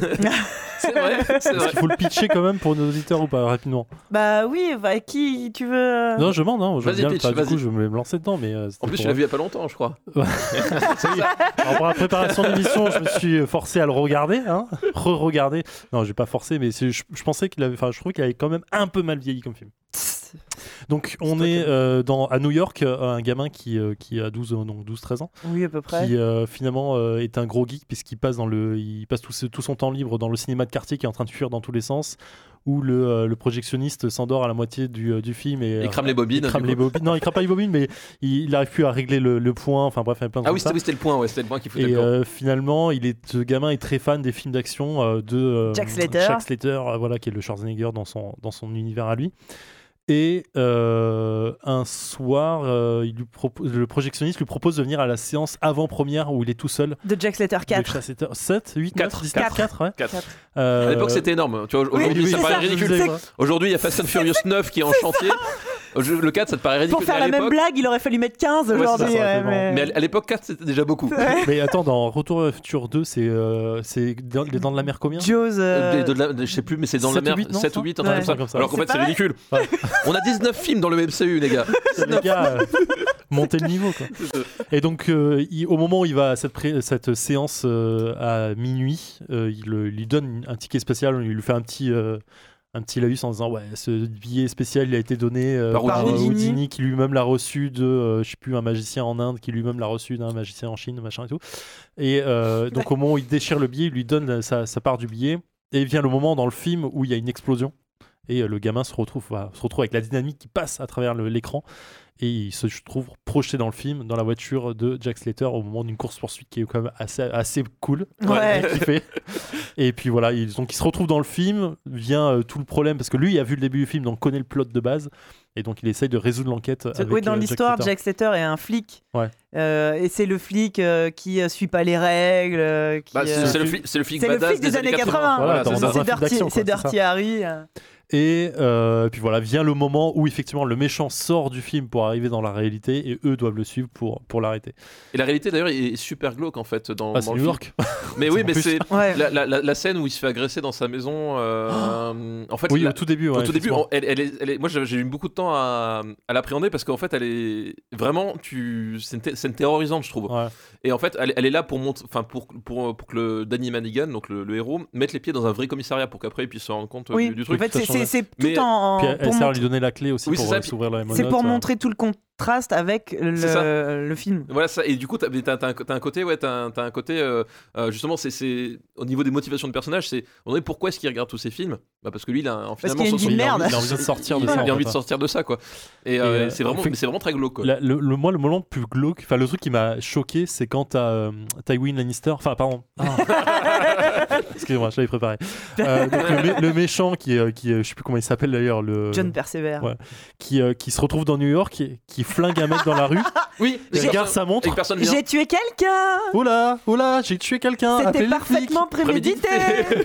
Et effectivement, personne n'intervient. Il entend juste un ta gueule. qui est trop fort. Et euh, voilà, c'est vraiment le- le- l'envers du décor qui est, qui est fantastique, quoi. Et surtout quand il Pierre sort, lui c'est Groll il sort du film et en fait il voit, il prend une page du, euh, du journal, il regarde tous les films. Donc il y a à l'époque il y a Dracula, il y a euh, euh, Il y a- Rosemary's Baby qui est là Et- aussi. euh, oui Rosemary's- et et et il y a le septième saut aussi Ouais. la, cinéphi- la cinéphilie de, de, de, de McTiernan aussi se retrouve là c'est marrant de, de faire sortir la mort qui est jouée par Ian McKellen Ian d'ailleurs McKellen, ouais. ouais, ouais. Euh, Ian McKellen jeune du, du septième saut de. Bergman quoi Et effectivement voilà, tout, en- en- toute la pop culture de l'époque qui peut euh, faire sortir du jour au lendemain pour euh, terroriser euh, le monde de demain, quoi. Enfin le monde euh, qu'on connaît. oui voilà Et puis voilà pour le pitch à peu près non? Peut mais c'est exactement ça. Et du coup, c'est c'est un film qui parle, ouais, voilà, de, euh, de ça parle de la finé- de la cinéphilie, ça parle de, de, de- Ouais. comme ça une espèce de, de boulimie euh, cinéphile. Et ça parle, euh, ça parle de euh, du rapport au héros et euh, enfin le- à son à son adoration en fait qui est, qui est assez forte. Euh, j'ai beaucoup aimé en fait la, la mise euh, la mise en abîme du propre héros qui se rend compte qu'il n'est plus un héros parce que finalement dans un monde réel il est plus il est rien c'est du tout. hyper triste ce moment-là. Parce Ouais. que tout le, tout le début du film qui se passe donc dans le film où euh, Danny essaye de persuader Jack qu'il est dans un film et qu'il n'existe pas en vrai, il le prend pas spécialement au sérieux. Quand il arrive euh, dans le vrai monde et qu'il se rend compte qu'il n'existe pas, qu'il est l'invention de quelqu'un, surtout que donc comme bon héros de l'époque, il a subi un trauma, donc il y a sa femme et son fils. Non, non son fils femme- mort. son fils est sa, mort ba- sa femme s'est barrée. Il dit ces traumatismes que j'ai vécu, c'est quelqu'un qui les a inventés, c'est Ouais. quelqu'un qui a écrit ça pour moi. C'est horrible. Il y a une première phase d'ailleurs qui est assez enfin euh, amusante et triste à la fois, c'est quand ils se retrouvent justement, euh, ils sont encore dans le film, ils se retrouvent dans son appart. Et en Oui. fait, au moment où il ferme la porte, on a le- la caméra qui se tourne vers euh, le la baie. Alors ils sont à, je sais pas, à San Francisco ou c'est enfin un plus, Los Angeles euh, fantasmé. Euh. Voilà, il fait ouais. toujours beau, soleil, euh, oui et- belle, et- et t'es dans l'appart voilà, ouais. et t'es dans l'appart et tu ça donne sur le périph. L'autoroute- Il pleut, euh, c'est super triste. le- L'appart est vide et le gars en Il fait il vit son sac comme un comme un héros en disant voilà, je fais semblant que quelqu'un m'appelle pour dire que c'est mon ex-femme. Je Ouais. connais personne, j'ai pas de potes. euh, je- Oui, c'est ça, c'est horrible quoi. c'est- c'est- ce passage, enfin, v- comme Ouais. tu dis, c'est vraiment l'envers du décor d'un seul coup. C'est-à-dire qu'on n'est pas censé voir ça dans le film. C'est Exactement. ça qui est ouais, c'est dingue. En fait, il y a pas de normalement dans ce genre de film, il y a pas de déchéance ou alors euh, très peu. Enfin, c'est juste pour montrer euh, le regain du héros vers, Ouais. vers vers la justice. Et là, en fait, on tombe vraiment très bas une première D'un fois. coup, ouais. c'est- Et c'est- quand il sort du film, pouah, c'est vraiment elle est sous merde complète quoi. C'est c'est assez Je affolant. crois, je crois d'ailleurs, il arrive chez lui et il tire un coup de feu préventif Oui. dans le placard. Il ouvre le placard et il y a un cadavre. Il y a- toujours quelqu'un dans le placard. Et après, t'as toutes ces fringues qui sont les mêmes. Les mêmes. Et ça, et ça, franchement, c'est à la fois drôle et, et hyper triste. Ouais, ouais, ouais. En fait, c'est le héros qui, euh, qui, pareil, qui, qui est toujours le même, en fait. C'est affolant. Oui, c'est ça, c'est- bah, c'est un archétype. Oui, clairement. C'est- c'est- C'est un- c'est ce qu'on appelle un archétype. Tu- C'est-à-dire qu'en fait, le, le personnage n'a n'a- n'a- n'a pas d'espace de liberté, en fait. Il n'y a pas de choix Il a pas autre de choix, que de ça. en Mais fait. tu vois, ça, ça. en termes de mise en scène, c'est brillant. C'est- Cette scène qui dure pas si longtemps que ça, elle est, elle est parfaitement puis brillante. Puis, euh, puis ce qui ce qu'il y a de bien, enfin, comme tu as très bien souligné, c'est c'est juste la caméra qui pivote. Exactement. C'est-à-dire qu'à un moment donné, il n'y a pas un type qui va rentrer dans le champ qui fait Oh, t'as vu, il pleut dehors. Ouais, Non, non, et- euh, Et, en fait, et c'est ça qui est génial, c'est que, ben, comme je disais, le sens visuel de, de, de, de, McTiernan, euh, à un moment donné, on lui reprochait d'être un. d'être, ça, mais alors qu'en fait, c'est, ça le cinéma. C'est-à-dire Ah bah c'est, oui. c'est un type qui s'exprime vraiment par l'image. Euh, de la même façon, t'as, t'as plein de. en termes d'utilisation des références, et c'est ça aussi qui. Qui, qui fait que Last Action Hero, pour moi, surnage par rapport à plein d'autres films, c'est qu'à un moment donné, t'as plein de références que tu, sur lesquelles il va pas insister, mais qui sont quand même là, et que en fait, tu, tu Regardez, c'est la moto de Canada. Voilà, c'est ça. T'as pas un type qui a débarqué, par exemple, le, le duel, le duel de fin sur le toit, si tu regardes bien, le- la, la contre-plongée dans laquelle euh, Danny Madigan est, est accroché, en fait, c'est le même plan que dans Blade Runner. Exactement le même setting. C'est, c'est- si tu regardes, t'as, les gouttières, t'as, Mais il y a personne pour te le dire. Mais y a personne pour te le dire. Et en fait, le, le savoir, ça n'apporte, enfin, ça ne change rien au film. C'est-à-dire que tu peux apprécier le film parfaitement sans le connaître. Oui. Par contre, le connaître, ça t'apporte pas plus, mais t'es es content parce que C'est l'anecdote qui fait quoi. qui c'est- bien, ça fait quoi. une complicité par rapport au truc. Et c'est pareil, le, le rapport au, au- au septième saut, comme je, comme, euh, Ouais. comme je disais, s'il utilise le septième saut plutôt qu'autre chose, pourquoi? Bah Parce que c'est un film que lui, il avait particulièrement marqué et que la mort, bah, finalement, en, termes de méchant, c'est- Oui, pas mal. Ouais. Et, mais du coup, lui, il parle, il parle de lui-même aussi, il parle de son rapport au cinéma euh, aussi. Et, et ça, il le fait. Enfin, ça, en fait, c'est pour moi le sujet central du film. Sauf que c'est jamais dit dans le dialogue, c'est jamais dit dans le scénario, rien du tout. C'est que- c'est un, c'est un niveau de lecture que tu as qu'une fois que tu t'es plongé en fait dans, dans, la, dans la façon dont McTiernan fait ses films, dans son rapport au film, euh, voilà, et tu te, et tu te rends compte de ça, et tu te rends compte qu'en fait il a fait ce film-là pour parler de, de ça, pour parler de, de, de son rapport à la cinéphilie avant tout quoi. Mm. Exactement. Et c'est vrai qu'on disait, enfin, tu disais que c'est un film qui est hyper référencé, qu'on peut apprécier quand on connaît les références, quand on connaît les films d'action. Mais c'est comme ce film que j'ai choisi comme premier euh, film d'action à montrer à mon fils, comme premier film de Schwarzenegger à lui montrer, parce que je trouve que ça, bah déjà parce que c'est visible pour les enfants, contrairement à beaucoup de films de Schwarzenegger, mine de rien, et que en ayant vu celui-là, quand il verra les autres, il Oui. pourra tu vois, se référencer à l'envers, enfin, et, Oui, c'est ça, et voilà, piger. euh, Ouais, ça, c'est ce que tout le paradoxe, c'est que c'est un, c'est censé être une porte de sortie, mais en fait, il est Ça tellement peut- bien fait. ça, peut aussi être une porte d'entrée. C'est- une bonne porte d'entrée en fait, euh, mine de rien, parce que c'est vrai que du coup, c'est c'est- bah, toujours le problème. C'est le souci, c'est à partir de quel moment tu, tu, tu, tu, tu montres, euh, tu, tu montres Total Recall. Tu vois, c'est- Ouais, oh là là, ouais. Total Recall. Non, le- il y en a eu. de- duquel voilà. Non mais voilà, tu- ça c'est. J'attends tellement de pouvoir lui montrer. Et en même temps, tu, c'est pareil. Moi, je, je pose toujours la question. C'est, euh, c'est moi, c'est des films que j'ai vus super jeune aussi. Et, euh, je- et je sais pas trop comment me situer parce que euh, quelque part, c'est un peu bizarre de se placer dans le rôle de, de transmettre ce genre de film-là parce que Ouais. il y a vraiment un, un rapport euh, à la violence qui est vraiment Bah, il particulier. est gras, hein, putain. Et vraiment, pareil, Robocop, enfin, c'est un, film, un exceptionnel. Mais Robocop, moi, je me souviens la première fois que j'ai vu la scène où Murphy se, se- se fait tuer. Des, genre, je, je, je, je n'avais qu'une envie, c'est qu'elle se termine. Ouais. C'est c'est Ouais. genre une, une des scènes d'exécution qui m'a le plus. euh, Ah ouais, non, c'est marrant, moi, dans Robocop, un des trucs qui m'a. Enfin, le film m'avait choqué, mais un truc qui avait vraiment marqué, c'est une des scènes de fin. De fin, oui, avec la voiture. Ah non, au moment où t'as le, le PDG, je sais plus comment il s'appelle, en fait, il sort de- du bâtiment où il y a eu plein de meurtres, Ouais. et en fait, il marche sur un cadavre. il s'appuie dessus, clairement, il marche dessus, et je m'étais dit, mais putain, c'est ouf, pas de respect, quoi, à ce point-là. Et en fait, ça m'avait vraiment euh, marqué, hein, pour le coup. Ouais, mais de toute façon, enfin, t'as- on, on a, enfin, il y a plein de moments euh, ultra. Mais, mais du coup, c'est, c'est, c'est apprendre, c'est, c'est, c'est vraiment énorme, quoi. C'est vraiment Ouais. trop, trop énorme d'un seul coup. euh, Ouais. euh, le truc, quoi. C'est, euh, je me rappelle, c'était un, c'était un, vrai- c'est un vrai traumatisme, ce, ce- cette, cette scène-là. Et euh, du coup, ouais, c'était. Comment est-ce que tu t'introduis à cet univers-là? Parce que t'as- parce que mine de rien, Robocop c'est pareil. Enfin, c'est un film. T'as as des degrés de lecture qui sont qui sont tellement tellement affolants quoi. Euh, comment prendre les, les choses de, de la bonne façon? Et C'est vrai que la Stock Hero, c'est une porte d'entrée en fait euh, familiale. Il y a aussi Ouais. les, les flics de Beverly Hills en fait, Ah ouais? qui fonctionnent qui fonctionnent bien comme ça. Ils adorent les Ah flics oui, de Beverly Hills. bonne comédie, ouais. Avaient- Alors c'est pareil en fait.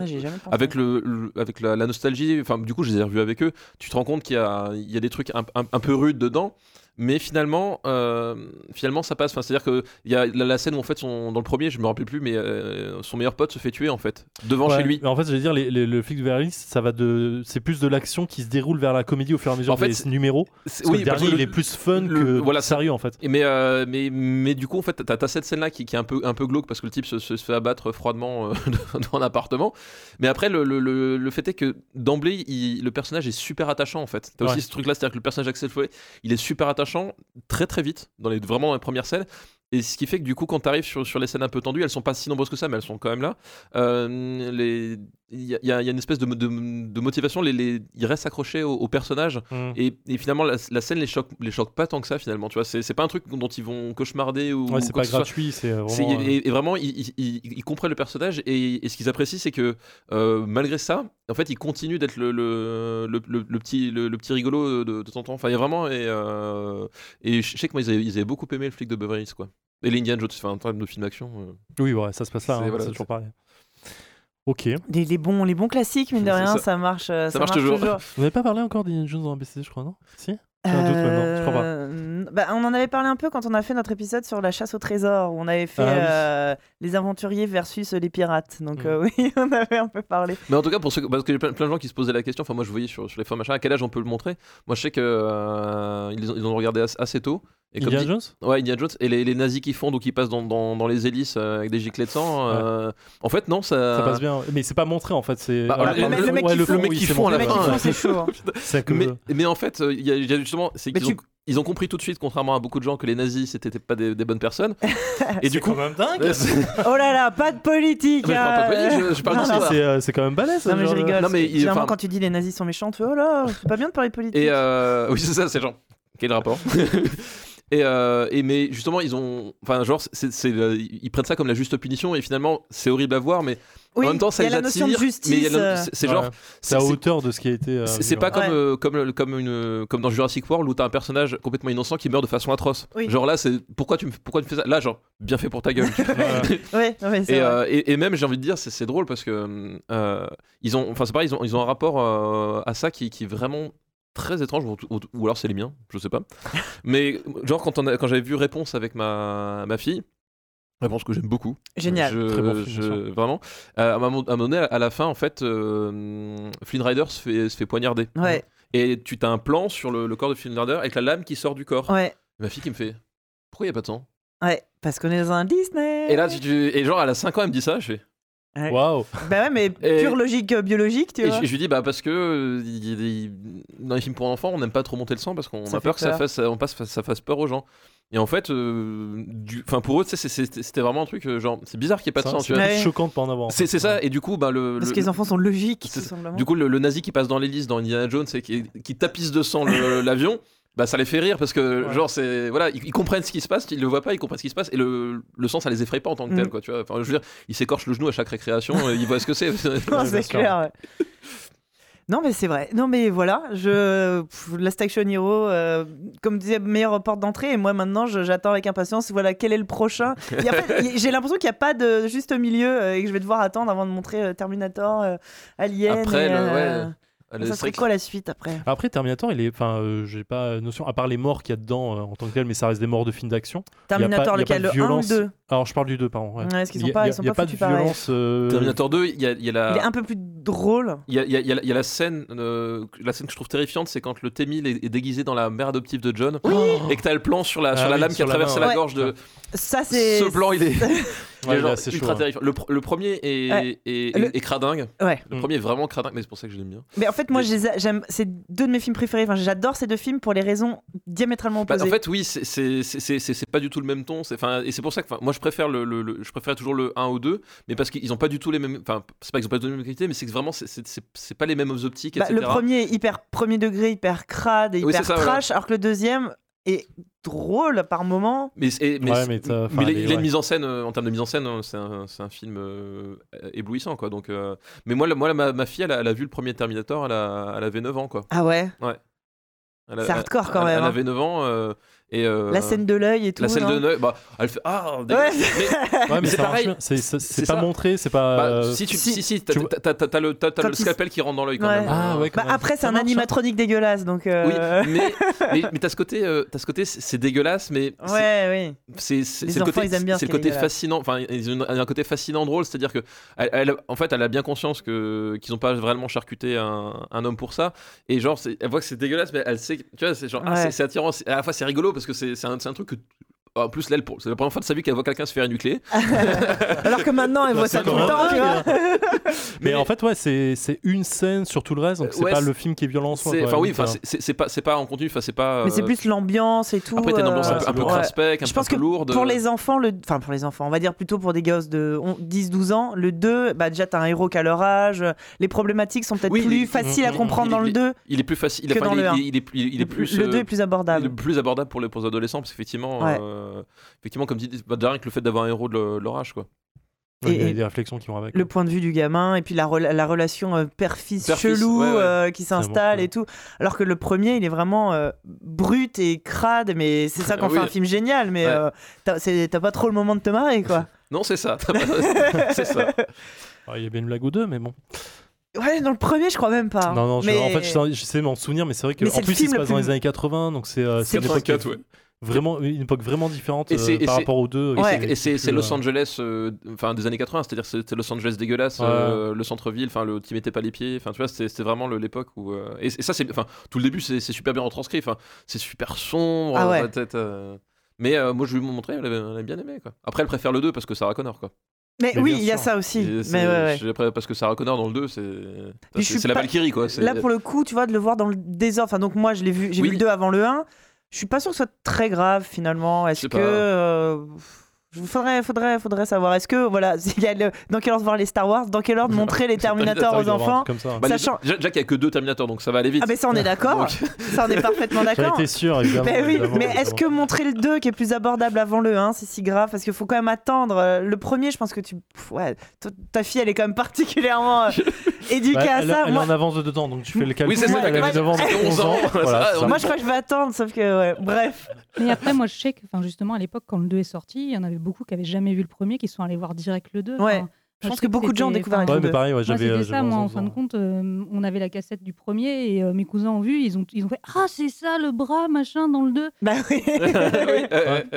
Mais c'est bien, en fait, ça te, ça, fait, quoi. ça, ça te redonne un- en fait un intérêt au, au 1, euh, enfin, euh, qui est clair, quoi, qui est noté. et puis, Mais le euh, 1 était vraiment un film de genre, euh, Ouais, ouais, un film sûr. euh, chelou que t'empruntais euh, au vidéoclub. euh. Oui, c'était c'était la- la- l'allée du fond du Ouais. club quoi. Alors que le 2, c'était hyper, il était hyper mainstream et euh, d'un seul coup. euh, Bah, et D'ailleurs, cette, cette vidéo formidable de Jason Patrick, euh, bah, pas Jason Patrick, euh, je, je confonds. Patrick- euh, Robert Patrick. Robert Patrick, je sais pas pourquoi j'ai confondu tous les deux, mais sérieux, c'est c'est ouf quoi. Le nom de famille. Euh, de Robert Patrick qui, qui, qui faisait la promotion pour les vidéoclubs pour la sortie de Terminator 2. Et il y a une VHS qui est Oh, ressortie. merde. C'est le genre de truc qu'il faisait, qu'il faisait en se disant c'est bon, personne va être au courant. Bah non. Puis un En jour, fait, c'est- Internet et qui, qui, et qui- qui est mort de rire. Je, je suis mort de rire chaque fois que je le vois parce qu'il est genre fondant. Oui, achetez la cassette. Si vous en commandez 100, vous avez en plus un goodies, un t-shirt. avec son costume. Oh Évidemment, c'est pas Schwarzenegger qui le fait parce que Schwarzenegger, Ah bah bon, non. non, tu, c'est le cachet qui demande. Et tu, tu vois le pauvre Robert Patrick c'est à mourir de rire. Faut Quoi. trouver ça. Je, je trouve Ah, ça. ouais. mourir de rire. Ah, génial. Bah, D'ailleurs, euh, Robert Patrick qui fait un caméo dans, euh, Dans, euh, dans Hero. Voilà. Et bah, ma fille, du coup, quand elle a Ah vu oui, ouais, elle fait Oh Bah oui. Il Oui, fait aussi dans Wayne's. World. Je pense qu'il a passé 15 ans à Bah faire. il, euh, oui, il a fait. euh, le pauvre. Ah ouais, mais il a fait deux rôles. ça. Il a, fait- il a fait ça et euh, l'agent Dodgett dans, dans X-Files. quoi. C'est- ouais, c'est- non, mais ouais, ouais. On se rappelle que de ça de lui. Ouais, carrière finie. Mais euh, pour le coup, dans, dans le commissariat, moi, enfin, bon, ok, j'ai pas un bac euh, comme toi en termes de, de cinématographie, mais il y a plein de références Ah ouais. sur les flics que j'avais pas. Il y a eu énormément. Oui, quoi. oui, c'est ça. Oui, mais et c'est pareil. Alors, ça te paraît chelou en fait, parce que t'en as certaines quand tu comprends pas, euh, ça te paraît chelou. Mais bon, ça dure euh, un plan, deux plans. Ouais, c'est pas très. Et au pire, tu te dis, ça, c'est une référence que j'ai pas. Ouais. Oui, au pire, voilà, c'est au pire, au pire, tu dis bon, c'est c'est- pas grave, c'est pas très drôle, mais bon, ad- admettons le, le reste ça va. Mais c'est vrai qu'après quand tu regardes, t'as as plein de t'as plein de trucs dans, dans plein de détails euh, qui fourmillent de partout quoi. Ouais, j'imagine largement le truc. ouais. Bah, ne serait-ce que le, le, le- comment on appelle le commissaire euh, Black qui euh, hurle. Mais comme c'est un film pour euh, enfants, enfin, il a pas le droit de dire des gros Des mots. gros mots, mais mais du coup, il a un vocabulaire de malade. Ah bah oui, l'usine à chocolat. Ah, c'est génial. c'est parfait ça. Tout ça. Mais tu vois, et ça, ça, mon gamin, il l'a compris. Ça Ouais. l'a fait marrer. Euh, le côté de ah bah comme ils sont dans un film, il a pas le droit de dire des gros mots, donc il dit n'importe quoi. Il a pigé la référence. Il voit un, un toon. Il m'a dit ah c'est marrant. Enfin c'est Oui, c'est comme dans possible, Roger que, Rabbit. c'est- c'est enfin, possible que dans le film. euh, Ouais, enfin, et ça, ça l'a, ça, ça l'a fait marrer. Il a quand même euh, saisi le principe de la référence. Ça aussi, euh, à force de montrer aussi beaucoup de films à mon, à mon gamin, peut-être pas autant que toi, mais il a pigé le principe de la référence que des fois, des dessins animés. Surtout les dessins animés actuels qui sont aussi très euh, geek, très méta, ce que Oui, tu ouais, veux, ouais. font souvent des références à autre chose. Et il a, il a pigé ce truc. Ce, cette blague dans ce film fait référence à cette blague dans un autre film. Tel acteur a joué dans un. Et ça, il a fait le lien euh, assez jeune. Mais c'est surtout euh, gratifiant en fait. Ouais, Pour Oui, lui, quand, ça. quand Ah ouais. tu commences Bah à comprendre les. bah, euh, les exactement ça. hein. T'as t'as côté chasse au trésor. Ouais, genre. Ouais. clairement, c'est ça, voilà. exactement ça. Et quand il comprend, tu sais, je le vois, ah, bon, des fois, tu sais, c'est 5 minutes après, ah, tu sais, Mais justement, c'est j'ai compris. c'est ce qu'on disait. Et l'intérêt, C'est génial. l'intérêt de la référence, c'est quand tu la comprends sans qu'on te la souligne. Oui. En fait, Exactement, c'est ça- bah le oui, truc, ça n'a c'est- aucun intérêt. C'est un moment, voilà, c'est un mec qui dit, c'est la moto de, de Canada dans Akira. que- que- quelle, quelle valeur j'ai eu à trouver ça? C'est aucune. Voilà. Mais c'est bien de le trouver. Ouais. Mais ouais, donc ouais, Last Action Hero, je pense que je conseillerais comme, en tout cas, premier film d'action euh, à montrer aux enfants. Je pense que c'est validé autour de, autour de cette Oui, table. oui, oui, clairement. Euh, ben, on a, on a bien, bien papoté, on est pas mal. Là, je pense qu'il est largement le temps euh, d'aller en récré.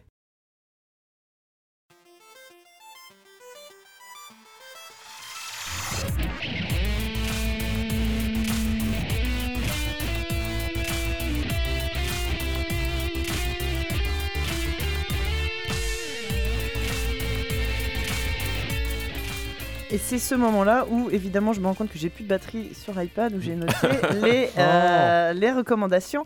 Donc, je vais commencer du coup par la recommandation de nos auditeurs tant que j'ai un peu de batterie. Euh, on a John qui nous écoute depuis la Suisse, qui veut nous recommander deux séries animées euh, françaises. Ça tombe bien, moi, je, via mon fils, je connais les deux, je vais pouvoir en vous en parler un petit peu. Il voudrait nous parler du Tour de monde de Mook et ensuite de Sherlock Yak. Alors, je sais pas si euh, papa, tu Mais connais. écoute, je ne connais pas justement. Voilà, je, vais- voilà, Alors, je viens là pour apprendre des deux- choses C'est deux dessins animés qui sont adaptés de euh, bande dessinée au départ. Euh, le Tour de monde de Mook, c'est des bouquins écrits par Marc Boutavant. Il en a fait, euh, il en a fait d'autres aussi là qui me viennent pas en tête. Euh, ça raconte, ça a été d'abord diffusé dans la série des Zouzous sur France 5. Maintenant, tu le trouves assez facilement. Ça doit passer aussi sur Gulli et compagnie. Ça raconte Mook, l'histoire de Mook et de Chavapa, qui sont deux, deux gamins. ça se passe dans un monde où c'est des animaux. euh, euh, comment on appelle ça? J'allais dire. J'allais dire anthropophage, c'est pas ça du tout. Ah, Très bien, concept de ouf là très très bien. Anthropomorphique, merci. Euh, donc Mook, Pour Mook, enfant, t'es sûr Mook, on sait pas trop, c'est une sorte de... euh, euh, John nous marque en une sorte d'ours koala, oui c'est un peu ça, Chavapa c'est un chat. Ils font le tour du monde à vélo. Ça fait partie de ces gamins qui font le tour du monde, tel dans Pokémon, sans parents. Et en fait, chaque épisode, ils sont dans un pays différent, ils rencontrent un autre gamin qui a une problématique ou euh, un truc, et euh, tout l'épisode, c'est très très drôle. Donc euh, chaque, chaque épisode parle d'un- d'une culture différente, mais c'est vraiment euh, relativement pointu, quoi. C'est pas juste... en Chine, ils ont des chapeaux pointus, et enfin, tu vois, genre... C'est pas raciste quoi. c'est pas voilà, c'est pas raciste, c'est pas gênant, c'est pas, c'est vraiment super super chouette. Euh, Autour du monde du MOOC, moi je vous recommande. Et son sa deuxième recommandation. Sherlock Yak, alors ça c'est très rigolo. Euh, c'est des, euh, des énigmes qui se passent dans un zoo et c'est vraiment euh, euh, tourné. chaque épisode est très court et t'as as un moment, 5 minutes où tu dois trouver. Enfin, il y a un- une, petite, une petite pause. Alors, toi aussi, tu as trouvé le suspect. À chaque fois, il s'est passé un truc. alors apparemment dans la BD c'est un peu plus hardcore. Enfin il y a des genres. Il nous c'est des exemples qui a liquidé le raton laveur, qui a embroché le dindon sauvage. Dans le dessin animé, c'est un peu plus soft. C'est genre, je sais pas, qui a repeint la girafe, qui a machin. Donc Sherlock euh, va enquêter. euh, il est toujours assisté de son assistante Hermine, qui est donc une Hermine. Et en vrai, c'est elle qui trouve les solutions parce que Char-. Sherlock, Bah, il est pourri. Et euh, C'est comme la fille du docteur, euh, du, docteur, du inspecteur. comme, Gadget, euh. Sophie, Oui, la, nièce Sophie, d'inspecteur Gadget. ouais. Ah oui, c'est pas Sophie, ouais. et, euh, et à chaque fois, tu as trois, trois euh, suspects, je crois. euh, ils trouvent toujours des indices. C'est très, très drôle. Et tu as vraiment la minute. Et toi, euh, ami, euh, ami auditeur, as-tu trouvé, en que tu réfléchis Mon gamin, il adore ça. Il adore. Ah, moi, je suis sûr que c'est lui. En plus, au début, il, il avait pas pigé le truc. Ah, Je suis sûr que c'est lui parce que machin. Et au fur et à mesure des épisodes, il a compris que oui, Oui, il y avait vraiment des vrais indices et des vrais Ouais, bah, trucs. et- Ouais, Exactement. ouais. Donc Sherlock Yak, c'est vraiment très très drôle. Euh, vous pouvez trouver des épisodes sur YouTube pour vous faire une idée. Et c'est des séries, euh, des séries françaises, euh, Sherlock Yak et le Tour du monde de Mook, que nous recommande John. Et je suis complètement d'accord avec lui. Euh, qui veut, Zef, tu veux euh, enchaîner? Bah, moi, je vais rester dans Star Wars. Ouais, que C'est bien ou pas? Je connais Star Wars Je, je connais Euh, pas, j'ai c'est- jamais entendu parler. C'est une petite série. Tu, euh, c'est en train de monter là, tu Oh, vois. je dans- crois pas que ça va marcher. Je Non, pas, pas décoller. Tu crois pas? Non, Les vaisseaux, les, ça, les- crois pas. les oreilles pointues, le mec qui fait ça. là, Ah tu oui, vois? oui, oui, oui. L'Enterprise. J'ai- J'aime beaucoup euh, Battlestar Galactica. Ouais, les ça pareil. J'adore. Et euh, je vais vous parler d'un dessin animé qui a 4 ans maintenant, euh, Star Wars Rebels, qui, euh, que je regarde. Quoi? Rien dit. Il y a des cris de joie. qui. Voilà. non mais on connaît voilà les connaisseurs messieurs. Euh, que je j'étais très enfin quand enfin mes deux mes- ma, ma filleule et mes neveux et nièces regardent aussi et euh, moi quand j'ai vu la série qui, il y a 4 ans qui allait sortir j'étais excité comme un gamin parce que je, je, je, je me disais enfin un dessin animé euh, sur Star Wars qui va parler de autre chose que de Luke Skywalker, que euh, Ah. des Clone Wars, que de, de. Donnez-moi du lore, donnez-moi autre chose que ça. Et c'est On, on est d'accord que, que j'avais envie. voilà, on est d'accord. Absolument. Et donc euh, là, on retrouve un gamin qui s'appelle euh, Ezra, qui, euh, qui, en fait, ça se passe entre l'épisode 3 et l'épisode 4. Ça se passe 15 ans, je crois, après l'épisode 3. Euh, la- la re- la- L'alliance rebelle n'existe pas encore, ou alors elle est vraiment à ses prémices de l'existence, donc on n'entend pas parler du tout de ça pendant la, dans, dans la galaxie. Et on retrouve un gamin qui vit tout seul sur une planète, ses parents sont morts pendant la guerre. Il se débrouille comme il peut et il va croiser en fait un groupe. Euh, alors, ce ne sont pas des rebelles autant, euh, au sens propre du terme, mais ce sont des rebelles parce qu'ils ils veulent pas vivre dans, euh, sous, euh, sous la tyrannie de l'Empire. Et dans ce C'est groupe. des punks à chiens, quoi. Ouais, c'est des punks à chiens avec leur. euh, ah Oui, c'est pas loin parce qu'il y a une nana qui fait des tags. Donc tu vois, Eh, eh, c'est une Mandalorienne en plus. donc voilà. Et euh, on va retrouver dedans, donc il y a Sabine, donc qui est une Mandalorienne, euh, donc une. Je rappelle, Mandalorien, c'est un clan euh, de, qui sont pas que des chasseurs de primes, hein, faut pas dire que ça, mais voilà, un clan guerrier euh, super balèze. Euh, on, va retrouver euh, Hera Syndulla, qui est la chef d'équipe, qui est une, euh, une Twi'lek qui, euh, qui est une pilote euh, hors pair. Et euh, on va retrouver Kanan, qui est un des Jedi, un des derniers Jedi de la, de la galaxie, qui va prendre sous son aile ce gamin qui lui aussi, évidemment, a quelques pouvoirs de la force, parce qu'il fallait quand même un couple de Jedi là-dedans. Bah oui. Euh, on va avoir Chopper, qui est le droïde qui est très méchant. Je l'ai jamais aimé ce droïde. Je- Ah non, moi, je l'aime bien Chopper. Il... Enfin non, il... justement, il a beaucoup plus de personnalité que R2 ou BB-8. Oui, il y en a euh. plus, mais en fait, je le trouve méchant. Il est méchant. Il fait des blagues méchantes. J'aime pas, moi. Je l'aime pas, Chopper. Je suis désolé, je l'aime pas. Voilà, j'y arrive pas. Euh, Il y a aussi euh, euh, Z, Z, Z, je crois qu'il s'appelle. L'extraterrestre super balèze qui fait un peu le Chewbacca du groupe, mais qui arrive à parler en humain. Ah, D'ailleurs, il ressemble beaucoup au premier, euh, au premier design Ouais, de le concept de Chewbacca. Chewbacca, ouais, effectivement. Et euh, voilà, on, on va suivre ce groupe en fait qui vont, euh, qui vont dans les premières saisons juste vivre leurs aventures euh, au fur et à mesure avec euh, des, euh, des inquisiteurs euh, Sith qui vont les chercher au fur et à mesure évidemment parce qu'il y a toute une histoire derrière, une trame qui est très légère au fil des saisons mais qui en fait c'est le principe de base des dessins animés, euh, je veux dire, pour enfants, c'est pas péjoratif du tout, au contraire, parce que je le regarde dimanche matin en, matin, en mangeant mes céréales, mais euh, c'est voilà, chaque épisode est indépendant, mais il y a une légère trame Oui, de fond ouais, ouais. ouais, qui est là et qui va se- se- se- s'intensifier en fin de saison à chaque fois. Et ils vont croiser Dark Vador, ils vont croiser euh, Ahsoka, ils vont croiser euh, plein de personnes de, de l'ancienne, euh, l'ancienne, pas la prélogie et de Clone Wars, parce que Clone Wars est quand même un moment très important aussi dans, dans l'univers Star Wars. Et donc voilà, ça déroule complètement. Faut, si on est fan de Star Wars, on est obligé de regarder ça, à mon avis. Euh, Il y a quatre saisons, on est là à la fin de la quatrième, je crois, au début, de, au début Enfin, là, quatrième. ça y est, là, non, non, ils ont fini. Enfin, la série est terminée. Ils ont fait les derniers Je, je- épisodes. je suis au début de la quatrième, t'es en train de me faire du mal. Vous voulez Ça va pas... aller. Et, euh, voilà. et voilà. Ah oui, il y a la prochaine série qui sort. Oui, voilà, ils Ouais. viennent d'annoncer Star Wars Resistance. Voilà, qui se passera dans l'épisode avant, 7, euh, euh, avant le réveil de la force. Voilà, avec euh, Poe, euh, tout ça. Cool. Qui sera forcément bien aussi. Et donc voilà, c'est euh, une putain de série. euh, c'est euh, des thématiques euh, voilà, de, de parents, enfants, enfin de- d'enfants qui sont élevés sans, sans leurs parents. Comment, comment je grandis dans un monde qui est euh, sous, sous, le, sous le- la, la discipline de Macron, de, bah, de Palpatine. Enfin voilà, c'est très très parlant comme thème aujourd'hui.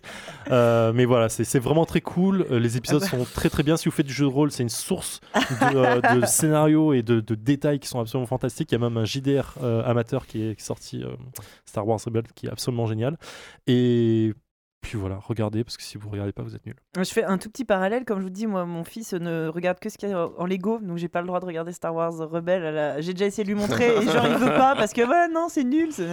Donc on est tombé sur euh, les Freemakers, qui est une série animée en Lego dans l'univers Star Wars. Mhm. Ça, il veut bien regarder. donc bah, euh, si vous avez des, des, des, des inconditionnels des Lego chez vous, les Freemakers, je pense que c'est quand même vachement plus euh, gamin et plus premier degré que. euh, que Rebelle, mais ça reste une série assez rigolote à regarder. Et là, pour le coup, ça se passe, j'ai toujours peur de dire une bêtise, entre le 3 et le 4 ou... Non, entre le 5 et 6, je sais plus. Enfin, ça se passe à cette époque-là. Et c'est l'histoire d'un môme qui est sensible, euh, alors non pas à la force, mais qui est sensible aux cristaux qui servent à fabriquer les sabres. Ah oui. Et il vient d'une euh, famille comme ça, bah, de Freemakers. Et sauf que c'est à une époque où c'est genre plutôt mal vu, et ils se font gentiment pourchasser par l'Empire un peu partout, et il doit chercher... Alors, euh, mon fils saurait vous raconter le plot beaucoup mieux que moi, mais il cherche le, euh, le truc ultime pour fabriquer, selon la légende, le sabre ultime. Et, euh, Le Mjolnir de l'espace. Ouais, c'est un peu ça. Mais attends, c'est pas le. Ah merde, comment il s'appelle ce cristal? Ah, mais c'est Non, un- bah, ils en parlent dans. euh, Le Kyber. Oui, c'est ça. Oui, non, non, mais euh, en Oui, fait, oui, ça, celui qui cherche spécifiquement, Ah, c'est- qui- c'est pas, pas le cristal qu'il y a dans. euh, Mais- tu vas pas me dire mais en en fait. tout cas, je- c'est le- Kyber dans, qui cherche. dans Docteur Afra. À un moment, elle trouve un cristal spécifique dans lequel il y a un Jedi qui est enfermé. Mais euh, je sais pas si c'est. enfin, Là, ça devient super pointu. Mais, Mais bon, voilà, trop il, cool, ouais. cherche, euh, il cherche le Kyber et ce môme, il est là avec. C'est pareil, il doit avoir euh, un membre de sa famille, il y a un droïde. Enfin, la, la constitution de l'équipe est toujours la même euh, un pilote, euh, un extraterrestre chelou, bref. Et il cherche le Kyber, sauf qu'il y a l'em- l'Empire qui est aussi à la recherche et donc il leur rêve des bricoles. C'est vraiment le principe du héros malgré lui. et là, c'est en Lego, c'est tout mignon, les Freemakers. voilà, aussi. Ok. C'est vendu. Recommandation bis. Papa, Eh ben, rien à voir avec Star Wars. c'est vrai Oh là là Mince C'est fou Mais puisqu'on puisqu'on parlait de, de, de- de constitution de référence et de, et de mythes, eh ben moi je voulais parler d'un de bouquins. Il y, en a, il y en a trois, mais ils sont sur le, sur le, même- sur la même, euh, sur le, le même thème, que j'ai trouvé vraiment géniaux euh, pour les enfants, euh, d'une manière, manière générale. Ça s'appelle le feuilleton de Thésée, le feuilleton d'Ulysse et le feuilleton d'Hermès. Donc les, Je connais ces noms. voilà, les, plus, les plus perspicaces d'entre vous C'est quand même pas très loin de Star Wars finalement. hein. tu m'excuseras. hein. les plus perspicaces d'entre vous ont deviné que ça parle de mythologie grecque. Euh, ben, voilà, quand, quand on parle de mythes, on en Oui. revient aux, aux mythes fondateurs, Ah euh, bah qui, sont- oui. qui, s- qui sont, qui sont ceux-là, qui, qui sont en fait la source de environ 90% des productions euh, Environ tout. À peu près. na- narratives qui existent. hein, voilà, c'est comme ça. Et euh, bah, du coup, Bah, le reste venant de la mythologie nordique. voilà, c'est ça. non, mais voilà, c'est, euh, comme je disais, moi, j'ai toujours un souci de de, de, de, guidage, de réseau en fait dans le- dans l'exploration de la, culture de, de, de mes, de mes enfants, en proposant des trucs. Et moi, j'ai toujours, enfin, moi, quand j'étais môme, j'adorais la mythologie euh, grecque et la mythologie nordique et, et romaine. Et je cherchais un moyen autre que God of War et les éviscérations à répétition pour pour les introduire à, à ce genre d'univers. Et, euh, et j'ai des- c'est là que j'ai découvert, enfin j'ai découvert pour le coup par l'intermédiaire de mon frère qui, euh, qui les a offerts à ma fille. Euh, donc c'est c'est feuilleton. Et en fait, c'est le- c'est- c'est c'est génial parce que ça reprend en fait le- bah, le- l'histoire d'Ulysse, l'histoire de Thésée, l'histoire d'Hermès, euh, sous forme donc de feuilleton. Il y a 100, 100 épisodes en fait dans, dans chaque, euh, chaque livre. Donc c'est c'est assez court, c'est 2-3 pages à chaque fois par épisode. Donc déjà c'est vachement bien pour les gamins parce que euh, ils peuvent lire une petite quantité Ouais. et s'arrêter. C'est-à-dire que t'as- c'est comme, c'est agencé comme une série. C'est-à-dire que tu as un début, une fin euh, dans, dans l'épisode avec une ouverture pour la. Enfin, c'est le faut, faut lire le tout pour avoir toute l'histoire. Mais disons que euh, t'as pas le côté ah mince où est-ce que je vais m'arrêter? C'est-à-dire que tu Ouais. t'arrêtes à la fin de l'épisode, t'es sûr que t'as que t'as t'as- t'as- t'as- apporté une réponse ou contraire Oui. t'as soulevé une question, Narrativement, ça se tient quoi. Narrativement, c'est fait pour que tu t'arrêtes à ce moment-là. Donc ça, c'est super bien pour les, pour les gamins. Et je pense notamment bah, aux gamins comme mon fils ou comme moi j'étais qui ont des gros problèmes pour, lire. pour, pour lire parce que euh, euh, c'est tout de suite impressionnant, c'est tout de suite machin. Là, tu as ce côté, ça désamorce un peu. Ouais. Euh, alors que voilà, quand tu as des chapitres de 60 pages dedans, tu, ah, tu te perds dedans. Là, c'est vraiment fait pour ça. Et euh, c'est réécrit avec de, de façon moderne, Euh, c'est-à-dire que bah, c'est- euh, c'est réécrit avec un, un vocabulaire qui est plus moderne, mais qui est, qui est pas non plus, qui dénature pas en fait le le, le, propos de base. le, propos de base, qui est pas avilissant, c'est-à-dire que voilà, t'as pas des, des wesh gros entre entre, entre, entre, entre Ulysse et Télémac, tu vois. On, on reste quand même sur un, sur un, sur un truc. mais c'est c'est- voilà, c'est- aussi, c'est pareil, c'est un peu débarrassé du côté. oh, ça parle comme nos arrière-grands-parents, Ouais, euh, ouais, ouais. peut y Avoir parfois sur, euh, dans, dans certains livres, qui, euh, qui, est, qui est un handicap, mine de rien, pour, pour, pour les enfants euh, aussi. Là, vraiment, c'est écrit de façon vraiment fluide, moderne, compréhensible, mais voilà, comme dit, pas, pas, pas je- jeunifiante ou je sais pas quoi. Ouais, voilà, ouais, c'est- ouais. et du coup, et ça, permet, ça leur permet de rentrer dans, dans cette mythologie-là. Et bah, après, le reste, bah, c'est les personnages de la mythologie grecque, donc c'est forcément génial. Et, Bah, euh, et c'est pas trop mal écrit. Hein. c'est et c'est a un euh, truc. voilà il y, a vraiment un truc et, euh, et moi j'ai j'ai adoré la façon dont c'est écrit la façon dont c'est dont c'est présenté et comme dit ça ça permet de rentrer dans ces trucs et les gamins ils bah, t'as t'as plein t'as plein de noms enfin voilà t'as t'as plein de personnages qui s'entrecroisent parce qu'en fait euh, mine de rien en fait euh, Ulysse il va enfin euh, Ulysse ou, euh, ou Thésée ils vont croiser plein d'autres personnages à un moment Ouais. donné ils vont croiser Chiron d'un côté ils vont croiser Zeus de l'autre et, euh, et, et ils interviennent dans le récit tu vois ce qu'ils font enfin et et t'as un côté euh, euh, encyclopédie sans s'en rendre compte c'est à dire que Ouais. les gamins vont, vont croiser tel personnage il va faire telle action ils vont s'en souvenir parce que Mhm. justement comme euh, comme les, les, les, les récits c'est c'est- c'est- enfin les épisodes c'est chaque fois de 2-3 pages ils vont souvent à l'essentiel et en fait du coup ça te permet de bien caractériser tiens un Chiron il a tel pouvoir. Puis quand il revient genre euh, 20 épisodes plus loin tu, tu, tu sais ce qu'il faisait. Du coup tu, tu sais ce qu'il va pouvoir apporter à l'histoire.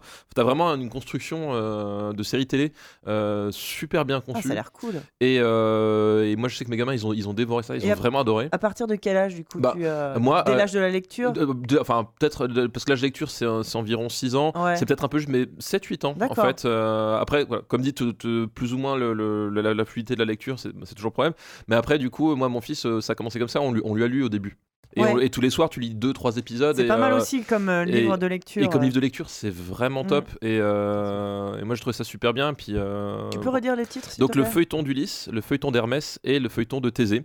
Et c'est écrit par, c'est par Jean-Manuel Duvivier et Muriel Sac. Alors je sais pas, c'est S-Z-A-C, je sais pas comment ça se prononce, désolé. Mais voilà, et du coup, voilà, c'est une sup- c'est un, c'est un super moyen de s'introduire, Ah, je trouve ça euh, cool, ouais. enfin d'introduire les- les- la, la mythologie grecque.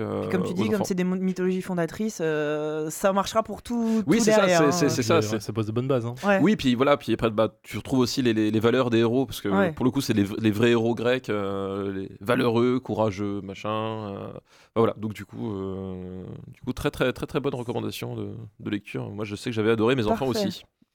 Là, je suis en train de me demander, est-ce que je vais vraiment vous parler de ma recommandation Euh, le, truc, c'est que ça va être euh, très compliqué. Je vais juste faire un petit aparté. Il se trouve que euh, à la rédaction de JV, nous avons reçu les Nintendo Labo euh, Ah. vendredi soir. Il se trouve que, bah, évidemment, c'est tombé sur moi et, et j'ai passé ma journée d'hier.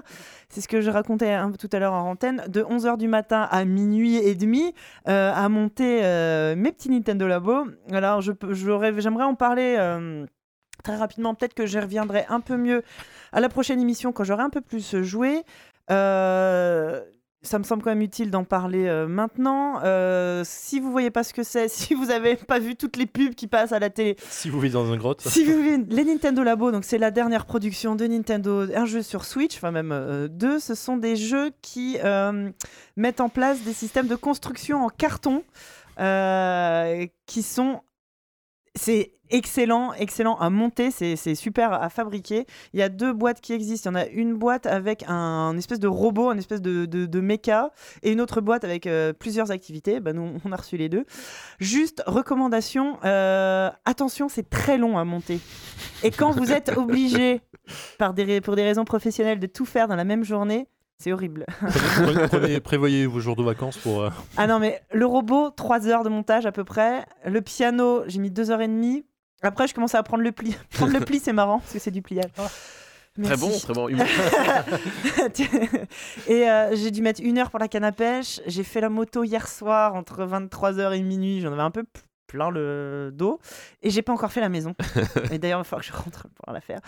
Euh, à part ça, si vous n'êtes pas obligé de tout faire dans la même journée, c'est très chouette, très facile à construire, très facile à construire avec les enfants. Super activité. Donc euh, mon gamin qui a 8 ans, euh, il s'est vraiment prêté au jeu. Il a été d'une patience infinie alors que c'est pas spécialement son sa meilleure qualité. Euh, à plier les trucs, les instructions sont très bien faites. Enfin après Nintendo euh, là-dessus, enfin c'est c'est pas les premiers guignols venus. Et après les petits jeux, parce que c'est quand même ça qui est intéressant. Une fois que tu as construit ton truc, tu as les jeux qui vont avec. C'est une sorte de euh, Nintendo, euh, comment ça s'appelait avec la Wii là, tu vois, des mini-jeux. euh. Alors le jeu du robot euh, a vachement plu. Donc j'avais mon testeur perso, tu vois.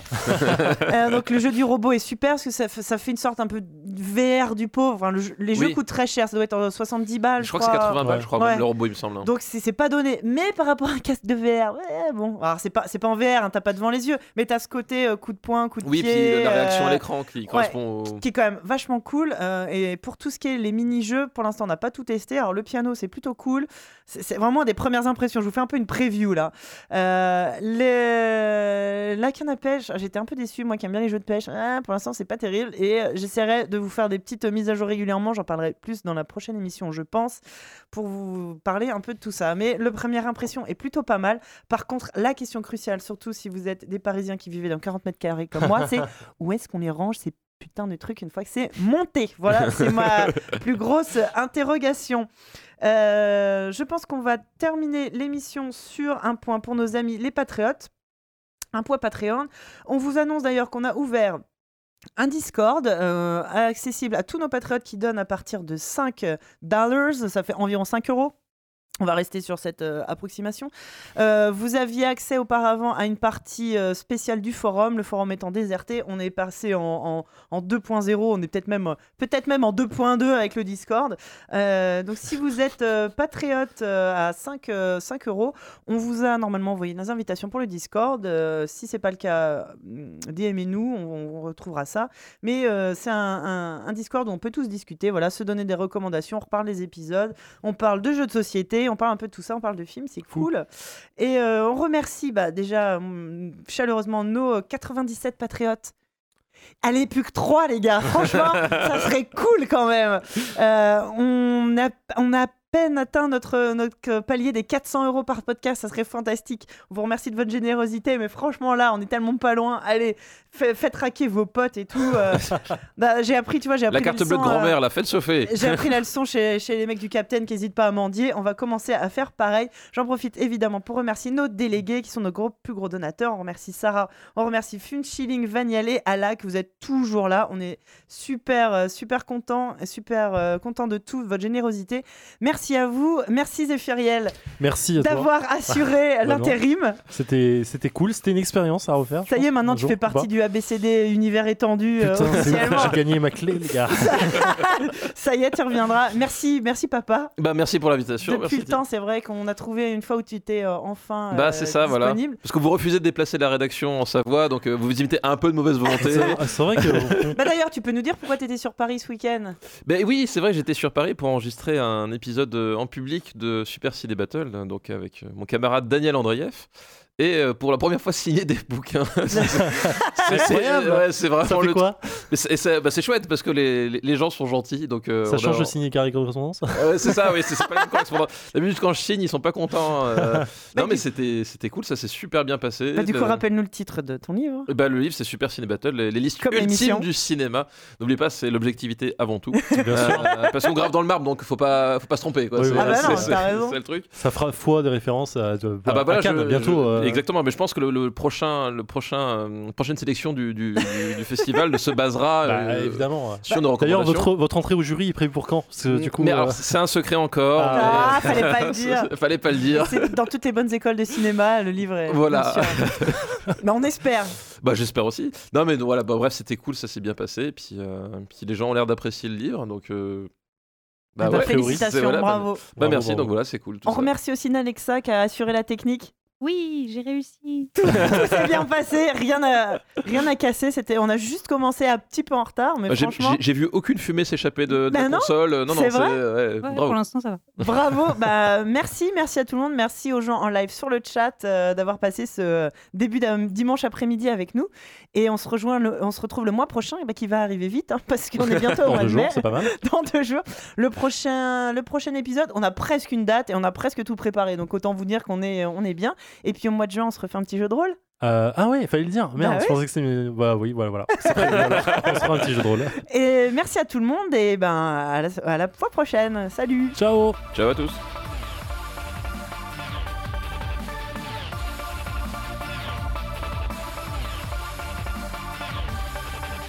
Donc ouais, dimanche, un dimanche après-midi, on est le combien? On est le, on est le 30e jour du mois, le 29e jour du mois. 29e jour du 29, mois. Tout va bien. le On 30 est toujours en avril. avril. C'est un bon mois, avril. C'est un de mes mois préférés, je pense.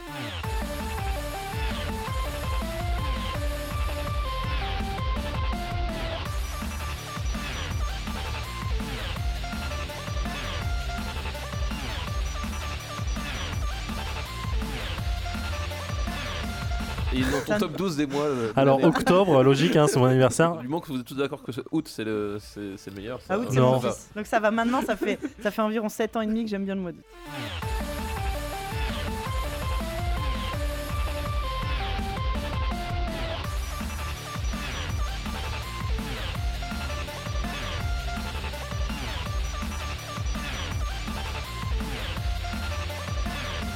Mois d'anniversaire de ma césarienne. Le. Eh, oh. c'est. Ouais, voilà, hein, on fait les choses comme on peut. hein. la fois où on m'a ouvert l'abdomen en deux, c'était cool. Ils ont crié Satan et tout en même temps ou pas? Bah, Il y avait un pentagramme. C'est quand, c'est quand j'ai commencé à, à positionner des, des bougies noires. sont ils ont commencé à faire. Madame, faut vous calmer là. je- Hein on va faire quelque chose de. On va vous remettre un petit coup de morphine, ça va, ça va aller mieux.